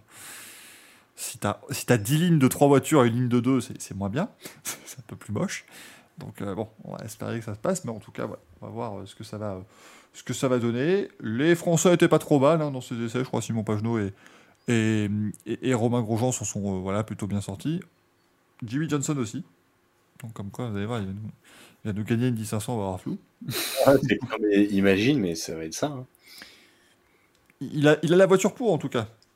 Il a une voiture qui peut gagner, parce que je crois que les 5 ah, ce serait Euh, les 5 Ganassi sont dans le top 10 des essais. Donc vraiment, ils ont, euh, ils ils ont de quoi faire. Après, voilà, il faut, il faut un peu de chance, il faut tout ce genre de, de, cho- de choses-là. On vous reparlera des 500 miles, évidemment, avant que ça arrive. Par contre, j'en suis navré, on fera pas d'émission de preview la semaine des 500 miles, parce que je serai là-bas, et donc du coup, faire une émission à 20, 14h, ce sera pas possible. Donc je, je m'en excuse. Mais euh, on essaiera de vous faire des trucs sur place pour l'émission de la semaine d'après. C'est honteux Ce serait plutôt chouette. On va essayer en tout cas. Mais, Et euh, comment? Mais non. euh, Thomas qui me dit J'y crois une victoire de Johnson. Sa course au Texas, c'est vraiment très bonne. Alors, pas de. Enfin. Oui, Johnson fait sixième au Texas, c'est bien. Mais bon, en soi, il, dépasse, il fait quand même quelques dépassements en fin de course, mais sinon, euh, il, évite les mecs qui, se- qui se crachent devant lui. Quoi. C'est, euh, ce, qui, ce qui est une première très bonne chose à faire en IndyCar. hein. Mais s'il arrive à faire ça à Indy 500, qu'il a la voiture qui est, qui est au bon rythme et qu'il arrive à éviter les crashs, il peut faire cinquième, 5 ou 6 facile, je pense au moins. C'est pas, euh, c'est pas déconnant avec le, le matériel dont il dispose. Euh, Est-ce qu'on va répondre à une petite question du courrier des viewers, messieurs? Ça vous, ça vous tente, Allez, go. hein? On met un petit, euh, un petit jingle. Oh, quel bazar Parce qu'il est quand même 23h36 pour une émission qui se voulait euh, sans doute courte parce qu'on n'était pas nombreux. On a, encore, euh, on a encore été très bon. Mais Maximilien qui nous demande euh, un truc sympa. c'est vrai qu'on va pouvoir en parler. Mais pourquoi la NASCAR en vrai c'est bien? Bah oui, parce que tout le monde se fout de la gueule de la NASCAR tout le temps en disant ouais, ils tournent en rond machin. Mais pourquoi c'est bien? Et Bah, quand il dit C'est en vrai, excellente- qu'il veut dire sur place aussi. C'est une excellente question parce que j'adore la NASCAR et je sais pas pourquoi. C'est c'est très, c'est c'est un, un- un truc qui est. Je peux pas expliquer. Alors pour moi, c'est une excellente question à laquelle je ne vais pas répondre puisque euh, je n'ai absolument rien contre la NASCAR, mais je l'ai jamais vraiment suivie, donc je la connais vraiment peu. Soit- Après, tu vois, euh, je suis, on va dire que niveau NASCAR, euh, j'ai toujours regardé hein, depuis des années. Mon père adorait regarder euh, la NASCAR et du coup, je suivais aussi.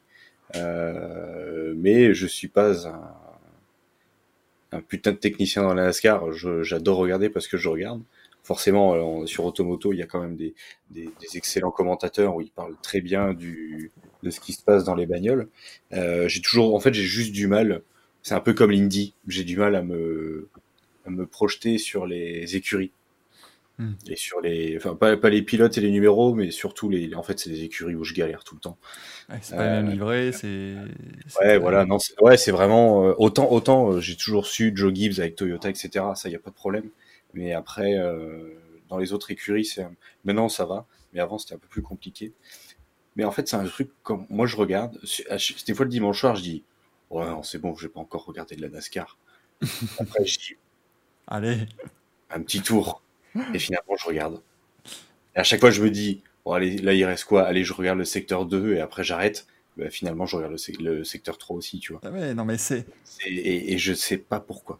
c'est quelque chose. Alors, c'est vrai qu'à Moi, la télé, je pense que c'est complexe, mais je suis prêt à vous dire, euh, peu importe, franchement, n'importe qui dans le chat, même si vous n'en avez rien à foutre de la NASCAR ou vous pensez réellement, parce qu'il y en a qui pensent réellement que c'est que des cons qui tournent en rond et machin, et que voilà, je suis sûr, il y en a dans le chat et il y en a euh, sur YouTube, on pourra jamais les mettre devant une course de NASCAR. Tu vois, tu- on les met devant la télé, ils s'endorment en 15 tours, il n'y a pas de souci. Bon. Mm. Mais je vous garantis qu'on vous emmène sur place.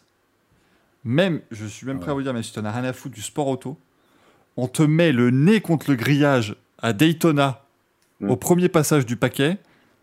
T'es fan à vie. Ça doit Moi, être une des plus grandes expériences. Mais Moi, c'est un de mes rêves. Un de mes rêves, C'est- de faire une course de NASCAR. c'est c'est quelque chose, il faut se rendre compte que sur place, en fait, parce que la question elle avait en vrai, donc j'imagine aussi que c'est pour aller sur place. Sur place, c'est une accessibilité qui est, euh, qui est dingue. C'est-à-dire que tu, peux, tu, tu payes un passe paddock à 20 balles et t'es es dans le garage, quoi. Euh, et tu peux voir les mécanos bosser sur les voitures, tu es vraiment dans l'événement. Et, et dans les tribunes, alors, ça, ça a un peu changé, tu recules un peu, mais il fut une époque où tu te mettais littéralement le nez sur le grillage et les mecs te passaient devant à 320 à l'heure.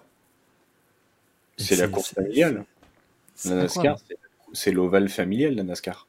Tout à fait. Et, et c'est, moi, je trouve ça impressionnant. En plus, maintenant, quand ils jouent vraiment euh, à la poussette, etc., je trouve ça impressionnant. Euh, la course de lundi, je l'ai vraiment appréciée dans la terre parce que cette fois-ci, elle était vraiment bien faite, la terre. Euh, le- les mecs, le, feeling qu'ils ont, on n'empêche parce que tu voyais euh, le week-end dernier, c'est tous les virages c'est en glisse, il faut tenir la bagnole.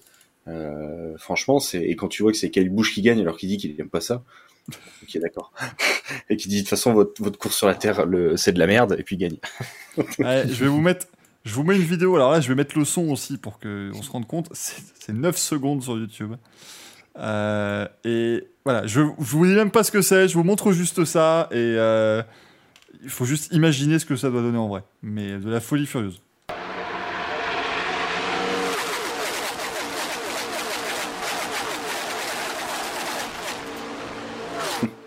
C'est dingue, c'est dingue, c'est. Et là, ils sont en file indienne.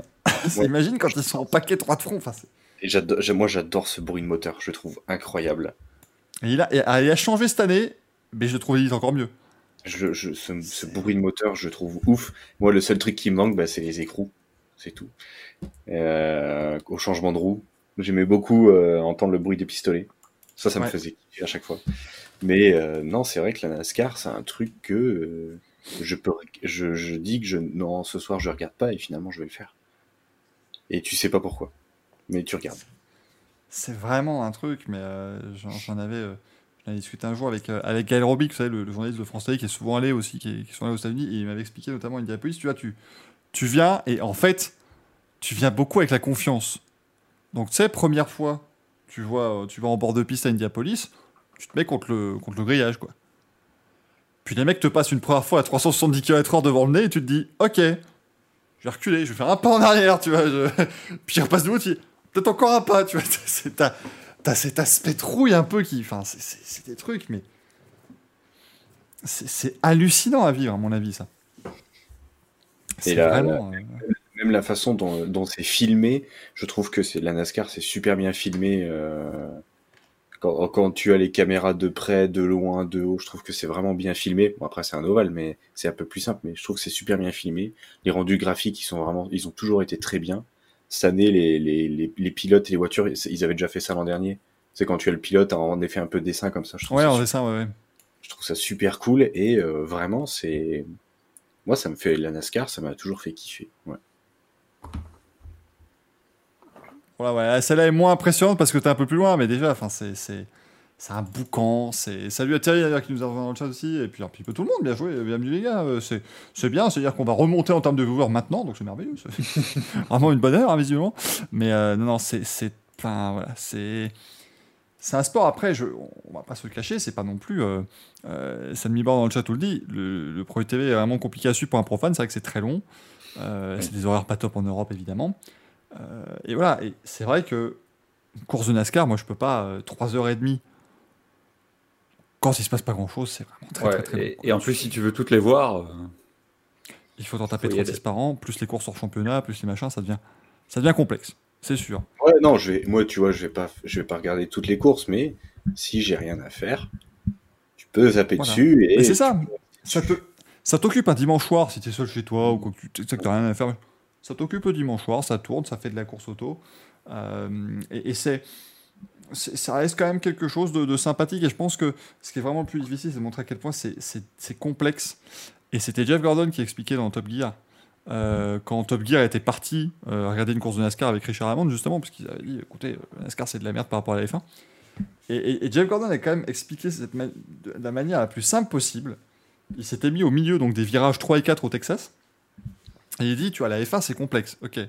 Mais nous, je vais t'expliquer pourquoi c'est super compliqué. C'est parce que le virage, il commence tout là-bas et il finit tout là-bas. Et c'est vrai que rien que ça, tu te dis que les mecs doivent gérer la voiture dans un virage ultra long. Mm. Et le truc qui est le plus compliqué à comprendre pour les profanes, c'est que non, la NASCAR, ça ne roule pas tout à fond sur le circuit.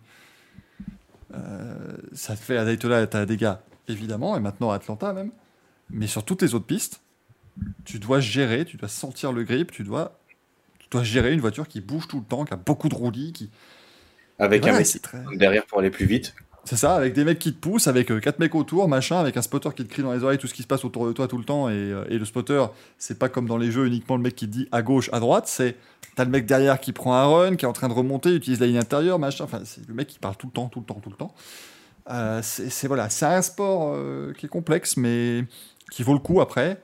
Effectivement, on peut se demander est-ce que voilà, est-ce qu'il n'y a pas trop de de, de, de- comment dire de gimmicks avec euh, les playoffs, les machins, les segments, les tout ça? C'est un show, c'est un show à l'américaine. Bah, après, avant, il n'y avait pas les segments, c'était encore plus long.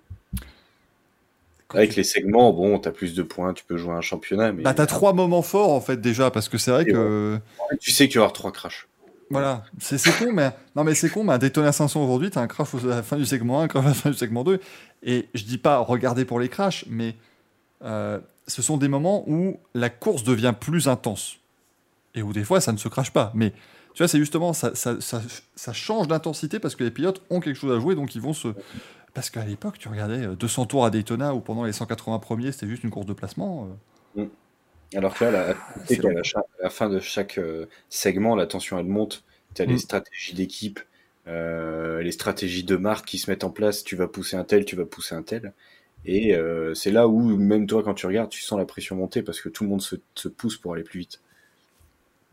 c'est quelque chose où à l'époque, euh, là aujourd'hui, les Daytona 500 par exemple, tout le monde est toujours en paquet, mais à l'époque c'était une piste en fait qui était très bosselée et où tu, avais du pilotage en fait. Tes voitures, tu avais des voitures, elles devaient relâcher en fin de run parce que ben, ça s'usait beaucoup. Et bon, ben, quand je regarde par exemple, je revoyais euh, le Daytona 500 de 2004. À 2004, ils sont trois pour la victoire dans les 20 derniers tours quoi. Les 20 et tours, c'est trois mecs qui se battent. C'est Derrière Junior qui dépasse Tony Stewart à un moment, et puis voilà, il le passe plus. Et c'est ça la course. Terminé. Voilà, donc c'est. Après, ça dépend de ce que chacun veut, veut y voir, bien sûr. Mais ici, avec les nouvelles voitures, je pense qu'on est pas mal. C'est dommage, les circuits, euh, les, les short tracks sont vraiment chiants cette année. C'est c'est vraiment dommage. Martinsville et Richmond étaient vraiment pas des bonnes courses. Mais sur les ovales un peu plus, euh, un peu plus grands, les ovales intermédiaires, comme on les appelle, bah, il y a de la belle baston. Ça, ça rappelle un peu les années 2000 et c'était euh, très sympa. Euh, Sammy Borg qui nous dit le principal problème, c'est la BHTV qu'on a avec le signe international en Europe, avec le classement déroulant, difficile à suivre. Oh, moi j'aime bien. Ouais, mais voilà, honnêtement, c'est un, un truc très américain, hein. bon, qui n'est plus le cas parce que maintenant ils ont la tour euh, à gauche, mais la tour, ils y sont venus euh, dix ans après la F1. hein, faut pas- c'est, c'est classement déroulant en soi, moi c'est pas. Alors. euh, Transmission en Europe, euh, les horaires c'est quasiment souvent 8h30 sur Automoto, donc ça va. ouais, ils ont fait Ah, des efforts là-dessus. temps, c'est 8h30 ou 9h30. Il n'y a que la Bristol où ils ont diffusé le lendemain parce que diffusé à, à 2h du mat, ça sert C'est à en rien. nuit, ouais. Maintenant les courses de nuit. euh, Et- mais sinon, je trouve que le- c'est quand même régulièrement le soir. Enfin, le, ouais, euh, entre 8h30 et 9h30, tu peux au moins voir le départ. C'est ça. Le, le problème principal reste que la course ne fait jamais moins de 3 heures. quoi. Mm. Et donc, du coup, euh, tu sais que tu vas durer très longtemps. Ça, va, ça, va, ça va être une course qui sera pas, euh, pas très courte. Euh, quand tu la seule course de 3 heures en IndyCar, tu vois, elle commence à 18h30. Donc, au moins, tu, sais que tu vas pas te coucher juste après. Mais, mais non, c'est un, un- un chouette sport qui, voilà, qui a ses controverses, mais qui prend un chemin qui devient intéressant. Les, les années précédentes où c'était c'était le, jeune euh, c'était comment il s'appelait France Brian France qui s'occupait donc là, c'est en fait c'est la famille France qui a qui a NASCAR à la base. Et c'était le petit dernier la, la- fratrie lui il était vraiment mais con comme ses pieds. Et puis heureusement il s'est fait arrêter euh, en train de, conduire sous influence de l'alcool ce qui est une chose évidemment de surtout pas faire. Euh, mais du coup ils l'ont viré et au moins maintenant c'est mieux géré. C'est un petit peu plus sympa Et Manu, voilà, comme le dit Manu, c'est un sport très spécifique, c'est pas pour tout le monde. Donc euh, on, vous on vous obligera pas à regarder, mais on continuera à vous en parler sur des, des courses spécifiques, sur des moments de la saison. Et c'est vrai que là, pour terminer cette émission, vous montrer un petit Bristol Dirt, un petit dernier tour de Bristol Dirt. Oh euh, parce que J'ai vu ça, j'ai dit, mais c'était sûr. C'est incroyable. On se tape, on se tape trois heures de course, machin, des trucs, mais n'importe quoi et tout. Drapeau jaune tous les tours. Les drapeaux jaunes tous les trois tours, c'est un désastre absolu. Et ici, nous sommes dans le dernier tour. Ici, la voiture numéro 8, Tyler Reddick, qui n'a jamais gagné de course en NASCAR, Sprint, en NASCAR Cup Series. Et derrière, Dominé. vous avez Chase Briscoe, qui a gagné sa première course cette, cette année, pardonnez-moi.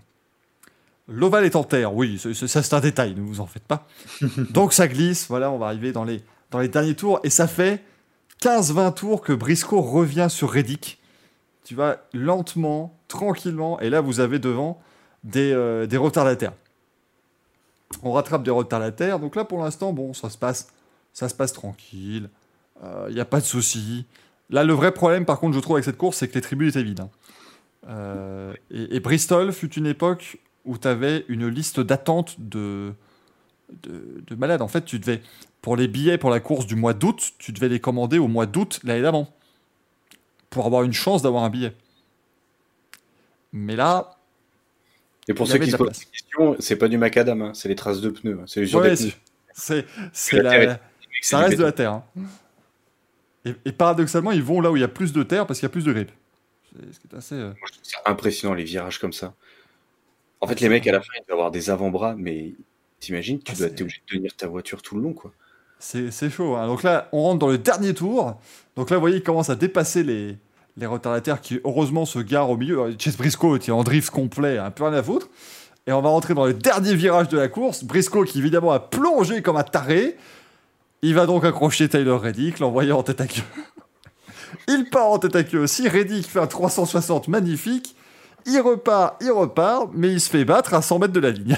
Même pas, à 15 mètres de ligne, même pas. Youpla, voilà. Kyle Busch, il gagne. Et Kyle Busch gagne alors qu'il était nul pareil à 3 secondes Alors- deux autres. Il supportait pas ce. Il a dit que c'est. Enfin, en gros, il disait que, bah, course sur la terre, c'était de la merde, quoi. Bah, finalement, il a gagné. euh, Sunny Mercury, c'est vraiment un produit américain. Ah bah oui, c'est un produit américain. Donc oui, il reste plus qu'il soit leur signal international, mais honnêtement, non, parce que c'est très américain. euh, Du dirt fait- track, je ne ferai pas tous les week-ends. hein. C'est Le- sympa une fois, Ah oui. impressionnant, mais je ferai pas ça tous les week-ends. Mais le truc, c'est que, en fait, ce qu'il faut comprendre, c'est qu'il n'y a pas de signal international. Je m'explique. Que ce soit en NASCAR ou en IndyCar d'ailleurs. Euh, quand on parle de signal international, c'est donc une équipe sur place qui crée, par exemple en Formule 1, le signal international, c'est les images que vous voyez avec Canal+, et Canal+, rajoute ces images dans les stands et ce de choses. Mais la course, telle qu'on la voit, vous la voyez pareil dans tous les pays du monde, c'est le signal international. En NASCAR, IndyCar, c'est pas pareil. Parce que en NASCAR, en IndyCar, ils font leur réalisation pour l'Amérique, pour les États-Unis. C'est le diffuseur américain qui s'occupe de la réalisation et du flux international ou, non. Et donc, eux, ils le font. Ils filment selon leur storyline, leurs commentateurs, euh, leur équipe dans les stands et ainsi de suite.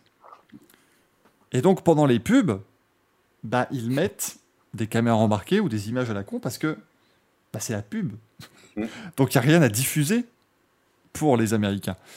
Et ça, ça ne changera certainement jamais parce que ils s'en foutent en fait de, de ce que les, les- les internationaux voient. C'est pas, c'est, pas important. Euh, ils vont, ils vont pas continuer en fait de faire une véritable réalisation alors que les personnes pour qui ça compte vraiment ne regardent pas.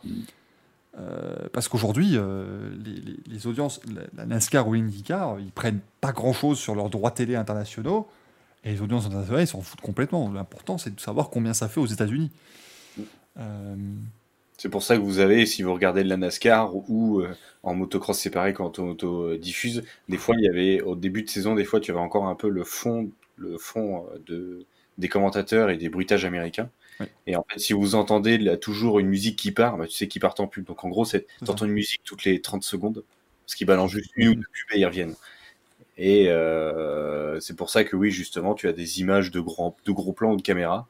Euh, souvent, même les commentateurs français en profitent pour faire une petite pause aussi, parce que de toute façon, il y a rien à dire vu qu'il il laisse juste euh, une caméra tourner. Et, euh, et, ben, et- et c'est aussi à quel point ce- souvent je regarde euh, sur les chaînes américaines directement. C'est là où vous vous rendez compte qu'il y a une pub toutes les 30 secondes. Voilà. C'est insupportable à suivre. Mais euh, tu. En fait, tu suis mieux. C'est tout bête, mais tu suis mieux en regardant sur la chaîne américaine.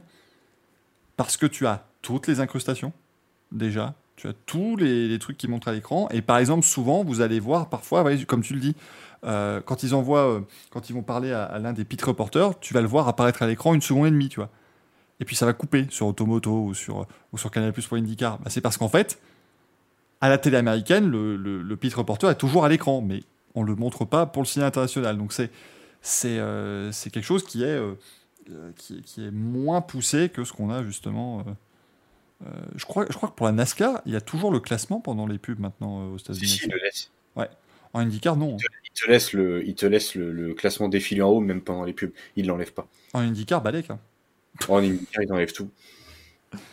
Ils enlèvent tout, merci, au revoir. euh, C'est coupure du faisceau et puis on vous retrouve dans 4 minutes. hein, euh, mais après, sûr, il faut, il faut s'accrocher sur les pubs. hein, Là, c'est, euh, Mais ce qui est fou, c'est que les Américains s'en plaignent. hein. Des pubs Non, parce que tu pourrais dire, c'est dans la culture, donc s'ils le font, c'est. Mais après chaque course d'IndyCar, tout le monde dit Ah putain, euh, NBC c'est insupportable parce qu'ils te mettent Mm. des pubs, des pubs, des pubs, des pubs. Et comme je l'expliquais lors d'un live euh, pendant une course d'IndyCar justement, eh, les drapeaux jaunes c'est bien parce que ça permet aux diffuseurs de liquider ces pubs, enfin de mettre des pubs en, en plein écran. Mais ne croyez pas que c'est parce qu'ils vont mettre, euh, s'il y a 15 drapeaux jaunes en début de course, ils vont mettre 15 pubs. Croyez pas que ça va vous enlever des pubs en fin de course. hein. Ils trouveront toujours du, des spots à mettre, hein, ça faut pas s'inquiéter. Euh, les mecs, Ah bah ont- c'est pas Gaëtan Vigneron, hein. Attends. Ah bah non, mais écoute, je ne sais pas, Lionel, je ne sais pas qu'est-ce qu'on va pouvoir mettre parce qu'à un moment donné, il se passe trop de choses en piste, on va attendre la pub. Ouais, mais là, Gaëtan, c'est la fin de course. Là. Bah, on va la mettre avant le podium, on va se démerder. Ça, c'est pratique, n'empêche, la F1, parce que aujourd'hui, comme il y a approximativement 18 minutes entre le drapeau à damier et le début du podium, tu peux en caler des pubs. hein. Non, Tu peux caler, ouais. C'est très, très malin. La moto faisait ça. hein. C'est- c'est- Canal, il prend le temps. hein. La course, elle se finit. Hop, terminé. Allez. Mais ce que j'adore, Axel, c'est qu'à l'époque, c'était la moto où tu avais 45 minutes d'après-course, de, de fête, de machin. et la F1 où c'était ça. Et puis maintenant, c'est l'inverse. Maintenant, c'est l'inverse. Maintenant, La moto, ça va beaucoup plus vite l'après-course. Alors qu'avant, les mecs, ils pouvaient rester mais 15 minutes sur la piste à saluer tout le monde. Euh, ça prenait 10 plombes avant que les mecs rentrent dans les stands. Ah bah à l'époque, t'avais. Bah, attends, Salut rapidement. Regarde, t'avais Lorenzo, il allait planter son drapeau à chaque fois dans les Oui. graviers. Il allait voir, il allait voir sa tribune, il faisait coucou. Enfin, ça t'avais Valentino Rossi, il allait retrouver son fan club. Il prenait Ah 8 gars, il est déguisé en qui de bowling, il prenait une fausse boule, il bas, ça faisait un strike, machin. C'est long Il s'arrêtait, il faisait son backflip à chaque fois euh, en, en sautant des pneus. Enfin, c'était super long. Ah mais ça, Zarco, ça va, il va le refaire quand il gagnera, mais bon, faut, faut qu'il gagne, c'est le problème. Mais c'est vraiment, euh, c'est assez, assez fort. Juste euh, coucou et éventuellement il y en a un qui file un drapeau rapidos, mais c'est tout. hein. Donc Michael, t'étais pour euh, en F1 les, les interviews euh, sur le podium alors, Ouais, c'était plutôt qu'avant. ouais, bah comme ça. Enfin, moi je coupais avant, quand, quand je travaillais pas dedans, je coupais avant les interviews. Quoi. C'était pas. Mais là, je trouve que c'est juste, c'est juste trop long. Et, et même en MotoGP, tu vois, parce que euh, en MotoGP, je regarde quasiment jamais le podium parce que tu as les interviews, t'as- c'est quand même Ouais, très long, mais Même moi, hein. moi le premier, je regarde pas. c'est le temps, en fait, maintenant, ce qui est très long en moto, c'est le temps entre le moment où il garde la moto sur le parc fermé et le podium. Mm. Mais avant, c'était vraiment entre le drapeau à damier et le parc fermé, mais ça prenait un temps de dingue, quoi. Et moi, j'en avais marre, parce que des fois, je voulais juste voir le mec célébrer avec son équipe dans le parc fermé, mais là, c'était terrible. Euh, après, là, la F1, c'est- c'est c'est vraiment très long, il n'y a plus la cool room non plus, donc ça, c'est un peu chiant, parce que c'était bien d'avoir ce petit Mhm. moment où t'étais... Ah, vraiment bien. ouais. T'étais dans la Oui. pièce et t'étais pas censé y être, tu vois. Donc, euh, C'était vraiment sympa. En plus, souvent, t'avais plus de. Enfin, tu sais, t'avais pas de, de, de bruitage extérieur ou quoi que ce soit. T'avais juste euh. L'intérieur et t'avais vraiment l'impression d'être dedans. Et ça, Il y a quand même eu euh, quelques insultes, quelques jets de casquettes, euh, quelques. casquette en 2015, ça c'était. ça, on en demande. Ah, par contre, on nous parle des pubs sur TF1. C'est vrai que les pubs sur TF1, c'était les- la pub à deux tours de l'arrivée de Spa 2008. Celle-là. Ah, mais les mecs, ils s'en foutaient. hein. Et le retour où Christophe Malbranck se permet de dire à l'antenne le réalisateur a été nul, le réalisateur de la F1, hein, de- parce qu'il montre un replay à la place. Et là, tu te dis, putain, Coco, on l'a pas vu en direct parce que vous étiez pas à l'antenne. Mettez-vous, quoi. De toute façon, tu- on se rappellera toute notre vie. TF1 rate l'accident d'Ayrton Senna en 94. Après une voiture de sécurité, parce qu'ils sont en pub. C'est- Concept d'être en pub après la safety car. ça- En début de course. c'est- En lieu de course en plus. C'est quelque chose. hein. Ouais, dès que t'avais, d- ils profitaient de balancer un truc dès, dès qu'ils pensaient qu'il allait avoir un temps mort. euh, euh, Ah, ben ce fut un temps mort. Ah oui, non, là, effectivement, le choix, de- le choix des mots était peut-être malheureux. Mais dès que t'avais un moment euh, un peu mou, on va dire, ils, se pensaient que là c'est l'être mou, bah ils balançaient. hein. Ah oui, David, c'est pour ça. Oui, oui. Oui. Christophe Malbranc qui gueule, le réalisateur a été nul parce qu'il monte pas euh, Sébastien Bourdet à Spa en 2008. Mais t'as les deux, t'as Pipo et Mario qui sont en train de se mettre des coups de là pour la victoire. L'autre il parle de gueule. Et, le dernier tour, il dit Ouais, mais c'est un scandale, ils auraient dû montrer Bourdet. Bah non, excuse-moi, moi j'avais envie de le voir. Le dernier tour d'Hamilton en me demandant s'il allait pas se planter avec, ses pneus pour piste sèche là.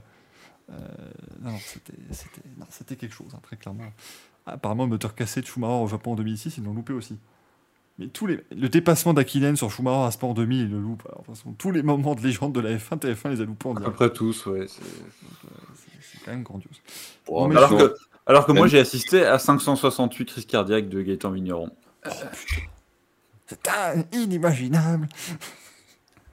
Quand, il a failli, quand son cœur a failli lâcher euh, à Interlagos en 2008. Brésil 2008, j'étais convaincu qu'il allait canner euh, à l'antenne. Ah ouais, là, euh, Et, et Abu Dhabi 2021, j'ai un peu retrouvé de ça. c'était pas mal. Hein, c'était Je repartais un peu dans le même, euh, dans le même truc là. Euh, bon, messieurs, nous sommes demain, donc je pense qu'on va s'arrêter là. Oui. hein, ça me semble être une bonne, euh, bonne chose. Merci beaucoup d'avoir Attends, été attends, nôtres. Michael Oui, euh, mais- Olivier Ce qui est très beau, dernière phrase pour ma part, c'est que nous sommes demain et nous sommes donc le jour du F1 F1 Sprint. Sprint. C'est ouais. aujourd'hui F1 Sprint. Comme dirait, comme dirait Marc Madio, c'est aujourd'hui, c'est ton jour F1 Sprint. T'es très grand. Ça, Eh ben, j'ai envie de dire, euh, hein, c'est parti. oh. F1 Sprint, c'est parti. F1 Sprint. Euh. Yes Merci beaucoup. Ah oui, pas de prédiction pour ce week-end, c'est vrai, bah, comme ça a déjà commencé, euh, c'est plus compliqué. Ouais. Moi, j'ai parié Leclerc. Bah, podium, moi je vais mettre Leclerc. Putain, et attends, je vais le tenter. Alors, podium de la course, hein, pas du sprint. hein, parce que... Euh, tu vois là, chaud, Leclerc, Verstappen, Norris. Bah, moi j'allais partir un peu dans le même esprit. Euh, mais Leclerc. euh, Leclerc, Pérez, Alonso. Oh, je, tu sais que j'ai- je- ou sinon ouais, Leclerc, Verstappen, Alonso. Enfin, tu peux, tu peux jouer Alonso sur le podium. hein. Alors je fais mieux, Leclerc, Magnussen, Alonso. Quel grand prix Mais quel grand prix grâce à F1 Sprint la veille. Et ça, Oh oui, ça, ça va être beau. Merci beaucoup. parce que, parce que Red Bull pète ses moteurs, il part dernier. Bah oui. C'est formidable. Merci beaucoup en tout cas les amis d'avoir été là. Merci Axel, merci Olivier, je Avec plaisir. Merci à toi. Merci le chat. On se retrouve euh, mardi pour Grand Prix, pour revenir sur F1 Sprint et accessoirement un petit peu sur le Grand Prix d'Emilie Romagne et du Made in Italy. Euh, et puis écoutez, on se retrouve jeudi prochain pour le Racing Café, bien entendu. Merci d'avoir été les autres. Bonne soirée, ciao ciao, bonne nuit surtout là. Oui, bonne nuit. Donc là oui, c'est marqué vendredi, mais c'est pas vendredi hein, que ça revient, vous comprenez.